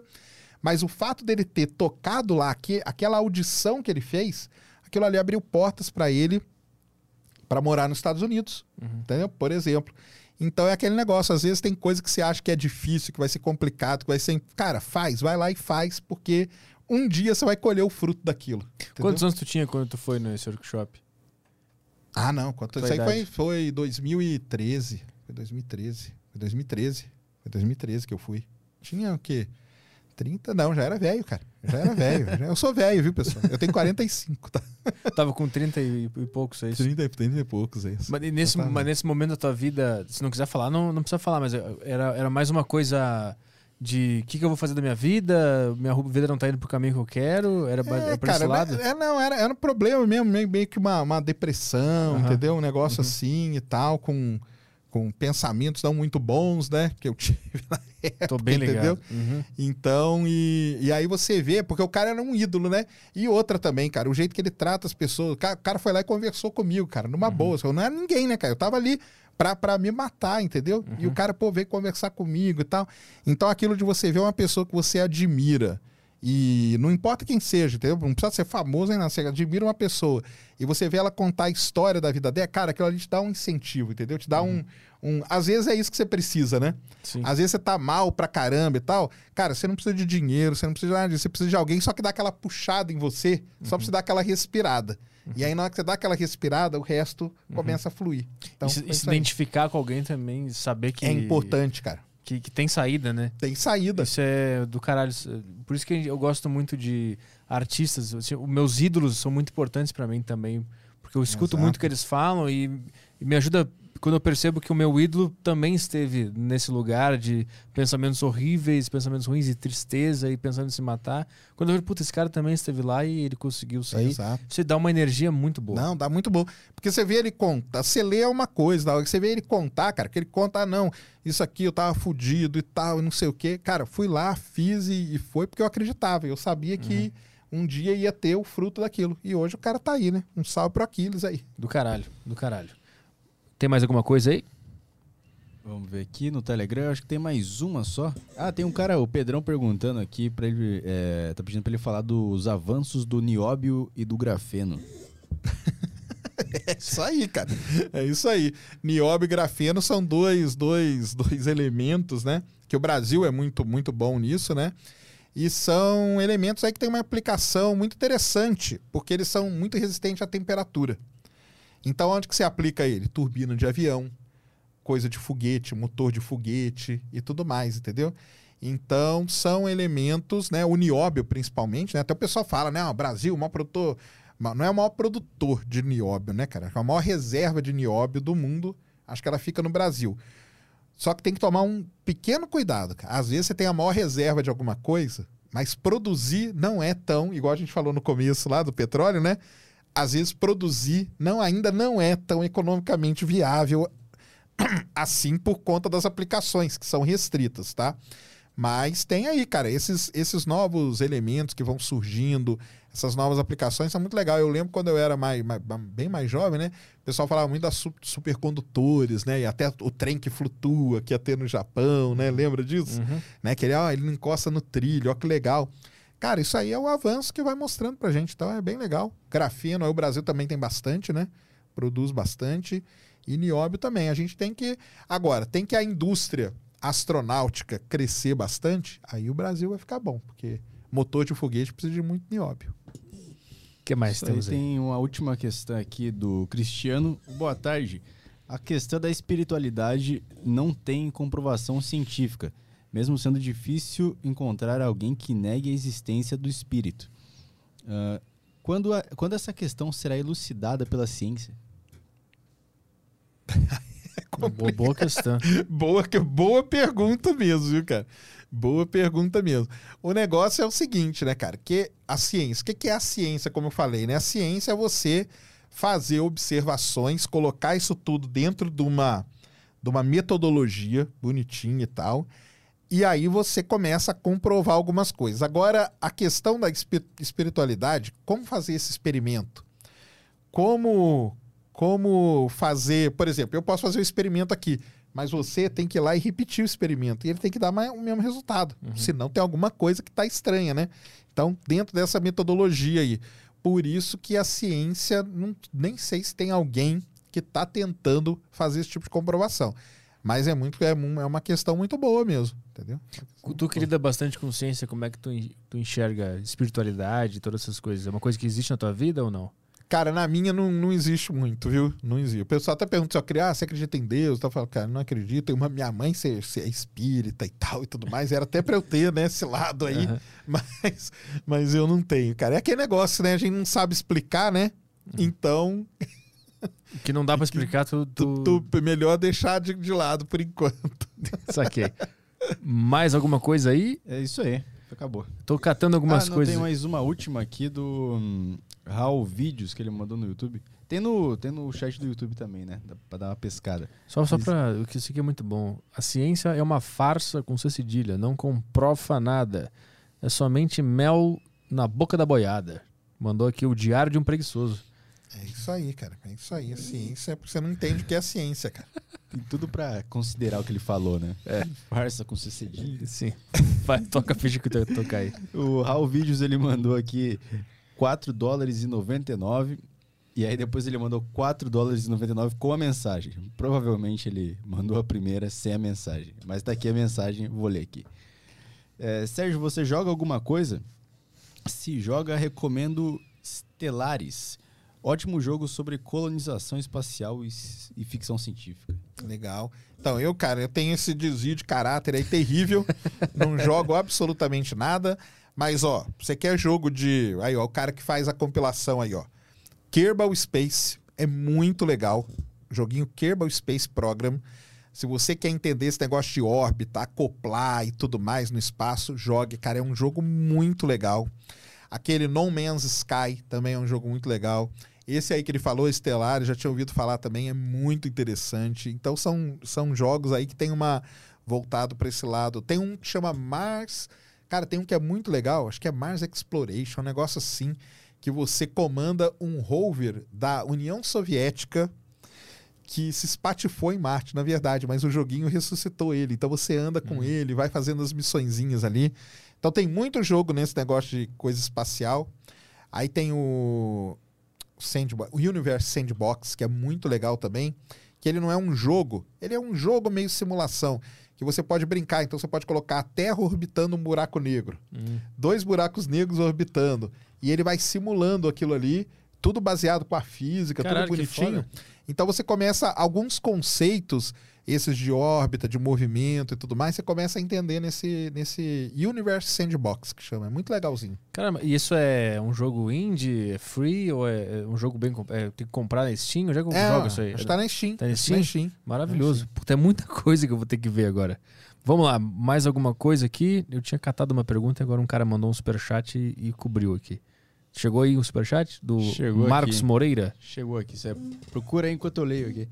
Uh, Sérgio, quando os cientistas descobrem um planeta, eles já dizem a, composi a composição química dele? Como eles têm tanta certeza? E se for um novo é, elemento químico desconhecido, como eles classificam? Então, voltando no negócio do novo elemento químico, cara, isso não tem, galera. Porque todos os elementos químicos eles são gerados quando uma supernova explode. Elemento químico novo são os elementos químicos sintéticos que a gente faz em laboratório aqui na Terra. Quando o, o cientista descobre um exoplaneta, que é o que ele está falando, a gente não sabe a composição dele, tá? A gente não sabe. E se você vê algum lugar que fala com 100% de certeza que é aquilo, cara, ah, tá, alguma coisa está errada, tá? O que a gente tem, dependendo da técnica que a gente usa para descobrir o exoplaneta, é mais ou menos o tamanho dele e a massa dele. E aí, com o tamanho e a massa, a gente calcula a densidade. E com a densidade dele, aí a gente abre um leque de opções. Então ele pode ser rochoso, assim, assado, pode ser mais gasoso, pode ser parecido com Netuno, pode ser parecido com a Terra. Mas não é certo, tá? Não é certo. E eles não colocam isso como certeza. Eles fazem inúmeras simulações de acordo com o tamanho e com a, e com a massa. Tem muita gente perguntando alguma coisa sobre rato. O que, que é? O que, que é essa sacanagem? É a galera aí que assiste os lançamentos lá no canal, cara. Obrigado aí quem tá vindo aí. Cara, é o seguinte, quando. o rato tinha que aparecer, né? Quando o Elon, Musk, o Elon Musk tem um foguete chamado Falcon 9, né? Que é o foguete que ele lança aí toda hora, que pousa de pé. Acho que você já viu, né? Ele uhum. pousando de pé e tal. Bem, quando o segundo estágio dele tá lá no vácuo, tá lá no espaço, o motor dele é, é feito de uma maneira que sai uma, um, um material do motor. O material sai muito gelado, muito gelado, nitrogênio, oxigênio e tal. E cai numa parte que tem ali no, no, na tubeira do, do, do, no, do motor que está muito quente. E quando acontece isso, cria-se um efeito chamado Leidenfrost Effect. Você faz na sua casa pega uma frigideira, coloca ela muito quente, pega a água e dá uma respingada com a água. Você vai ver que as gotinhas começam a andar assim. Ó. Você procurar no YouTube, tem até corrida disso aí. O pessoal faz corrida disso, pra você ter uma ideia. Aí o que que acontece? Uma um, isso aí lá nos Estados Unidos começaram a falar: olha aqui, ó, isso aqui é farsa do Elon Musk, ele não lança foguete nenhum. Olha o rato andando aqui, ó. Hum. Começaram a chamar de rato. Aí uma youtuber brasileira muito famosa, Carol Capel, entendeu? Ela pegou e comprou essa teoria da conspiração hum. e fez um vídeo. Elon Musk mente para todo mundo. Olha aqui, ó, a nave dele tem até um rato andando aqui, não sei o quê. E aí é o seguinte, cara, eu tô lá transmitindo os lançamentos, que eu transmito lançamento no meu canal também, né? Toda vez tem lançamento de foguete. E aí eu vi que veio um pessoal falar do negócio do rato. Aí eu tinha duas opções. Ou eu entrava na brincadeira, ou eu ia ficar pé da vida. Eu falei, quer saber, cara? Vamos entrar na brincadeira. E aí, o ratinho do Elon Musk, ó, vamos ver. Aí eu falo assim, vamos ver quem acha o rato hoje, entendeu? Uhum. A gente consegue achar esse vídeo? Eu preciso ver isso aí. Qual? Do, do... do esse que gerou a polêmica. O do que ah, Que aparece o rato. No, no, pode colocar aí, bate aí no YouTube. Rato Elon Musk. Vai aparecer, vai ser o primeiro. E a minha menina, ela, ela já deletou o vídeo? Acho que não, cara. Ela tá deletou tá fiel ainda no, na, não, na teoria? Ela, cara, ela falou aquilo lá uma vez, entendeu? Só que ela tem milhões e milhões de seguidores. Rato Elon Musk. Ah, esse é do rato borrachudo.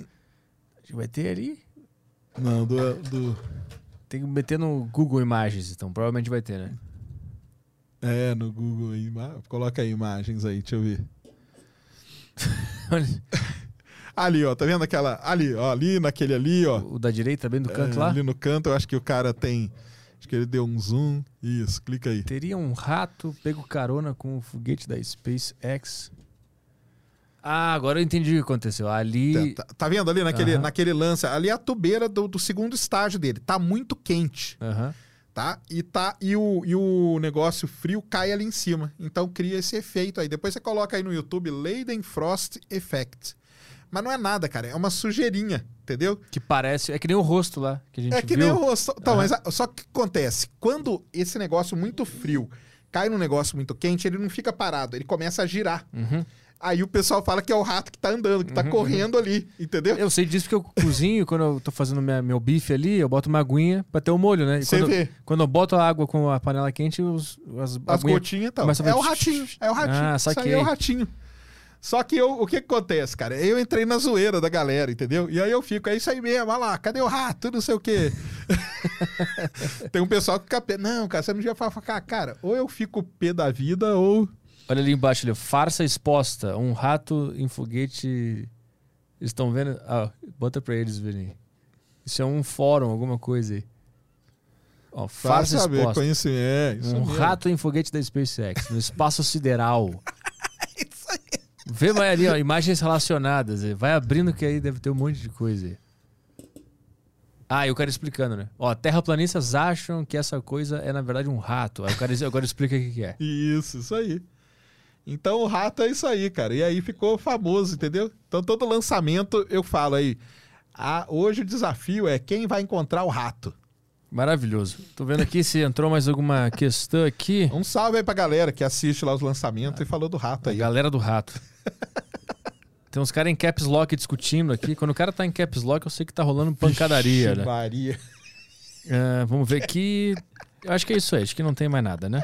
Serjão vai resistir à burrice do apresentador, mas essa é a proposta. Que é isso? Eu sou burro demais. Hum, para Eu e isso. Caio Delaco aqui, a gente soma nossos QI, dá o quê? Dá uns 20, 10 pra cada Não, um. meu dá- Não dá dá- um dá curso de meio, cara. publicidade Que numa isso. particular. mano. Eu abandonei jornalismo no sexto semestre, meu. Eu sou Dois caras muito que burro. estudaram jornalismo. É, e não se formaram no É. curso mais fácil do mundo.